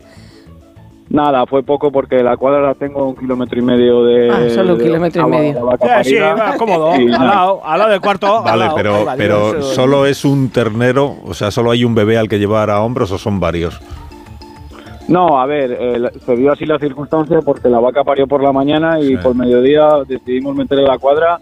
Otras igual las sueltas en el prado de al lado de la cuadra y ya entran andando. Este como Claro. un Ah, poco más lejos, que se dio ahí la situación. Vale. Al principio va andando, pero se cansa a los 10 minutos así Ah, y ya, ya, ya. pues al hombro. Claro. O sea, este, este mismo eh, bebé, al día siguiente, por ejemplo, porque estos crecen muy deprisa, ¿no? Al día Sí. siguiente o a los dos días siguientes ya va solo todo el camino, ya no hace falta llevarlo. Sí, sí, sí, sí. Vale. Y de hecho a los cuatro días eh, olvídate de cogerle, porque ya Corre. vamos, corren como liebres. Ah, Claro. corren, corren. ¿Y la madre qué piensa de esto? Es decir, ¿qué pensó al ver que tú cogías a su bebé y te lo echabas a la espalda? Pues envidias. Que envidia no, a lo mejor se enfadó. Pues mucha gente me ha preguntado eh, Claro. porque dice, "Joder, la- las vacas son un poco recelosas al parir, ¿sabes? Con la cría que tal. Claro. Pero bueno, aquí la mayoría son vacas crías en casa y más o menos ella ya sabe lo que hay, que no es para hacer nada malo. Ella la- ella viene detrás mío, pues Sí. con el becerro lleva cuestas, ella viene detrás mío donde sea, porque le va a seguir. Claro. Así Claro, es. no, el, peli- el peligro es que ella también quiera que la lleves a hombros, ¿no? Ya, no, ella, Bebé. con ella igual no puedo, ¿no? Pero oye, es que el ternero se espatarra bien, es decir, te- se, se engancha a ti muy bien de, de- con las patas traseras eh, entre tus brazos y, Ah, y sujetando tú las patas delanteras. Es que lo, lo, lo hace- ¿lo haces tú bien o lo hace el ternero bien? No, a ver, es que se cogen así porque eh, tú cuando le coges de primeras él patalea, ¿sabes? Porque como es la primera vez y dices, ¿qué está haciendo este tío Claro, aquí? Tienes claro, que, se inmo- asusta. tienes que coger las inmo- manos de adelante, inmovilizar las patas, es lo que eso es, Ah, coger vale. las manos de adelante y las de atrás te las metes entre las asilas. Vale, para ¿sabes? inmovilizar Y al haces ternero. fuerza con las asilas contra el tronco Sí. y así ya no se te mueve. ¿Y no pega bocados en la oreja? El no, ternero, a veces no. te lame o cosas así. ¿Tú Pero crees que no, no, pega bocados? a- Oye, luego las axilas se te quedará un olor increíble, ¿no? Un olor súper bueno, ¿no? De no de plavia, ¿no? Debajo de la axila, con la pata Mira, del ternero. Además, recién parido. ¿A qué huele un ternero recién parido? ¿A qué huele? Pues acabo. Os voy a dar una, una primicia que no se lo he dicho a nadie, solo lo sabemos mi padre y yo. A ver. Y el que A ver, a ver, a ver. tiene vacas entiende. Cuando le llevas ahí, y encima el que es macho, que mean por el ombligo, no como las vacas, o sea, por mitad del, del abdomen, no como las Sí. vacas que mean por atrás. Sí. A mitad camino, Dios. recao me dejó en la espalda. No. Claro. No, te cagó, te cagó, qué Se bueno. meó, no, se meó, se No, meó. pero un poco caca, un poco caca. Pero la caca hubiera salido para afuera, pero No, la meada no. No, no, no, no, Te no. dejó guapo. No le, no le pidáis más Si hubiera detalles sobre sido esto. hembra, Sí, más si- detalles, si, más. Si hubiera sido hembra, cae, ¿sabes? Porque es por atrás, pero Claro. no como es el ombligo y lo tienes justo pegado en la espalda, Claro. Ya no te lleva un calorcillo y digo, se quedó a gusto el ¿Y ¿Y qué es Oye. ab- abundante? O sea, tienen... O sea, cuando... ¿cómo Pues se- sería la primera Buen meada chorro. que haría, ¿no? Chorrazo, Meada, chorrazo. Es que yo no quería decir Hombre, meada. por Dios, ¿y cómo Meada, se dice? meada. El Chorrazo. primer orín. El primer orín suena peor. Primero orín, que, pero qué cursilás, primero orín. Suena el horrible. meote, el meote Alsina, el meote que Sí. es viernes, que ya es Pues fin de eso. semana. Bueno, meote. pues eso, pues ¿Qué que me es, puede que decir es un meote abundante el, El que tiene meote. el El El becerro. primero que haría en su vida. Claro, el meote. Oye, ¿por qué pone Fran música de bar- ¿Por qué pone Fran música de Barry White con el miote? ¿Qué ¿Esto qué es? Gol- ¿Lluvia dorada? ¿Golden Rain? No ¿Qué ha pasa aquí? música de- Oye, Francis, ¿por qué pones Barry White cuando escuchas meada? ¿Qué te pasa en la cabeza, Francis? De verdad, ¿eh? Este tío está enfermo. O sea, ¿qué le pasa? ¿Qué le pasa al ingeniero Montes? Ángel, pues tú te crees. Hablas de meada. Bueno, a ver, que yo, que, que yo quiero que me cuente ¿eh? algo más, eh, Ángel, el oyente, eh, respecto del, del becerro. O sea, cu- cuando has dicho, cuando por ejemplo tiene ya tres días o cuatro días, Hmm. ya no hay quien lo agarre, porque son muy de correr. porque son muy de huirte a ti, o, o, o sea, el, el trato entre el ganadero y el becerro, ¿cómo es? ¿Es como un cachorro que tú le llamas y viene o todo lo contrario? Tienes que ir tú detrás de él. El trato es eh, lo que tú hagas con él. Este, pues el primer día que le cogí y le toco todos los días, este es, vamos, está De- hecho de más que a la mano. Porque, Claro. porque está tratado. Lo que pasa es que ya tiene mucha fuerza y aunque le toques y él venga detrás tuyo, en el momento que te le pones a echar atrás tú solo, bueno, es- ya tiene una fuerza que es imposible. Ya me imagino. Ya me imagino. Sí, tú sí. qué- y tú qué los Pero crías vamos, para- aquí por ejemplo, la- las madres y todo, aquí por ejemplo, vas a una vaca que va a parir, la echas un ramal por la cabeza, que es una cuerda, la amarras y la llevas como un perro a la cuadra, ¿sabes? Están todas hechas a la mano y, Y todas se, sus nombres. y se deja, o sea, no se resiste. Sí, sí, sí, sí. Que las tienes Que en va, el va, campo, no va. ¿no? Al, al campo abierto, quiero decir, las tienes en la montaña. Sí. Sí, a ver, en invierno la solemos encuadrar, pero Claro. el invierno que está viniendo este año aquí, pues primavera. ni es invierno ni es nada. Ya. Entonces, pues las vacas teniendo la comida fuera, el filo y la hierba, en cebaderos, pues está mejor fuera que en la cuadra. Hay, hay una cosa que no entiendo, porque eh, Ángel es ganadero, pero antes hemos dicho que conduces ambulancias. Mm. Entonces no, no entiendo Mm. bien. ¿Cuántos, so- ¿Cuántos sois? O sea, ¿eres la misma persona que hace de, de todo? ¿Todo lo haces tú? No, hombre, en casa mi padre, mi hermano y mi madre y la mujer siempre echan un cable cuando tal, no sería imposible. o sea que tú en la ambulancia, o sea que tú, tú- tú en la ambulancia para escaquearte la ambulancia, ahora entiendo. Te- Tengo un aviso que me toque ir y tal, y cuando hay un mogollón de lío en la cuadra, coges la ambulancia y, y te vas a la de duro, joder. Si hay que sacar cucho o algo y no me interesa, pues oye, me tengo que ir a la ambulancia, ¿sabes? Claro, claro. vale, vale, vale. es genial. Así Neti, cómprate una ambulancia también tú, joder. Cuando tengas marrones de que no te apetece entrevistar a alguien, no, que tengo ambulancia, que tengo, Ay, que tengo que hacer un, que tengo que hacer un un- un- que- un que tengo que- encargo, que tengo un que- que un encargo y tal, y te vas con la ambulancia. Bueno, vamos a despedir a Ángel, que tendrá muchísimas cosas que hacer, atender la ambulancia, llevar en hombros a alguien. Pues la vaca era guapa y el ternero tiene muy buena pinta de guaperas. Pero ¿eh? esta foto, ¿cuánto, de, de qué día es esta foto? ¿Cuánto tiempo ha pasado? Nada, antes de ayer. Pues esta es del 20 de enero. 20 de enero. Pero, Antes de ayer. Han pasado 10 días. aquí en Cantab- sí, pero en Cantabria la subió mi mujer a la página de Facebook que tenemos, que se llama Finca Julita, que Sí. Julita, Finca Julia es mi hija. Sí. Sí. Y pues la cogió aquí un, una- un Instagram, Postureo Cántabro se llama, la subió y buah, se hizo súper viral. De locos. Claro, pero ¿Puedo digo que, hacer- que- si, una- que si es de hace 10 días, el becerro al que vemos en esta foto ahí en tus hombros, ya ¿qué, doble. ¿qué tamaño tiene? O sea, ¿cuánto pesa ahora el becerro? No, el becerro ahora pesará 15 kilos más fácil. ¡Ostras! Y Que va a kilo al día. Claro. Madre Pues mía. sí, sí, no. A ver, de, pequeños medran, medran rápido. Oye, oye, eh, ¿y los terneros los tienes con las madres o los apartas de las madres o cómo va la movida? Porque estos No, los terneros terneros están destetados- con las madres, Ya. están con las madres hasta que tienen seis meses y se destetan. Ajá. Ya, por eso digo. Terneros y Sí. Ya, y luego, y, y y sacrificáis terneros de. de No, eso ya no lo cuentes, no, que da pena, no lo es- cuentes. Oye, es No, el apartado no lo cuentes. gastronómico. Lo No digo lo porque el hígado. La o sea, vida. El hígado, el hígado encebollado de esas terneras. No, flipas, hombre, tío. no. Bueno, vamos a El hígado de una ternera destetada, buah, eso es una maravilla, Ángel, reconócelo, ¿eh? El hígado. El hígado de una No lo ternera. cuentes, Ángel, no, que ha quedado todo muy bucólico, pastoril. No lo cuentes, no. Qué no. bueno, tío, qué bueno, joder, qué bueno. Aquí hay de todo, a ver, muchos, muchos, nosotros tenemos asturianos de los valles que genéticamente hemos ido mejorando la cuadra para tener y vendemos mucho pase mental y Ah. la mayoría de las terneras las, las criamos. Ujú. Lo que pasa es que sí que es verdad que muchos que no tienen venta pase mental o así, pues a engordar y, y para carne. Claro. ¿Y cuántos lobos te, te han comido algún lobo, una ternera, un jato o no? No, a mí, a mí No, por porque tú eres listo vacas no. y los llevas a hombros, claro. Se mete, el- se No, mete a luego mí- en el bolsillo. Sí. Se mete luego en el bolsillo. Joder, me cago No, en pero Dios. se A ocurre, mí, ¿no? por suerte no, pero más que nada están atacando aquí ovejas. Ovejas, Ovejas. y cabras. Claro, que son más pequeñas. Sí.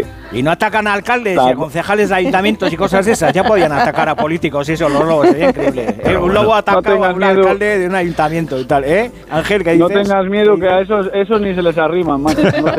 No, ya, son incomestibles, son incomestibles, Ángel. Me cago en Oye. Ángel. Haciendo No amigos. que no se les arrima ni el lobo. Te mandamos un abrazo, Ángel. Muchas gracias por haber hablado con nosotros. Un beso grande. Nada, a Adiós. por darme este Venga. hueco. Nada, Muchas hasta gracias. luego. Adiós, un saludo al becerro y a la y al Sí. resto de la familia, se dirá. Sí, claro. El resto de la familia. Son Una- familia. Bueno, que, que vamos, oye, este es un programa de cocina, aunque a veces no lo parezca. Sí, Entonces, sí. Hoy vamos, eh, sí, vamos a, ¿qué hacer- vamos vamos a a preparar reivindicar hoy? un producto que yo creo que en todos los años que llevo aquí dando la brasa nunca hemos hablado de las chuletas de cerdo. Que no sé si vosotros sois chuleteros de cerdo, pero a mí la chuleta de cerdo me parece un platazo y un corte increíble. Pero, Vamos a la- hacer una pero chuleta. A la brasa está ¿Con bien. algo la vas a hacer? O? Ah. Sí, sí, con una salsa Ah. vinagrosa, así. ah, como- qué rico. vale, Ay, con salsa como con cebolletas, como con pepinillo, como así como vinagrosa, Claro, porque porque la grasa solo- de la chuleta. No, solo oye, una chuleta, un- oye, una chuleta de cerdo sola es una maravilla. Sí, plancha. bueno, pero que viene hecha. Ah, que- empanada. ¿A vosotros de niños hacían chuletas de cerdo empanadas? Sí, sí, sí. Qué buenas eran las chuletas de cerdo empanadas. Y cuando descubrías que el, sue- que el hueso no era hueso y que era blando, que era la chuleta intercostal y de repente no había hueso, y decías, hostia, que no Me es el premio. Que, que- que es carne, que es chicha. sí, qué sí. maravilla, qué momentos de gloria. ¿eh? Luego, ya, luego ya fuisteis a la universidad, os echasteis a perder, ¿me entiendes? Sí. Pero cuando éramos niños y teníamos esas sorpresas en la mesa, ¿eh? Mm. Era Cinetic, estás yendo al baño. Chuletas No, de no, cerdo ahí, con está salsa vinagrosa. Está aquí, está aquí. Esta es la Está receta que preparará David Sí, de Jorge si sí. nos da tiempo Con antes de algunas patatejas fritas. Oye, Antes oye, si vais a ir al baño, no podemos mandar al equipo de investigación de Gloria Serra para lo que en No, el baño. no se antes- puede. porque es un antes ha lugar ido de Fran, intimidad. Antes ha ido Fran No, y no, yo le he no. dicho a María Jesús, hay que mandar una unidad móvil porque No. está tardando mucho Fran en el baño. Entonces, Es que podríamos le cuesta, ya edad. ¿Por qué en una hora dedicada a la cocina hay que hablar de ir Ya. al baño? Es que no lo Sí, entiendo. joder, es que pues no lo entiendo. Pues porque re- todo el día haciendo pis. En, yo me pongo en a hacer todo el y resto del programa no se habla nunca de ir al baño, solo en la hora de la cocina. es que es, sí, es yo estoy absurdo. Yo vengo, yo vengo meao y cagao a la colaboración. Ahora, cómo hago yo, ahora cómo hago yo la publicidad de patatas hijolusa. Pues con mucha gracia y con mucho con salero, porque Pues riquísimas. con mucha gracia y con muchos ver. aleros. sí. Pues sí, pues Bueno, yo qué sé. en- pues- enseguida vamos a despejar lo del concurso, que no sé todavía si lo hemos resuelto o no. Pero antes de eso, patatas no me hijolusa. Para guisar, para cocer, para freír al horno como guarnición o al microondas. Qué ricas. Amamos lo que hacemos y por eso amamos las patatas de patatas A ver esa foto de ti, patata. ¡Hijolusa! Es que decir patata es decir hijolusa. Entre nuestra gran variedad encontrarás la patata perfecta para tu plato, siempre con la misma calidad. Patatas hijolusa. Empresa colaboradora del Plan 2030 de apoyo al deporte de base. Más de uno. La mañana de Onda Cero con Alsina. Eliges entre decenas de emisoras. Eliges entre pop, rock y folk. Eliges el lugar perfecto para escucharlo y no vas a poder elegir cómo quieres que sea tu hipoteca. Ahora con las nuevas hipotecas naranja, tú eliges cuántos años quieres de fijo y cuántos de variable. Más información en ing.es. Mira, cariño, los de la casa de enfrente también se han puesto alarma. Ya, desde que entraron a robar en casa de Laura se la han puesto todos los vecinos. Deberíamos hacer lo mismo, porque no estoy tranquila, siendo los únicos sin alarma. Pues esta misma tarde llamo a Securitas Direct para que nos la pongan. Protege tu hogar frente a robos y ocupaciones con la alarma de Securitas Direct. Llama ahora al 900-272-272. Mateo, el Al Capone del grupo de padres. ¿Necesitas algo? Simplemente te lo consigue. ¿Cartulinas? Tiene una para ti. ¿La autorización? Mira en tu mano, ahí la tienes. Pues para él, una Arona. Hay un SEAT que lleva tu nombre, porque con hasta 10 años de garantía, hay un SEAT para ti. Estrenado con SEAT Flex. Empieza el año ahorrando en Bricodepo. Con este pavimento porcelánico de 8,95 euros el metro cuadrado, ahora por solo 7,95. Y la puerta lacada con tapajuntas, antes a 119 euros. Y ahora todo por 99. Recuerda que si lo encuentras más barato, te devolvemos la diferencia por dos. Ya en tu tienda y en bricodepo.es. Hazte de legalitas en el 900 100 661 y siente el poder de contar con un abogado siempre que lo necesites. Y ahora, por ser oyente de Onda Cero, ahórrate un mes el primer año. Recuerda, 900 100 661. Piensa en un producto y ahora imagina que comprando dos te llevas tres. Bien, ¿no? ¿Era un estuche de 40 cápsulas de Café Lor o cualquier producto Pantene? No, da igual, porque en Supercore, Hipercore y Supermercado El Corte Inglés tenemos miles de productos más a 3x2. En tienda, web y app, alguno será. Supercore, Hipercore y Supermercado El Corte Inglés. ¿Qué necesitas hoy? Vamos, un poco más. Ya casi estamos conseguido. Tras la cuesta de enero, llega un febrero de oportunidades con los 10 días Nissan. Ven a tu concesionario Nissan del 2 al 13 de febrero y aprovecha las mejores ofertas para estrenar un Nissan con entrega inmediata. ¡Corre que se acaban! La avería del coche, la universidad de Ana. No sé cómo voy a llegar a fin de mes. Tranquilo. Si alquilas tu piso con alquiler seguro, puedes solicitar el adelanto de hasta tres años de renta para hacer frente a imprevistos económicos o nuevos proyectos. Infórmate en alquilerseguro.es o en el 910-775-775. Alquiler Seguro, la revolución del alquiler. ¿Cansado? Revital. Tomando Revital por las mañanas recuperas tu energía, porque Revital contiene ginseng para cargarte las pilas y vitamina C para reducir el cansancio. Revital, de Pharma OTC. Mira, cariño, los de la casa de enfrente también se han puesto alarma. Ya, desde que entraron a robar en casa de Laura se la han puesto todos los vecinos. Deberíamos hacer lo mismo, porque no estoy tranquila, siendo los únicos sin alarma. Pues esta misma tarde llamo a Securitas Direct para que nos la pongan. Protege tu hogar frente a robos y ocupaciones con la alarma de Securitas Direct. Llama ahora al 900-272-272. Ahora es el momento. Descubre Nueva York, el corazón de la ciudad, sus icónicos barrios, las experiencias más glamurosas, sin olvidar sus lugares de película. Reserva tu próximo viaje a Nueva York. Cinco días y tres noches en hotel de cuatro estrellas en Manhattan, vuelos con Iberia y traslados incluidos, por solo 890 euros con viajes el corte inglés. Consulta condiciones. Más de uno en Onda Cero. Donde el Sina.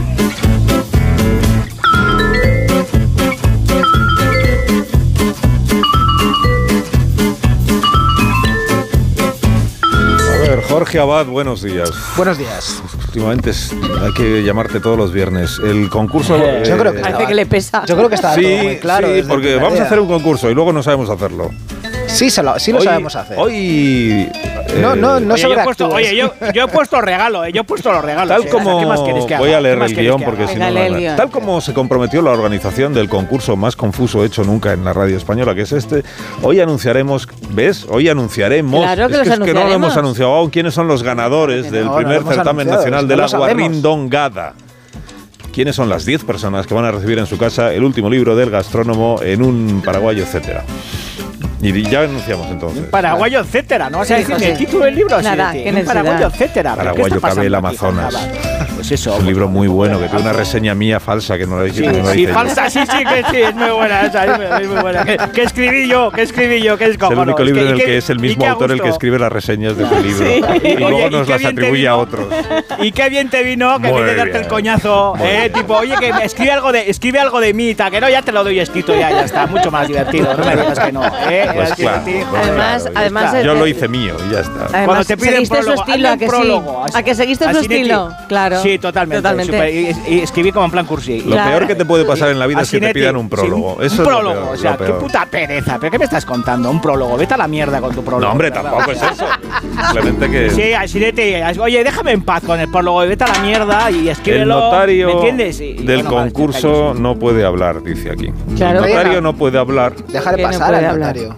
Entonces no ¿Qué? hay- ¿Está mordaza o Ah, qué que no pasa? tenemos dinero para pagar al notario. Vale. No, la Porque la que no. tarifa era solamente para ejercer de notario, no para hacer Claro. declaraciones. Está muy bien. No, pero el notario siempre dice cosas porque tiene que leer lo que no. No. No, pero no aquí. notarios en otro sur. Él lo hizo en otro vas al sitio. notario y te sientas allí, el notario empieza a leer todo deprisa como si Pero en tú la notaría. entendieras todo. Solo, solo vela porque se respeten las tenido bases. que ir a la notaría. dice no, no, eso por hablar. Notarios hablan- no vienen. Hablan así los notarios, los notarios no pueden hablar. Sí, los bueno, notarios- bueno, bueno, La tarifa extra lo, han- lo han entendido. Es- ¿no? sí, eso lo dice muy bien. Sí, sí, alguna duda, siempre dicen Sí, al final. ¿alguna duda? Y si dices todas. entendido algo. Todas, todas. Primera vez, ¿por qué habla usted tan deprisa? Bueno, tenemos aquí el sobre.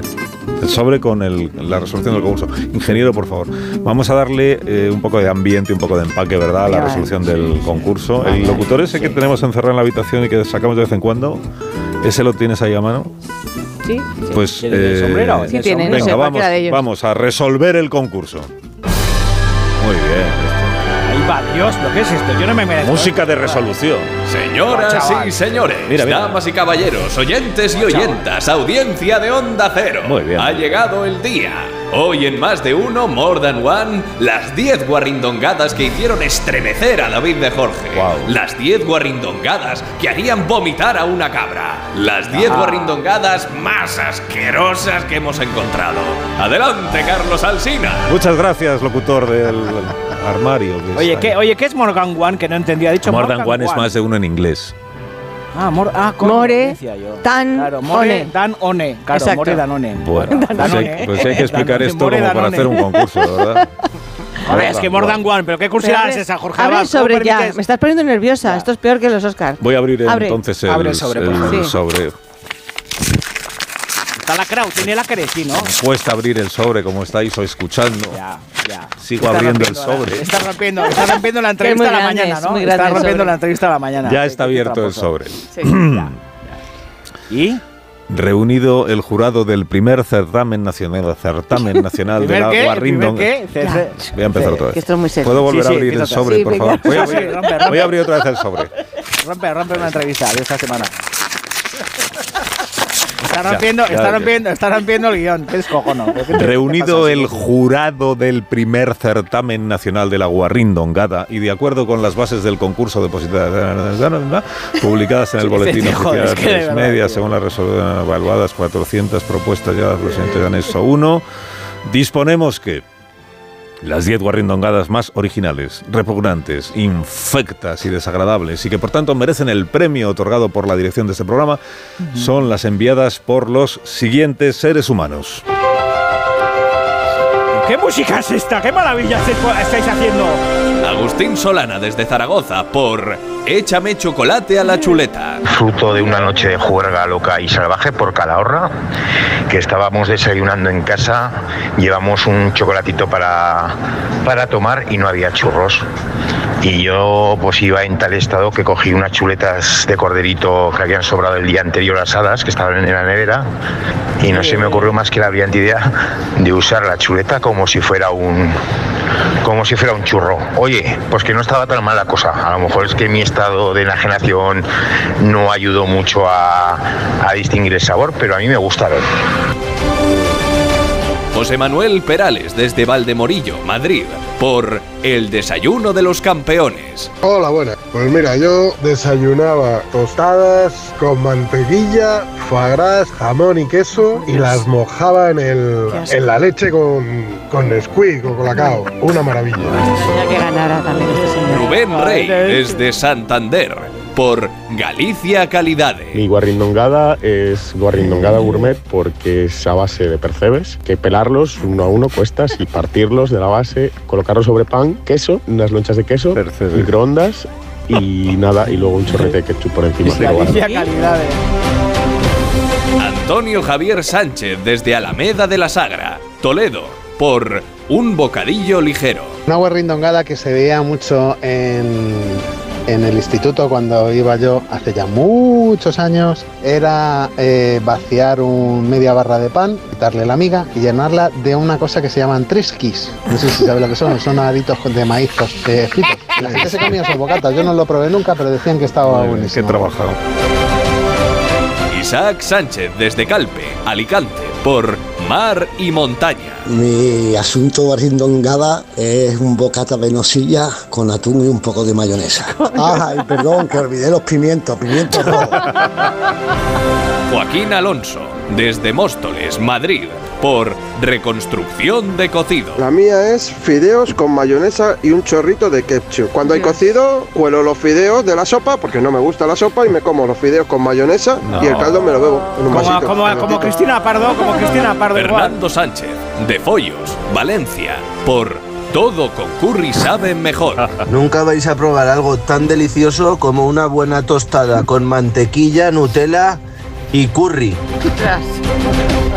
Rafael Cordón Fernández desde San Roque, Cádiz, por Caracolada. ¡Qué merendilla! Aquí en el sur hay un plato típico que son los caracoles en salsa de almendras. Yo cuando me sobran unos cuantos, pues cojo y les saco el bichito a los caracoles y cojo una tostadita así de, de pan bimbo y la unto con nocilla y le voy poniendo así los caracolitos extendidos, los bichitos del caracol y luego le echo unas gotitas de tabasco y lo meto, lo, lo tapo y lo meto en toda una sanguchera. Está riquísimo probarlo. Una cosa digna de, de, de Caprice de 10. Venga, saludos. Caprice de 10, Caprice de 10. ¿Pero ¿Qué Amparo máquina este tío? Desde Orihuela, por Las Chuches. Pimiento rojo a la plancha con nubes, nubes que son golosinas muy ricas, pasadas también a la plancha.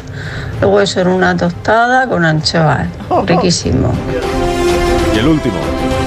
Vicente Cervera, desde Picaña, Valencia, por sopa de ajo pizza reseca. Una pizza hecha de hace dos o tres días que no te la comes ya que está en la nevera más seca que la mojama. La dejas un poquito a remojo, sea la que sea, ¿eh? de barbacoa, de cuatro quesos, lo que sea. Y con eso se hace una sopa de ajo cojonuda.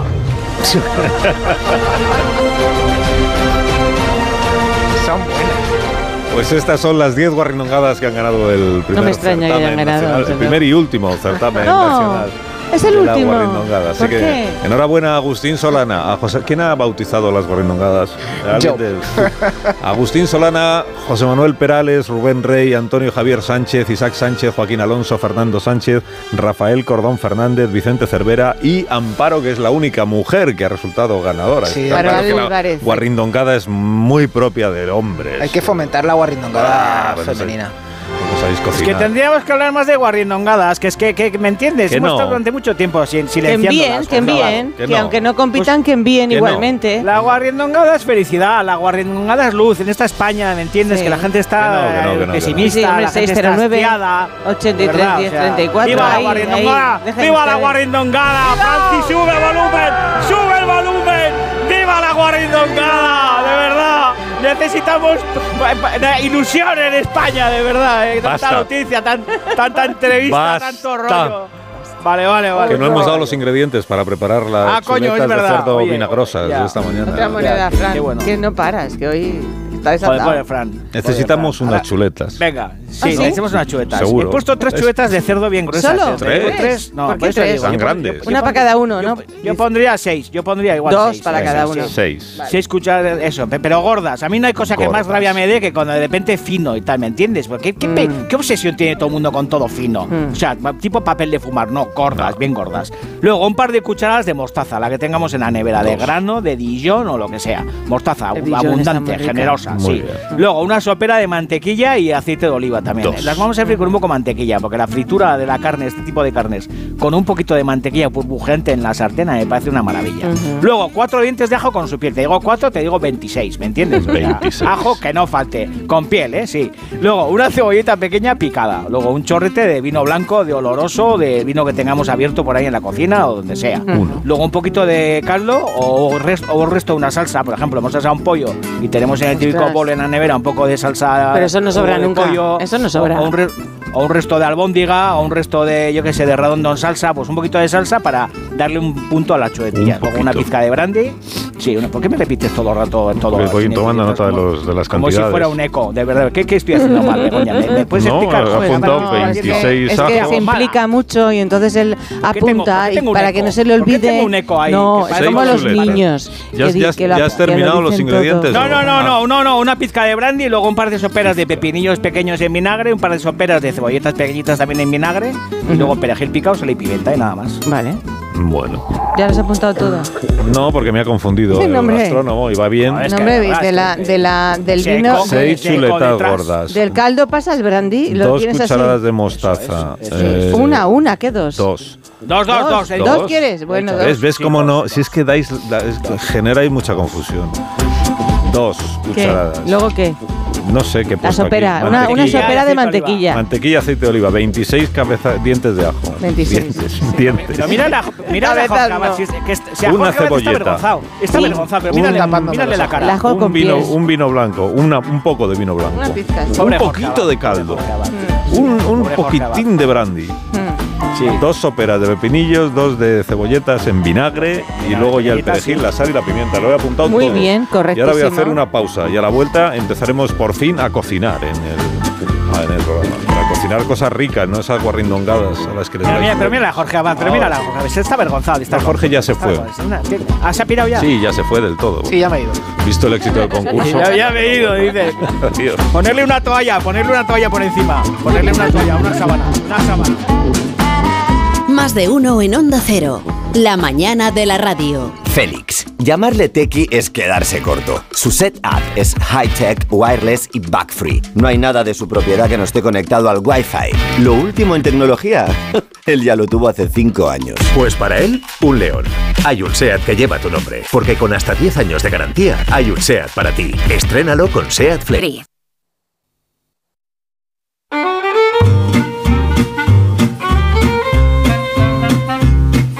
Más de uno en Onda Cero, donde Alsina.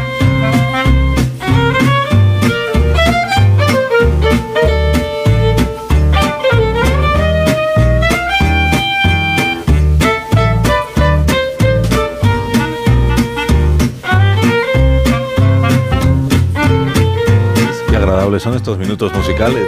Toda la audiencia lo agradece. Es un momento de calma, Sí, de pero tranquilidad, ¿por qué dices eso? Así de, de reflexión, de darle una Qué vuelta a lo feo. que hemos hecho bien, a lo que hemos hecho Begoña, mal. pero qué feo. Begoña, pero qué feo. Ya, es pero este tú déjale, déjale, no, no le pongas peor de lo que está. Que es que Dale bien. la razón como a los tontos, Sí, como decía sí. mi madre. Sí, Dale la sí. razón como a los tontos. Joder, de verdad, ¿eh? Es que Asinetti, no sé por qué nos dices esto. Es que no entiendo. Sí. Ya está callado, qué gracioso. Porque te está, quiere. nos está boicoteando. O sea, ¿qué está- Minuto sí, de porque te quedas así como diciendo, ostras, ¿qué estará pasando, no? Oye, Estaré Jorge metiendo Abad, la pata más de lo Estamos normal. disfrutando de, este, de esta Jorge música. Abad ahí callado, con cara como de Sí. circunstancia. ¿Pero qué le pasa a Jorge Abad? De perrillo. No, Ya Jorge se ya se ha ido, del todo. No, pero está, está tapado con una, con una toalla. El que está esperando su momento es el doctorcito de pantallas. Eso Uy. sí. No fastidies. Sí, porque el Pues doctorcito ponlo. siempre está ahí. Siempre está ahí. Además, hoy pretende resolver una incógnita del mundo gastronómico. Sí, eh, si falla, eh, tendrás que corregirlo, David Jorge. Si, Yo cómo la veo. Yo- yo- a ver, la cosa es, ¿existe algún menú Nada. secreto en los restaurantes dedicado específicamente a las comensales embarazadas? Uy. Menú para embarazadas. Para responder a esta pregunta, el doctorcito ha consultado una serie de televisión llamada El Samurái de Ojos Azules. ¿Esto qué es? Ahí va, Dios. A ver, ¿por Eh, pues yo tengo una guarrindongada que, que es muy buena. ¡Que no! ¡Que no, hombre! ¡Que soy yo! Era broma. Era para ver si se volvían locos y se pensaban que había ¡Qué puesto puto el audio perro, que no era, pero mala no. que era yo. No obstante, la sección de hoy entronca un poco con el tema de las guarrindongadas. Atento todo el mundo. Vamos a echar un vistazo a una serie de animación japonesa de Netflix llamada El samurái de ojos azules. Una serie de animación apasionante que narra la historia de un maestro de la espada de ascendencia mestiza que vive una serie de épicas aventuras mientras busca venganza en el Japón del periodo Edo. ¡Oh! ¡Me dio de verdad! En una escena de esta serie descubrimos una cuestión muy importante del mundo de la gastronomía. ¿Qué ingredientes y platos puede cocinar un chef para una comensal que está embarazada? Todos sabemos que las mujeres encintas tienen que seguir una dieta muy restrictiva. Las embarazadas deberían apartar de su dieta ciertos alimentos. Alimentos tales como el alcohol, el pescado crudo tipo sushi o los lácteos no pasteurizados. Not pasteurizated.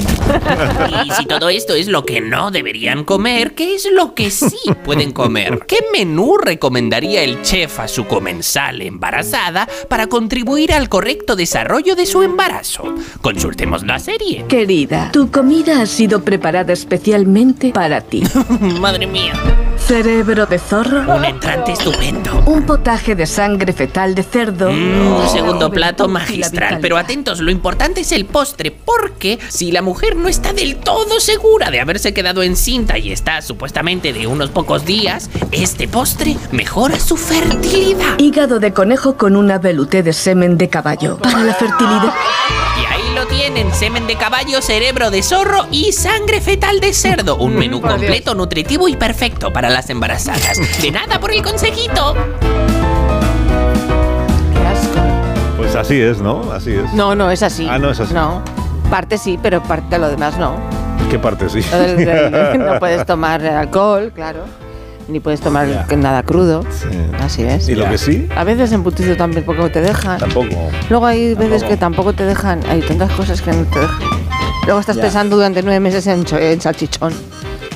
Ya. Así es. Pero luego cuando Adelante. vuelves a comer, qué ilusión, ¿eh? Cuando vuelves a comer. Tampoco te quedas como- tanto, estás tan agotada. que- Hombre, hombre, hombre, No hombre, de repente cuando, cuando puedes volver a comer sushi o puedes volver a comer carne cruda, cosas de esas. O salchichón. flipas, ¿no? Salchichón. Salchichón, qué bueno salchichón. salchichón, qué bueno salchichón. Mm. Lo que es salchichón, qué rico todo. Bueno. qué bueno, Sí, y con tomatito untado así, Ya, tío, natural. qué bueno Los buenos todo, tomates verdad. españoles, por cierto. Viva el tomate. Viva el tomate. Sí, viva el tomate, ¡Viva, viva, que el viva! tomate imbatible, Imbatible, viva el tomate viva el tomate imbatible, imbatible. imbatible, Imbatible, viva el tomate imbatible, joder, Anda, ya verdad, ya le a Segolén Royal que, le- que la Ya guillotine vale. a Segolén Royal, que es una hortera que te que flipa, es una, una desquiciada, de verdad, eh. Toda la vida que no se presidenta de Francia y, y se ha quedado Ella sí que fue batible. ya, desde luego, desgra- desgraciada, que eres una desgraciada. Así de claro. Segolén Royal. Inmundicia. Segolén. Royal. Ay, eres basura. Ya, ya, ya. basta, ya está, basta ¿no? que Vale, no hemos vale, hecho la comida de hoy. Vale, Ya venga, venga, venga. A ver, Venga. vamos a Receta. Preparar las chuletas de cerdo. Venga. Venga, Vamos. eh, ¿hago, la- hago- en francés o castellano para arreglarlo? No, en ¿Qué queréis que castellano, haga? arréglalo todo en venga, castellano. Venga, Venga, colocar en una Castellano sartén o en un cacharro que, que entren todas las chuletas cómodamente, el aceite de oliva y la mantequilla, que la mantequilla empiece a burbujear, porque la Sí. mantequilla por acción del calor empieza como a burbujear. Entonces, ¿qué hacemos? Pues añadimos también los ajos con piel aplastados y, apoyamos Aplastados, las chuletas, las, sí, aplastados, qué ricos, sí, para que Mm. se soasen. Sí, sí, y sí. apoyamos las chuletas que las hemos previamente salpimentado y masajeado. Con la mostaza, pringadas de mostaza todas. Y las dejamos más o menos unos 3 minutos o 4 minutos por cada lado, según el punto de la carne. A mí me gustan rosas, el que las quiera pasar un poco, pues que las pase un poquito, pero que queden, bueno, que, yo creo que tienen que quedar un poco jugosas. Cuando ya están hechas, ya han soltado toda la mostaza en el fondo de la sartén, en la mantequilla, la grasa, todas estas historias, las escurrimos y las dejamos reposar en una bandeja para que vayan soltando también un poquito de jugo. Y en esa sartén vamos a hacer la salsa. Si hay demasiada grasa, porque las chuetas han soltado demasiada grasa, quitamos ese exceso y añadimos la cebolleta picada, la sofreímos menos de un minutito, damos una vuelta rápida, añadimos el vino blanco, rascamos el fondo de los pegados de la carne, porque las chuletas se quedan, se queda todo Sí, pegado sí, y con el vino blanco se desglasa todo Ay, ese ay, ay. pegado y entonces empieza a formar una salsa deliciosa.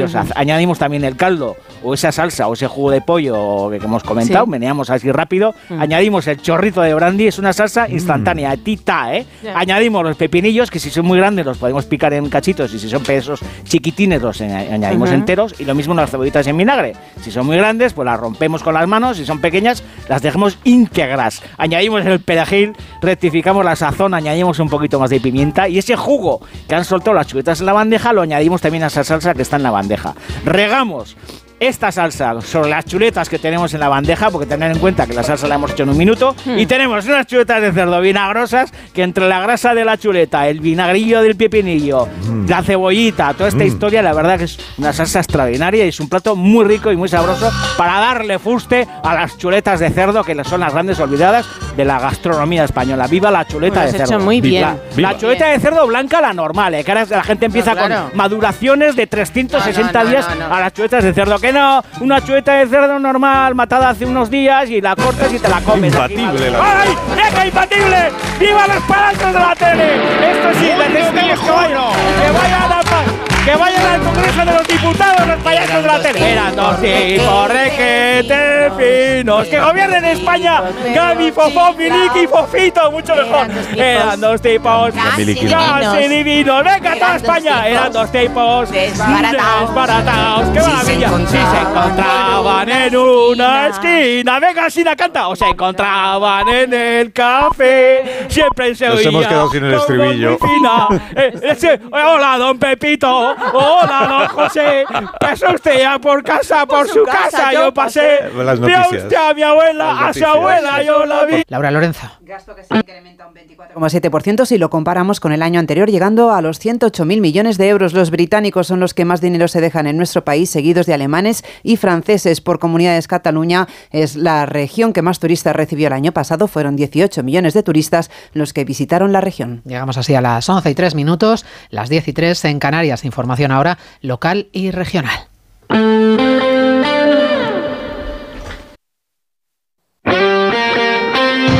Este sábado hay liga en Radio Estadio. El intento de reacción del Barcelona se cruza con Mendizorroza y un Alavés al alza. El Girona quiere seguir disfrutando con su afición en la visita de la Real Sociedad. Además, el descenso en juego frente a la zona templada de la tabla en los partidos Granada-Las Palmas y Valencia-Almería, con las paradas habituales en los estadios de Segunda División y la Liga ACB de baloncesto. Este sábado desde las 3 y media de la tarde, vive el deporte en Radio Estadio, con Edu García. Te mereces esta radio. Onda Cero, tu radio. Estás escuchando más de uno en Onda Cero.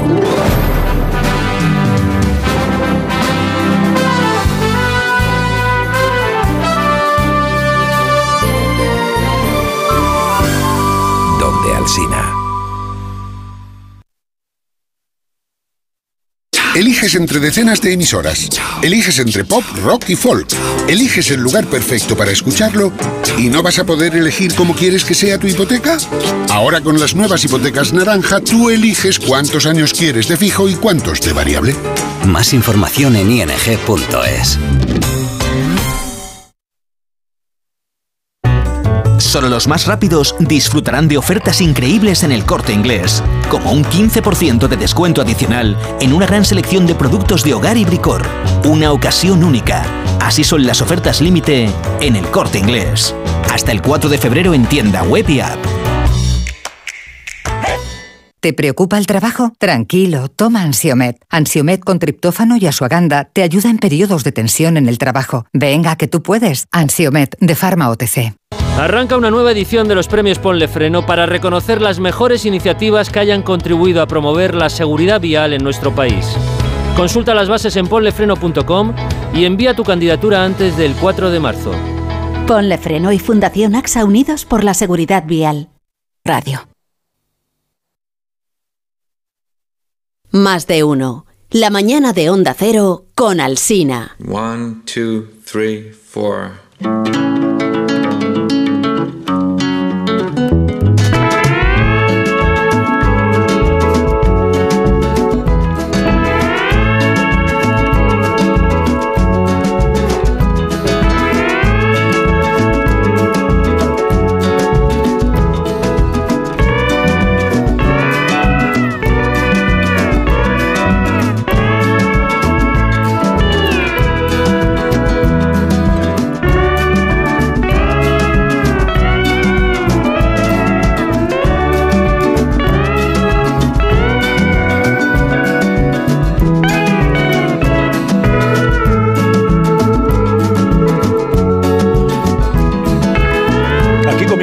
La cultureta de por las mañanas de los viernes en las emisoras de Onda Cero, que es una cadena de radio que está en, en auge en España, en todos los lugares de España y también en algunos lugares que no son España, pero donde se nos eh, sintoniza a través de la app y de la, y de la web.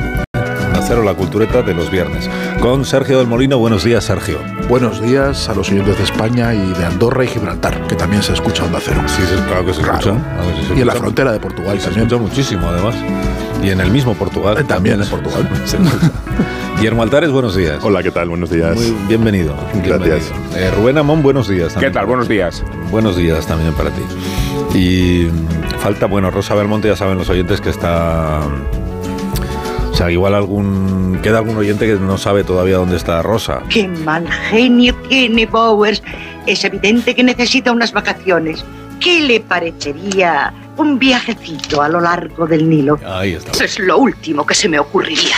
Hay dos cosas en el mundo que odio, el calor y los paganos. Sí, pues iremos. Bowers, las maletas.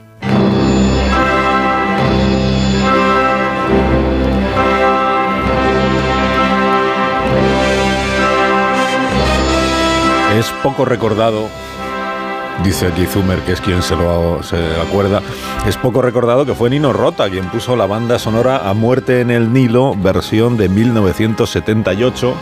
Es la peli en la que sale Peter Ustinov, eh, Bette Davis, Mia Farrow, Angela Lansbury, por supuesto, eh, David Niven. ¿Y, ¿Y por qué estamos evocando muerte en el Nilo? No porque le deseemos nada malo a Rosa Belmonte, pero porque Rosa lleva toda la semana en el Nilo es nuestra corresponsal en el Nilo y ya sería mala suerte que después de haber estado toda la semana entrando en la España que madruga desde el Nilo con un sonido espléndido, ya sería mala suerte, ¿verdad?, que llegado el momento de la cultureta, pues hubiera naufragado el, El barco. el sonido. ¿no? Ah, El- no, el, susto, el barco, no. El sonido de la conexión. Vamos a eh, Rosa Belmonte, Nilo, buenos días. Buenos días desde Onda Cero Nilo. Uy, pero se oye desde el fondo del Nilo, ¿eh? Sí, penosamente. Sí. es penoso. Bueno, ¿qué le voy a hacer? Se te, se te oye, Podría Rosa. ser peor. No, no, se te oye tan no mal. podía ser- no podía ser peor. Va mejorando, vas emergiendo, vas emergiendo la oye- superficie. El sonido no podía ser peor, Rosa. Francamente bien se te oye, Rosa. No. Este- esta conexión, Ah, por ejemplo, vale. en 1990 hubiera parecido ciencia ficción. De lo bien que suena desde Claro. el Nilo. Muy bien. ¿Y cómo estás? ¿Cómo estás? Y en el 78. Claro, muy, muy bien, pero tengo que decir que eso que, mm, que decía que le gustaba el calor, de, de hecho, el, la- el rodaje de Muerte en el Nilo, hubo un momento en que alcanzaron los 50 grados y Beth David dijo, ¿pero esto qué es? Dice, en otra época el Nilo se construía en Hollywood, no teníamos que venir aquí a, a pasar calor. Y, y debo decir que estoy pasando frío, frío. ¡Hala! Sí. Es que Madre en, mía. en el es desierto puede hacer mucho frío. Pasar frío en Egipto. No, no, pero la cosa es tan graciosa que eh, eh, el frío son 18 grados. O sea, puede haber 3 de mínima, pero 18 Hombre, grados no. hombre. Y entonces hay una señora eh, egipcia, la mujer del capitán, que se pone un abrigo de bisón. ¿A que no habéis visto nunca un abrigo de bisón en el Cairo? Por la noche se lo pone. Yo estuve hace unos días, antes que Rosa, preparándole el itinerario, porque esa fue única razón Sí. de mi visita. Y la gente exa- exagera con el frío como si estuviera viviendo un invierno de verdad. anunciando su llegada. Sí, fui preparándole el Muy evangélicos. Verano en San Francisco. La gente se pone todo. Y de anunciar la llegada de Pero Rosa el abrigo de Belmonte. bisón es fascinante. Sí, y facilitando también su acceso a los determinados lugares, eh, un- una especie de lo- previa logística. Todo financiado por ella, porque Rosa anda muy Sí, sí, sí, sí. de dinero. No, hombre, es una novelista de éxito. entonces Hombre. Eso parece que no, pero te da... ¿Cuántos crímenes has resuelto, Rosa? Claro. En el Nilo. No, no pero, he pero en el barco ha crimen, sido... pero sé que Ha habido crímenes. Hombre, tiene que haber. En el si no, barco. sí, Menuda Ah, no, no decepción, si no. ¿no? Ah, Agatha Christie vino en este barco que es el S. Sudán en 1933, ¿no? Con su marido arqueólogo. Que ya sabéis que es lo mejor tener un marido arqueólogo porque cuando te haces vieja le gustan más todavía. Y, y entonces vino en 1933 y, y, ah, y entonces escribió por lo menos el primer capítulo de Muerte en el Nilo observando a la gente que había en el, en el crucero, que ya era de Thomas Cook, el crucero, porque eh, el barco SS Sudán inicialmente eh, lo construyeron eh, el rey de Egipto para su propio disfrute, lo que pasa que en 1921 ya fue una, una línea de crucero. Y entonces ella observaba a la gente bueno, el barco de, de luego fue eh, estuvo funcionando y en la guerra en la Segunda Guerra Mundial se quedó varado en un muelle hasta el año 2000 en el que se restauró pero con, eh, con todo el aspecto de un barco viejo porque ese es, es, es ship es decir, es un barco de vapor, de verdad. O sea, tú puedes ver cómo la- la- eh, esas cosas dan vueltas como en, el- en los barcos del Mississippi. Y entonces eh, Agatha Christie observaba a la gente. Y yo aquí mm, eh, tengo un, hay una monja copta. que Hay una monja mucho copta. Eso es sospechoso. Yo creo, una monja copta. ¿Sospechosa de qué? Si no, sé, yo veo una monja copta y ya sospecho de ella. A lo mejor la víctima. No, es que, ¿no? pero totalmente. Pero es que, cuando, claro, cuando la vimos al principio dijimos, será monja. Será- y luego claro, pensaste. ¿Ves? ¿Ves cómo sospechaste? Exactamente igual. Claro, claro. Será copta, luego Es pensaste, sospechoso. ¿no? No, es que no, hombre, una mujer vestida de negro, cubierta la cabeza, que solo se le ve la cara y pues puede ser monja Muy o árabe en general. muy sospechoso No, no. todo. Y entonces ya le pre. eh, ¿Es usted copta, le dijiste? Es usted.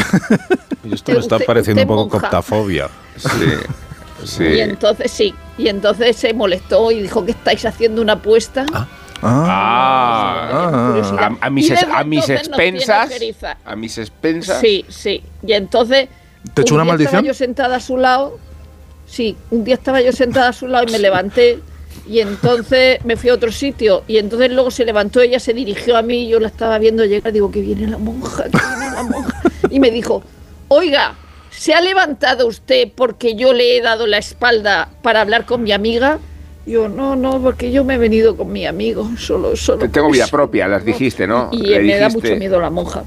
No me Yo extraña, creo que si, si hay una asesina en el, en el barco, va a ser la monja. ¿Ves? Es lo que yo he dicho. No, es eso lo que yo he dicho. No, eso seguro que no, porque es la única sospechosa. Ya, ya, ya, yo creo que ya Bueno, no. ella no puede ser. Más Está bien podría ser tú. Que Tiene móvil. Yo voy a decir que tiene móvil, tiene oportunidad porque puede esconder muchas móvil, armas dentro. Tiene teléfono Sí. móvil. Quien señala a una sospechosa es la autora de los móvil hechos. tiene, móvil tiene porque Rosa la ha enfadado. yo. A mí la monja me da mucho miedo. Normal. La monja es que Me da tanto miedo como los.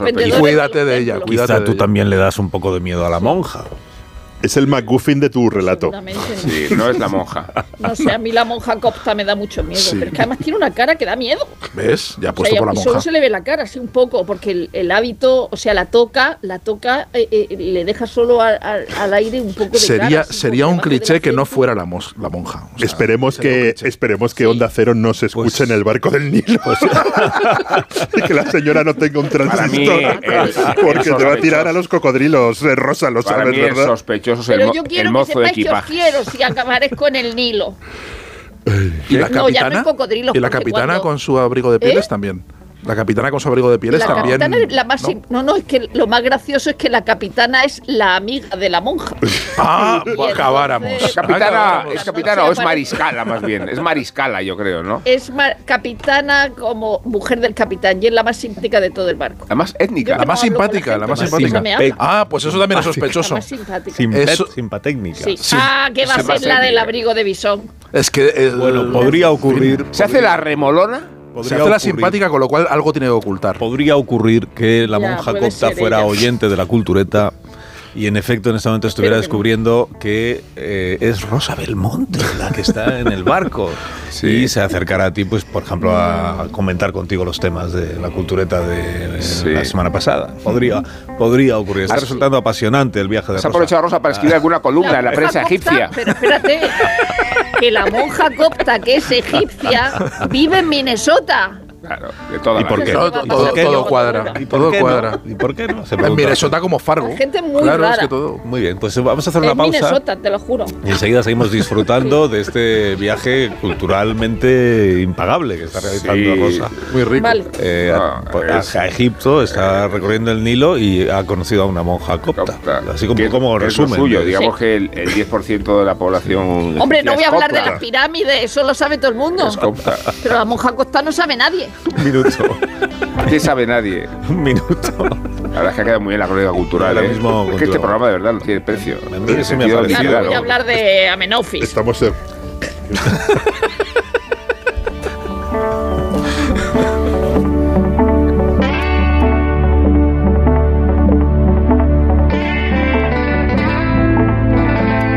Más de uno en Onda Cero, donde Alsina.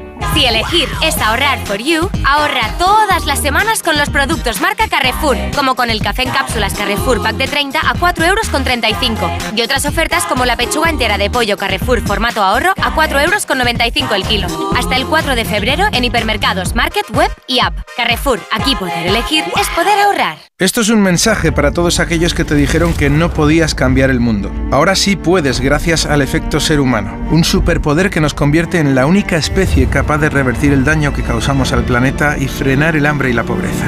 Es hora de utilizar este nuevo poder. Descubre cómo hacerlo con manos unidas en efectoserhumano.org. La avería del coche, la universidad de Ana. No sé cómo voy a llegar a fin de mes. Tranquilo. Si alquilas tu piso con alquiler seguro, puedes solicitar el adelanto de hasta tres años de renta para hacer frente a imprevistos económicos o nuevos proyectos. Infórmate en alquilerseguro.es o en el 910-775-775. Alquiler Seguro, la revolución del alquiler. Vamos, un poco más. Ya casi estamos conseguido. Tras la cuesta de enero, llega un febrero de oportunidades con los 10 días Nissan. Ven a tu concesionario Nissan del 2 al 13 de febrero y aprovecha las mejores ofertas para estrenar un Nissan con entrega inmediata. ¡Corre, que se acaban! ¿Un cóctel o un refresco? ¿Desayuno con zumo o café? Con la promo todo incluido de Costa no tienes que elegir. Las bebidas son gratis. Reserva tu crucero hasta el 12 de marzo y disfruta del paquete de bebidas gratis. Infórmate en tu agencia de viajes o en costacruceros.es. Costa. ¿Cansado? Revital. Tomando Revital por las mañanas recuperas tu energía, porque Revital contiene ginseng para cargarte las pilas y vitamina C para reducir el cansancio. Revital, de Pharma OTC. En MediaMark no lo llamamos móvil, lo llamamos quiero enviarte emojis de corazones todo el día con un Samsung Galaxy A34 de 128 GB 5G por 269 euros. Este San Valentín saca tu lado romántico en tu tienda en mediamark.es y en la app. Segunda rebajas en Vision Lab. Hasta el 60% de descuento en gafas graduadas de sol, lentillas, audífonos. Hasta el 60%. Solo hasta el 29 de febrero. Más info en visionlab.es. Mira, cariño, los de la casa de enfrente también se han puesto alarma. Ya, desde que entraron a robar en casa de Laura se la han puesto todos los vecinos.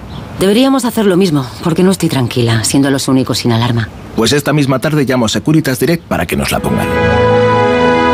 Protege tu hogar frente a robos y ocupaciones con la alarma de Securitas Direct. Llama ahora al 900-272-272. Tengo la memoria fatal, se me olvida todo. Si te falla la memoria, toma de Memory. De Memory con vitamina B5 contribuye al rendimiento intelectual. Y ahora para los más mayores, de Memory Senior de Pharma OTC. Vaya tos. No sé si he cogido frío o un catarro, pero esta tos me está matando y los niños están igual. Con la llegada del frío y la contaminación aparecen los resfriados y la tos. Si te preocupan la tos y la irritación, no lo dudes. Consulta a tu farmacéutico. Bio3 Fitobronc es un jarabe balsámico con sustancias vegetales activas y miel que ayuda a suavizar y despejar la garganta. Bio3 Fitobronc, jarabe adultos y jarabe niños, actúa para toda la familia. Este invierno confía en tu farmacéutico y en Bio3. El cáncer de mama metastásico es una enfermedad incurable. La mayoría de las pacientes diagnosticadas nos estamos muriendo. Y esto duele. Ponte en mi piel. Porque yo antes era como tú, y tú mañana puedes ser como yo. A pesar de esto, amo la vida. La vida mola. Danos vida.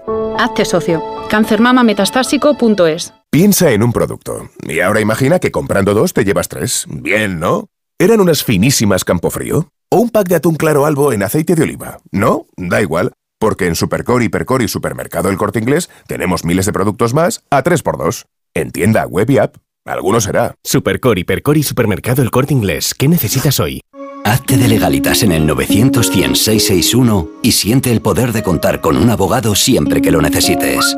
Y ahora, por ser oyente de Onda Cero, ahórrate un mes el primer año. Recuerda, 900 661 con este estrés no consigo concentrarme. Toma Concentral. Con su triple acción de lavacopa, rodiola y vitaminas, Concentral consigue aliviar el estrés ayudando a una concentración más estable y duradera. Concentral. Consulte a su farmacéutico o dietista.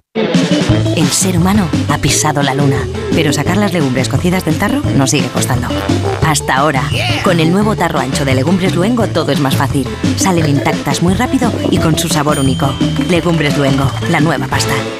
Noche de tos. Respira. Toma Herbetón Respir. Herbetón jarabe con extractos de pino y eucalipto es expectorante natural y antiinflamatorio pulmonar. Herbetón Respir. Consulte a su farmacéutico o dietista.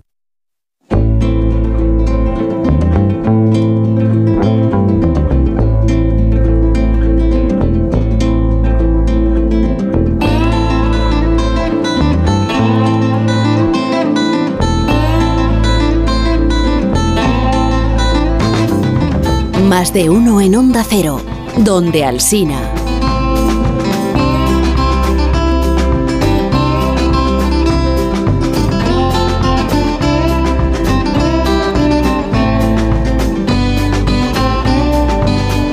Seguimos en la cultureta de los viernes por las mañanas de Onda Cero, no confundir con la cultureta de los viernes por las noches o madrugadas en Onda Cero, que es eh, se llama lo o sea, es- tiene el mismo nombre, la cultureta y las mismas personas, pero es otro programa. ¿vale? Bien, aquí continuamos viajando por las antiguas civilizaciones y ahora vamos a demostrar cómo la radio servía también en otros tiempos para que te reclutara el Imperio Romano. Radio Segovia, pues lo daban en la información local, pues lo decían, se necesitan extras para la caída del Imperio Romano y por esos medios nos enterábamos. Así nos enterábamos. ¿Quiénes? Pues, pues los, los segovianos. Los segovianos se enteraban a través de la emisora de radio de, de que buscaban extras para la caída del Imperio Romano. Se prestaron, es una, que es una película, claro. Todo, todo tipo de personas, pero todas segovianas, pues se presentaron a aquel rodaje por pasión, pasión por el cine, pero también por necesidades más mundanas. Yo trabajé en ella porque me iba a casar y necesitaba las tierras. Y estuve pues eh, unos 10, 12 días por ahí y estuve más o menos. Focos y cámaras cinematográficas se han instalado en los bosques de Balsaín, en plena sierra de Guadarrama, próxima a Segovia, donde se ruedan exteriores de la caída del Imperio Romano, película producida por Samuel Broston. En los años 60 en España, y si te contrataba Samuel Bronston, pues no cobrabas mal.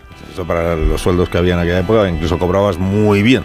Especialmente si interpretabas a las hijas de Charlton Heston, que eran muy, a las hijas del Cid Campeador, que eran pues muy pequeñitas. A nosotros nos enseñaron a hacer unas frases en inglés, pero luego el director dijo que no sería oportuno, o sea, que nos enseñaron el papel y luego parecemos muditas, porque no decimos nada. 600 pesetas por escena, como éramos dos, 1200 al día. En aquellos años, en España, en los años 60, pues imagínate que se ganaba, qué sueldos había. Si, si lo mismo ganabas 300 pesetas al mes. 600 pesetas al día, es una barbaridad. Samuel Bronston, productor de cine, moldavo emigrado a Francia, luego a Estados Unidos, se vino a rodar a España porque aquí había pues muchas horas de sol, porque los sueldos eran bastante bajos, sobre todo en comparación con los de Estados Unidos, y por la eh, tranquilidad, la tranquilidad que ofrecía un país eh, dictatorial, claro, un régimen dictatorial, pues toda la tranquilidad franco-mediante, pues no había problemas, ni conflictos, ni, ni conflictos laborales, en fin. La Comunidad de Madrid, Bronston construyó sus propios estudios de cine, produjo películas como 55 días en Pekín, como El Cid, o como Rey de Reyes, que eran largometrajes de gran presupuesto y en los que salían naturalmente grandes estrellas. Era un Madrid en el que todo era posible. Y de repente irrumpe un rey mago. Este rey mago era Samuel Bronston. Y bueno, que no venía de Oriente, como se dice que venían los reyes magos, sino que venía del extremo occidente, que inunda España de mitos, que inunda España de leyendas y que inunda España de una serie de películas y nos trae a grandes figuras de la cinematografía mundial. De Sánchez Dragó, de Fernando Sánchez Dragó que aparece en este documental. La era de Bronston en España no fue muy larga, fueron seis años y seis películas, dejó muchas deudas, parece ser, ¿no? pero también una contribución muy duradera para nuestros profesionales del cine de aquí. Yo creo que fue la formación o, o la colaboración en la formación de decoradores, figurinistas, técnicos de cámara, de producción, de, de sonido, de todas las especialidades en, un cine grande, en un cine de, proporciones muy, muy superiores a las de la industria en los últimos 40. ¿no? Es un documental que se llama Samuel Hollywood contra Hollywood, dirigido por José Cabanac y, de, y Juan Antonio Tirado, compañero nuestro también aquí en la radio, Juan Antonio Tirado. Es un documental que se estrena el próximo mes de marzo, pero que los culturetas pues ya han tenido oportunidad de ver. Además de que tenéis la oportunidad de ver las películas que hizo Bronson en, España. Bueno, ¿qué, ¿qué os pareció? La, historia es muy bonita. La historia de, de, Broston en España es preciosa y, y, dan ganas de ver las películas. Y además porque aparece, aparece las escenas con la, muy bien elegidas en el documental porque aparecen las localizaciones, que si el acueducto de Segovia, que si el monumento de, del retiro con el estanque, eh, con el estanque vacío para poder instalar la, carpa de circo, los sets que se construyeron para 55 días en, en Pekín. Eh, dan muchas ganas de, volver a ver, a sumergirse en ese, en ese cine de enormidad y es curiosísimo cómo se revolucionó el país en tan solo, en tan solo seis años. Samuel Bronston, que, venía además por eh, el dinero, evidentemente, porque eh, los sueldos eran bajos, por el sol, por el clima, por todas las cosas que se han dicho, pero también porque había una industria. Porque en España también ya había una industria que había, se había forjado en, en los años de la República y él construye su imperio sobre los cimientos de, los estudios Chamartín.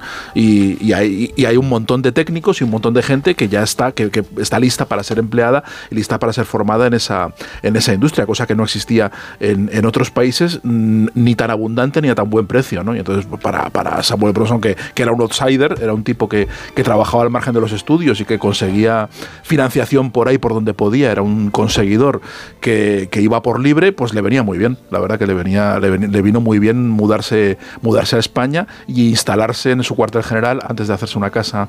Eh, estuvo un tiempo en, en el Castellana Hilton y ese mundo lo cuenta muy bien. A mí me gusta del documental cuando salen todos los técnicos, los extras, por supuesto, las hijas del Cid, la, el, el, el, señor segoviano que se ganó unas perras para la boda, todas esas cosas, eh, ese mundo eh, retrata muy bien la España en la que, en la que aterrizó, en la que aterrizó el productor y el cine que revolucionó en ese momento, ¿no? Y, es, es muy entrañable, la verdad, que es una historia que ya conocemos, que conocemos bien, como diría Rosa Belmonte, esto ya se sabía, ya se sabe y se sabe mucho, es verdad, pero no te cansas de saberlo, igual no te le ha, cansas. Igual le ha dado una pátina actualidad al Valle de los Caídos, ¿no? A la historia. Sí. lo, digo, Igual, sí, lo, sí, sí. lo digo porque él concibe un documental al abrigo del Valle de los Caídos, de Cuelgamuros, y le eh, concede al caudillo la posibilidad de titular el propio documental, que el caudillo titula El Valle de la Paz, refiriéndose a la concordia y a la conciliación La paz de los cementerios. El, el proyecto en la medida en que el fraile protagonista de la aventura tiene familiares de los dos bandos y con esto se nos trata de trasladar que es un lugar de memoria que merecía eh, eh, más o menos canonizarse. Y, y es interesante por la habilidad con la que Bronston teje sus vínculos con el franquismo desde ninguna fascinación ideológica ni política, pero con toda la picaresca que suponía hacerse amigo de un régimen que le concedía oportunidades extraordinarias por la precariedad de los sueldos, por la riqueza de los paisajes. A ver dónde vas a encontrar un país que a la vez te ofrezca la montaña y el mar, el, el desfiladero y el desierto, ¿no? Y 3.500 y los pinos Y y, y- 3.500 y los pinos que solo hay en Navacerrada y en la Selva Negra, por y eso encima para le hacer la entras calle del Imperio al Romano. caudillo con el Cid. Eh, eh, o sea, no, no cabía mejor, mayor Pero- ejercicio.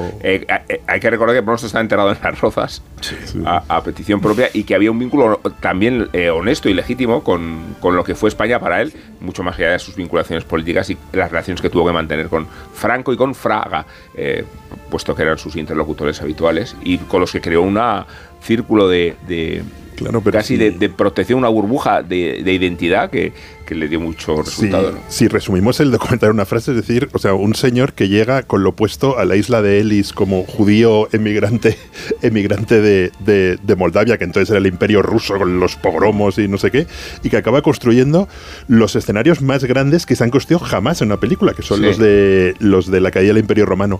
Y eso, hay un momento en que alguien lo dice, dice, no, no, ahí no había, o sea, yo creo que a un espectador contemporáneo hay que explicárselo, dice, ahí no había efectos digitales. O sea, si Mm. querías, de claro, o sea, era- todo se tenía que construir y, y De que hecho, hacer, y hay de una hecho, cosa... en 55 días en Pekín ocupa, eh, eh, emplean solo la mitad de los decorados que construyen. Claro, y, solo la y- mitad. y, por ejemplo, en 55 días en Pekín, de repente, claro, en, en España entonces no había una comunidad china. Y, y- y- y tuvieron que traer, Traer chinos, chinos del Reino Unido. Y entonces, cuando llegaron aquí, como sin ellos no podían rodar la película porque no podías duplicarlos digitalmente, de repente empezaron a pedir más dinero y dijeron, no podían hacer la película. Y yo justo busqué en el, en el país un testimonio que recordaba de, mm, de Bill Lyon, que es un periodista histórico del país, aficionado a los toros, un, un No, gran aficionado a los personaje. toros, te lo he dicho antes, no. No, matador, Matador de de toros. toros. Bueno, yo le he conocido en su faceta de muy aficionado. Matador de alternativa, ¿eh? y- y Bill, que es un tipo adorable, fue extra en 55 días en Pekín. Ah. Y cuenta su aventura, cómo le, le raparon, le pusieron uno- una, una coleta y que y le pagaban 150 euros, 150 pesetas y un bocadillo de jamón, que era una enormidad. Y el gran problema que tenía es que había unas lanzas de cartón piedra que no pesaban mucho y unas lanzas de madera maciza que pesaban muchísimo. Entonces, claro, el que le tocaba la lanza que pesaba en la batalla era mucho más agotador.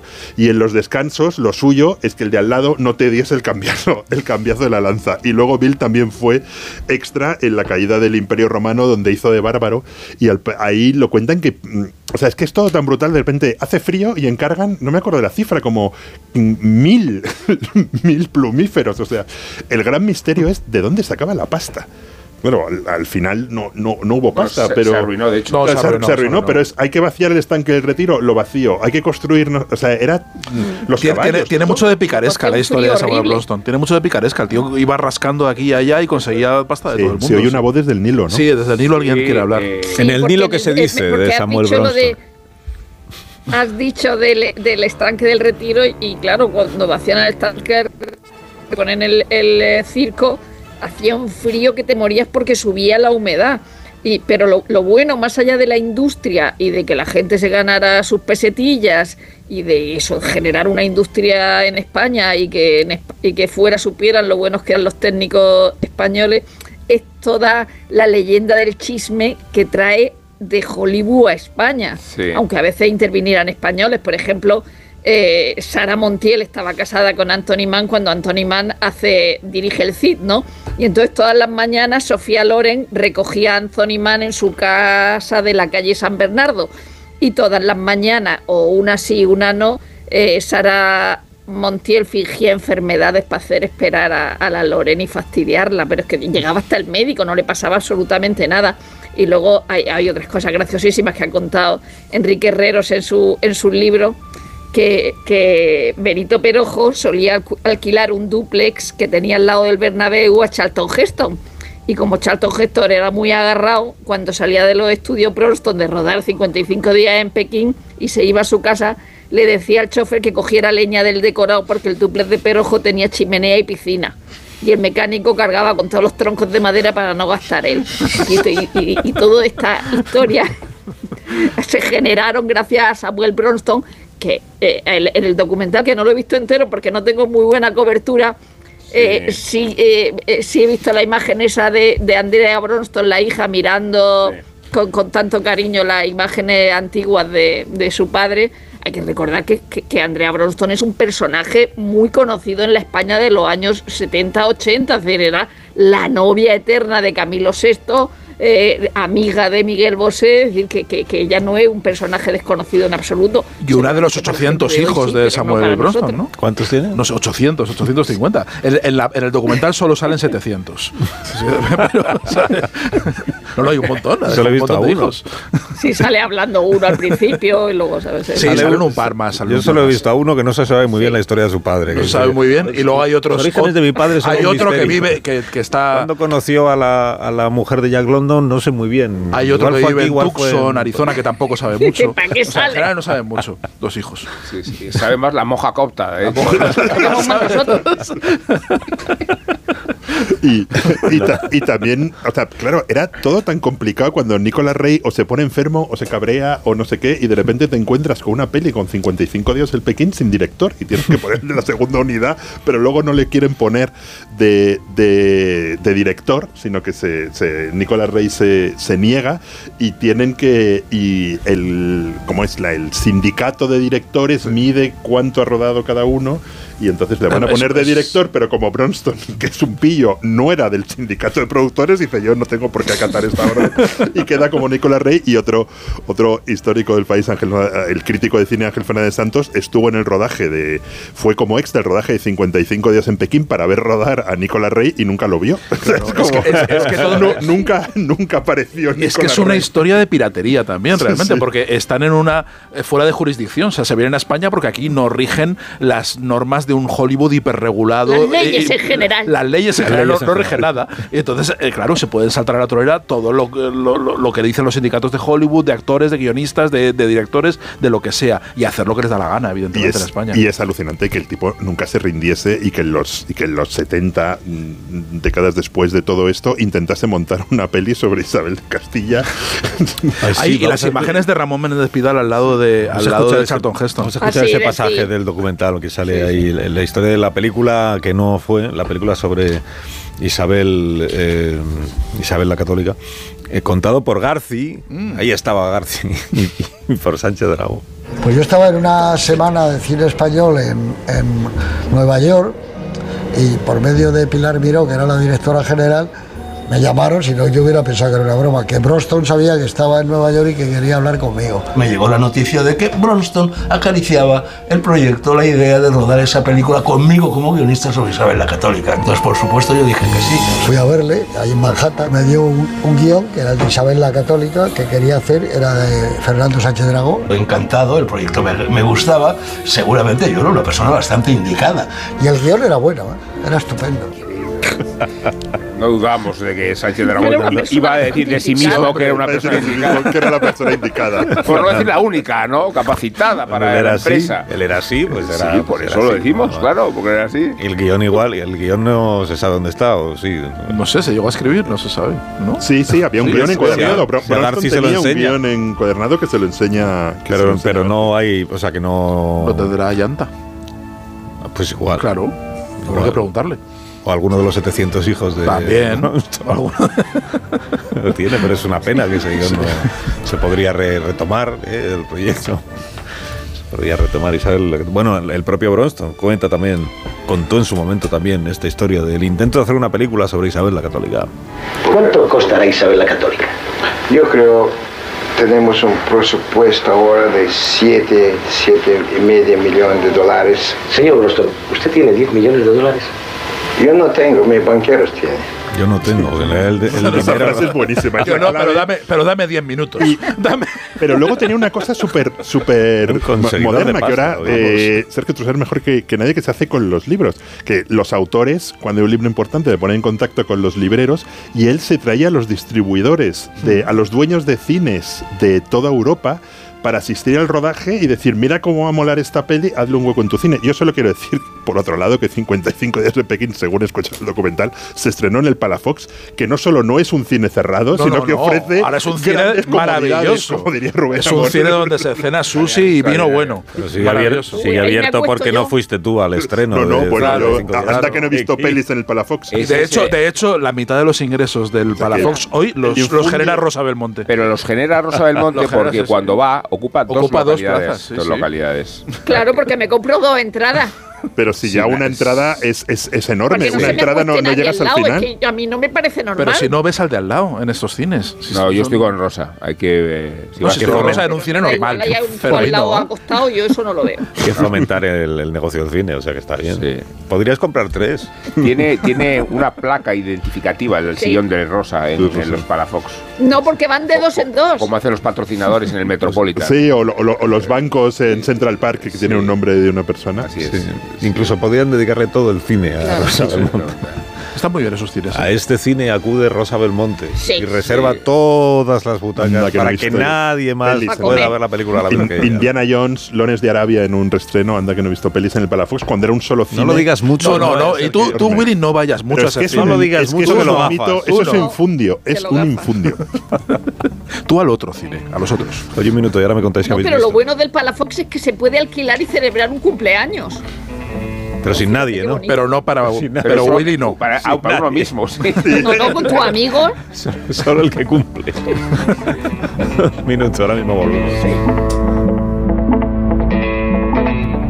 Más de uno en Onda Cero, donde Alsina. ¿Un cóctel o un refresco?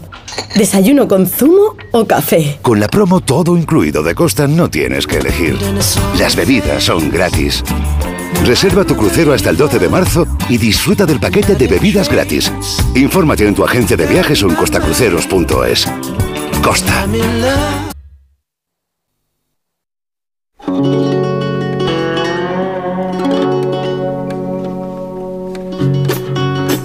Más de uno en Onda Cero.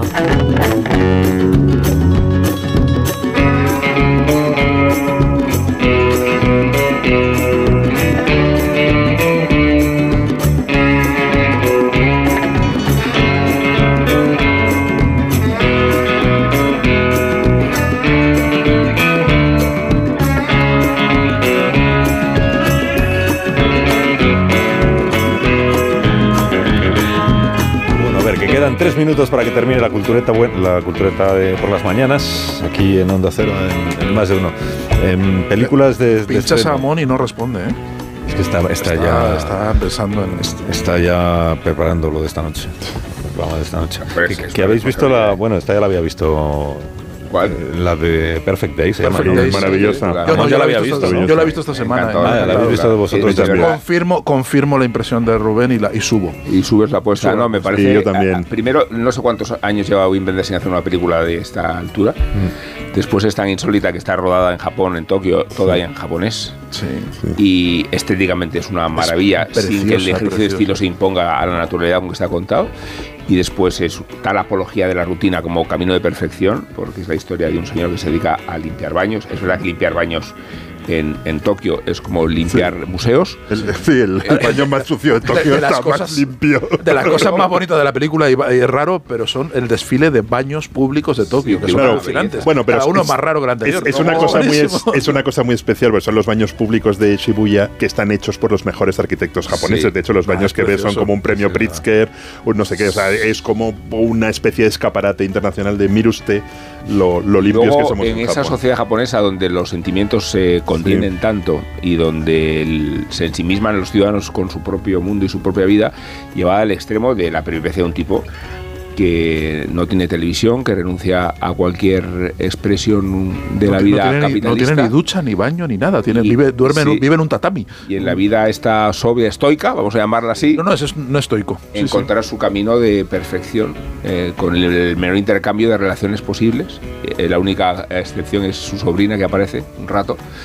Y, y la repetición de las cosas, ¿no? el eterno retorno de las cosas. Es una película preciosa. Bueno, pero tiene muchas cosas, tiene una historia muy... No iba por, por terminar, el ritmo oriental de la película, como si bien Benders fuera consciente de en qué cultura se encuentra y la idea circular del tiempo por Sí, la misma sí, razón. sí, ¿no? sí, sí. Es, es maravillosa la película. Y el minimalismo de la Yo he película. limpiado también. muchos retretes de pequeña en el colegio y no me siento nada identificada con este señor. Porque esos son muy Claro, pero es que lo limpiabas, no lo limpiabas en Tienen Shibuya. botones. No, estoy que es- si lo limpias en Shibuya sí te sientes identificada. Pero en Murcia es Te difícil. tocaba caja es limpiar igual, en un sitio y eh, en porque a todas las eh, estudiantes os tocaba limpiar o solo a tipo que estabas no, castigada. solo a las internas. Ah, solo a las internas. Sí. Teníamos que limpiar el colegio y entonces a veces nos tocaba eh, fregar escaleras y no como toda esta De gente ahí- que habla siempre de ahí fregar viene- de ahí viene tu. Pues Yo he desconfianza. muchas escaleras De ahí viene tu desconfianza la monja copta. con las monjas. De ahí- Sí. tu resquemor. es más por monja que por copta, entonces. Es más por monja, o sea, temes, temes que la monja te Claro, mande a pero es que limpiar el además baño es copta. del SS Sudán. No, y los asquerosos. Bueno, que nos vamos, que, que Ah, llegan mira. las noticias del mediodía. Las cosas de y los media. programas de radio que terminan. A u- pero cuando uno termina, otro empieza. Bueno, este aún no termina, pero Sí. es, es la cultureta de la mañana sí termina, pero empezará otra a la una y media de la madrugada. Creamos un puente, ¿no? Conceptual. No, Eh, eh, no. adiós, Jamón, hasta esta No. noche. Adiós. Pues no. adiós, Willy, te escuchamos Adiós. esta noche. Adiós, Sergio. Adiós, adiós. Adiós, Rosa. Ay, Adiós, adiós. Adiós, adiós. Un poquito de- camino de Luxor. ya, ya le sigue contando esta noche, Rosa, desde el Nilo. Ahora seguimos. Más de uno. En Adiós. Julia y tú. La gente que nos escucha todos los días sabe un montón de nosotros. Complicidad y conexión. Una radio abierta, interactiva, que sabe a quién se dirige. Cada tarde, Julia te espera para hablar y debatir. Si quieren comunicarse con nosotros para preguntar, consultar, decir, opinar, quejarse, protestar, lo que sea, Julia en la Onda, con Julia Otero. Cada tarde desde las 3 y siempre que quieras en la web y en la app de Onda Cero. Te mereces esta radio. Onda Cero, tu radio. La palabra ladrón puede significar dos cosas. Clavija donde poder conectar tu coche eléctrico o persona que roba el cable de tu coche eléctrico. Ahora el seguro de coche eléctrico e híbrido enchufable de línea directa también significa dos cosas. Que además de ahorrarte una pasta, también te cubre el cable de recarga en caso de robo. Cámbiate y te bajamos el precio de tu seguro de coche sí o sí. Ven directo a lineadirecta.com o llama al 917-700-700. El valor de ser directo. Consulta condiciones. Aquí tener anuncios no es algo que tú puedas elegir. Pero los años de fijo y variable en tu hipoteca, sí. Porque con las nuevas hipotecas naranja eres más libre. Más opciones, más variedad, aunque no deje de ser una hipoteca. Más información en ing.es. Si elegir es ahorrar for you, ahorra todas las semanas con los productos marca Carrefour, como con el café en cápsulas Carrefour Pack de 30 a 4 euros con 35 y otras ofertas como la pechuga entera de pollo Carrefour formato ahorro a 4 euros con 95 el kilo. Hasta el 4 de febrero en hipermercados, market, web y app. Carrefour, aquí poder elegir es poder ahorrar. ¿Cansado de toser? Toma Herbetón Respire. Herbetón jarabe con extracto de pino y eucalipto espectora y reduce el espasmo bronquial. Herbetón Respire. Consulte a su farmacéutico o dietista. Hazte de legalitas en el 900 100 661 y siente el poder de contar con un abogado siempre que lo necesites. Y ahora, por ser oyente de Onda Cero, ahórrate un mes el primer año. Recuerda, 900 100 661. Bienvenidos a Atrapa un Millón. Líder y lo más visto de la noche del sábado. Más emociones imposibles. Más preguntas, más parejas y un millón de euros aquí en Antena 3. Atrapa un millón. Nuevo programa. Mañana a las 10 de la noche en Antena 3. La tele abierta. Ya disponible solo en A3 Player. Y es que estás regando las plantas. O dando un paseo por el parque. Y te vienen vacas a la cabeza. Y no, no estas vacas. Si no estás. En Halcón Viajes sabemos lo que te pasa. Más de 50 años y millones de viajeros hacen que sepamos las vacas que tienes en la cabeza. Reserva ya tu verano con hasta 600 euros de descuento y el mejor precio garantizado. Halcón Viajes. Sabemos de viajeros. Noticia de última hora. Nos llega una exclu... Perdón, tenemos exclu... Exclusiva. Las pastillas Emser con sales minerales de origen natural protegen tu voz y cuidan tu garganta. De venta en farmacias y para farmacias. ¡Emser! A partir de tres años, cumple con la normativa de productos sanitarios. Ver efectos secundarios o contraindicaciones en emser.eu. Con este estrés no consigo concentrarme. Toma Concentral. Con su triple acción de lavacopa, rodiola y vitaminas, Concentral consigue aliviar el estrés ayudando a una concentración más estable y duradera. Concentral. Consulte a su farmacéutico o dietista. En MediaMark no la llamamos lavadora. La llamamos Quiero ver tu ropa en el suelo de mi habitación y dentro de una lavadora Samsung de 9 kilos de carga por 399 euros. Este San Valentín saca tu lado romántico en tu tienda en MediaMark.es y en la app.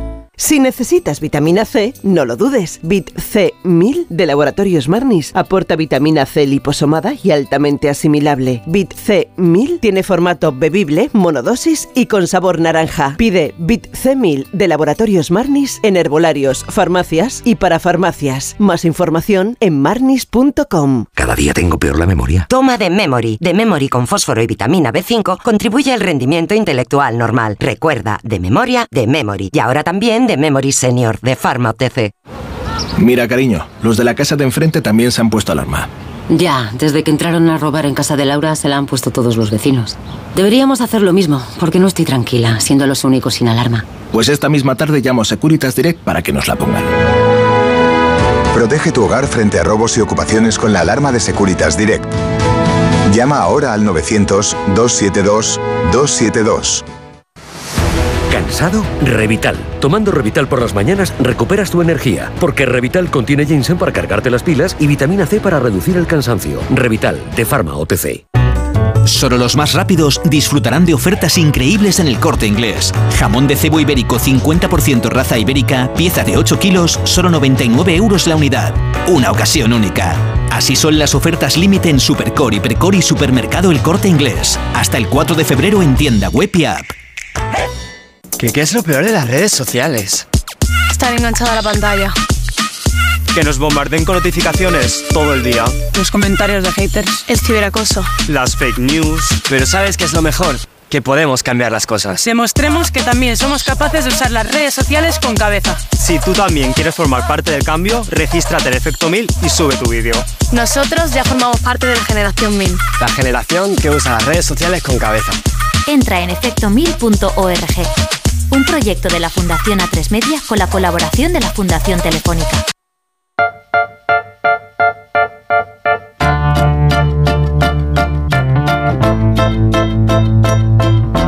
Más de uno.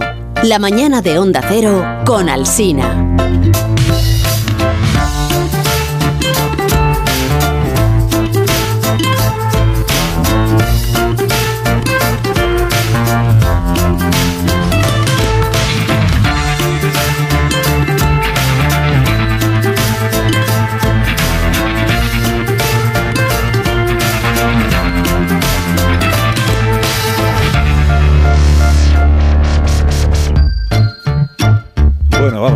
Chaval. El, el concurso mal, pero. El No, concurso mal. mal. Pero Hemos el resto de la semana, yo creo que bastante bien. Los oyentes eran fantásticos. Sí, hemos tenido las 10 guardias no oyentes sí, pero la organización del concurso, pues mal. Bueno, un poco caótica, pero Ah. como corresponde a la sección de David y Jorge. O sea, tampoco vamos a hacer una cosa ordenada dentro de un follón. bueno, el resto de la semana muy bien. ¿eh? Sí, sobre todo un hubo un momento muy muy emocionante, supongo que los oyentes lo recordarán, ¿Cuál? cuando ayer eh, Jorge Blas nos hizo magia en directo. Y además fue muy bonito porque descubrimos una nueva manera. Bueno, mira, vamos a recuperar ese momentito, Fran. Un momentito Como que da bien la hora. ¿Has, cambiado un poco tu percepción de la magia? Absolutamente. A partir de mañana daré bien la hora siempre haciendo trucos de magia. Claro, ¿cómo no se nos había ocurrido antes? ¿El qué? Dar bien la hora haciendo trucos de magia, es imposible fallar. Y para que todos los locutores, no solo tú, para Sí. que todos los locutores de la cadena ¿Qué? aprendan a dar bien la hora utilizando la magia, hemos lanzado un curso. Un tutorial. Un, tutorial. No, un tutorial, no, un curso. De magia. un, curso, de magia. horaria. Ah, un curso de magia. De magia horaria. De magia, de magia horaria. Muy bien, además empareado. Un curso de no magia tenemos horaria. todavía, bueno, en realidad no tenemos todavía el curso, pero sí el anuncio. Ah, bueno, Mientras pues tanto lo muy vamos a hacer. bien. Muy bien. Señor Potter, ¿está usted cansado de equivocarse con la hora? Estamos llegando poquito a poquito a las 9 de la mañana, 8 de la mañana, eh, a las 10 de la mañana, 9 de la mañana. Y de equivocarse con el nombre de sus compañeros de informativo. Noticias con Rafa Noblejas. Buenos días, Rafa. Bueno, soy- Buenos días, María Hernández. ¿Cómo estás? Muy bien, muy bien. No pasa nada, tenemos la solución. Curso de magia para locutores torpes. No. ¡Hala! Ya ha roto el tarro de almendras. Venga, voy a arreglarlo. A ver. ¡Reparo máximo! Para esto sirve la magia. Desde que probé el curso de magia para locutores torpes, me ha cambiado la vida. Ya no necesito que Marisol Parada me chille por el pinganillo cuando me equivoco. Las 5 de la mañana en las Islas Canarias y un nuevo día se llama martes, eh, perdón, lunes, ya quisiéramos que fuera martes, lunes. Se acabaron los gazapos. Me hago la picha un líos, correcto. Las 5 de la mañana en las Islas Canarias y un nuevo día se llama lunes 7 de septiembre del año 2000. Solo con un par de sesiones, Alsina no solo sabrá dar bien la hora, sino que también conseguirá que los tertulianos hablen de uno en uno. Bueno, bueno, bueno, De uno en uno, por favor. De uno en uno. De uno en unos tertulianos. Habla tú, por favor, habla tú primero, que, que- que tienes la palabra. Eh, no, por favor, habla tú, habla tú, después de ti. Que no, que no, que importante, por favor. que hables tú. Eh, no, por favor, después de Esto ti. es otra cosa, así da gusto. Para ello, aplicaremos una terapia de choque con una guía didáctica muy completa. Primero, técnicas de escapismo. No, el director general de la radio. Segundo, trucos de magia para partir en dos a un político. Eh, tengo interés por saber cómo se ve a sí mismo y por saber si usted se ve a sí mismo como un hombre de palabra, como un hombre con principios. He tratado siempre de, de cumplir con mi palabra. Como un hombre sincero, trato de serlo. ¿Y por qué nos ha mentido tanto entonces, presidente? Tercero, transformaciones de indumentaria. Para que cuando te enfoquen las cámaras de espejo público puedas fabricarte tu propia chaqueta y una corbatita. Alsina, que te- tenía que estar escuchando, si no estoy yo. La retrasamos precisamente por la entrevista a Felipe González. Muy buenos días, Carlos. Hola, Susana Griso, ¿cómo estás? Bien, ¿qué tal tú? Eh, bien, es que estaba... Tenemos más de tres alumnos satisfechos. Concretamente cuatro. Y yo soy dos de ellos porque me cobraron dos veces. Reserva ya y te enviamos un kit de pociones para hacer tu voz más radiofónica. Pues mira, yo, yo te voy a decir una cosa. Te voy a decir una cosa ahora mismo. Espérate que me tome la poción. El país. El país. El, el país. El país se va a la mierda. Todo esto por mucho menos de lo que imaginas. 10.000 euros. Me encanta. 10.000 euros. Con 99. Además, si eres oyente de... ¡Onda cero! Te sacamos una moneda de la oreja para ayudarte a pagar la matrícula. Harry Potter, sí, señor, Harry Potter. Apúntate ya. Te esperamos. Wingardium Leviosa. Acabo de subir la audiencia en el EGM.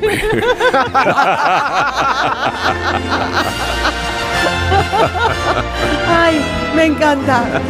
Sí, Yo claro, te encanta, sí, Sí, claro, porque eh. no sales tú. Este.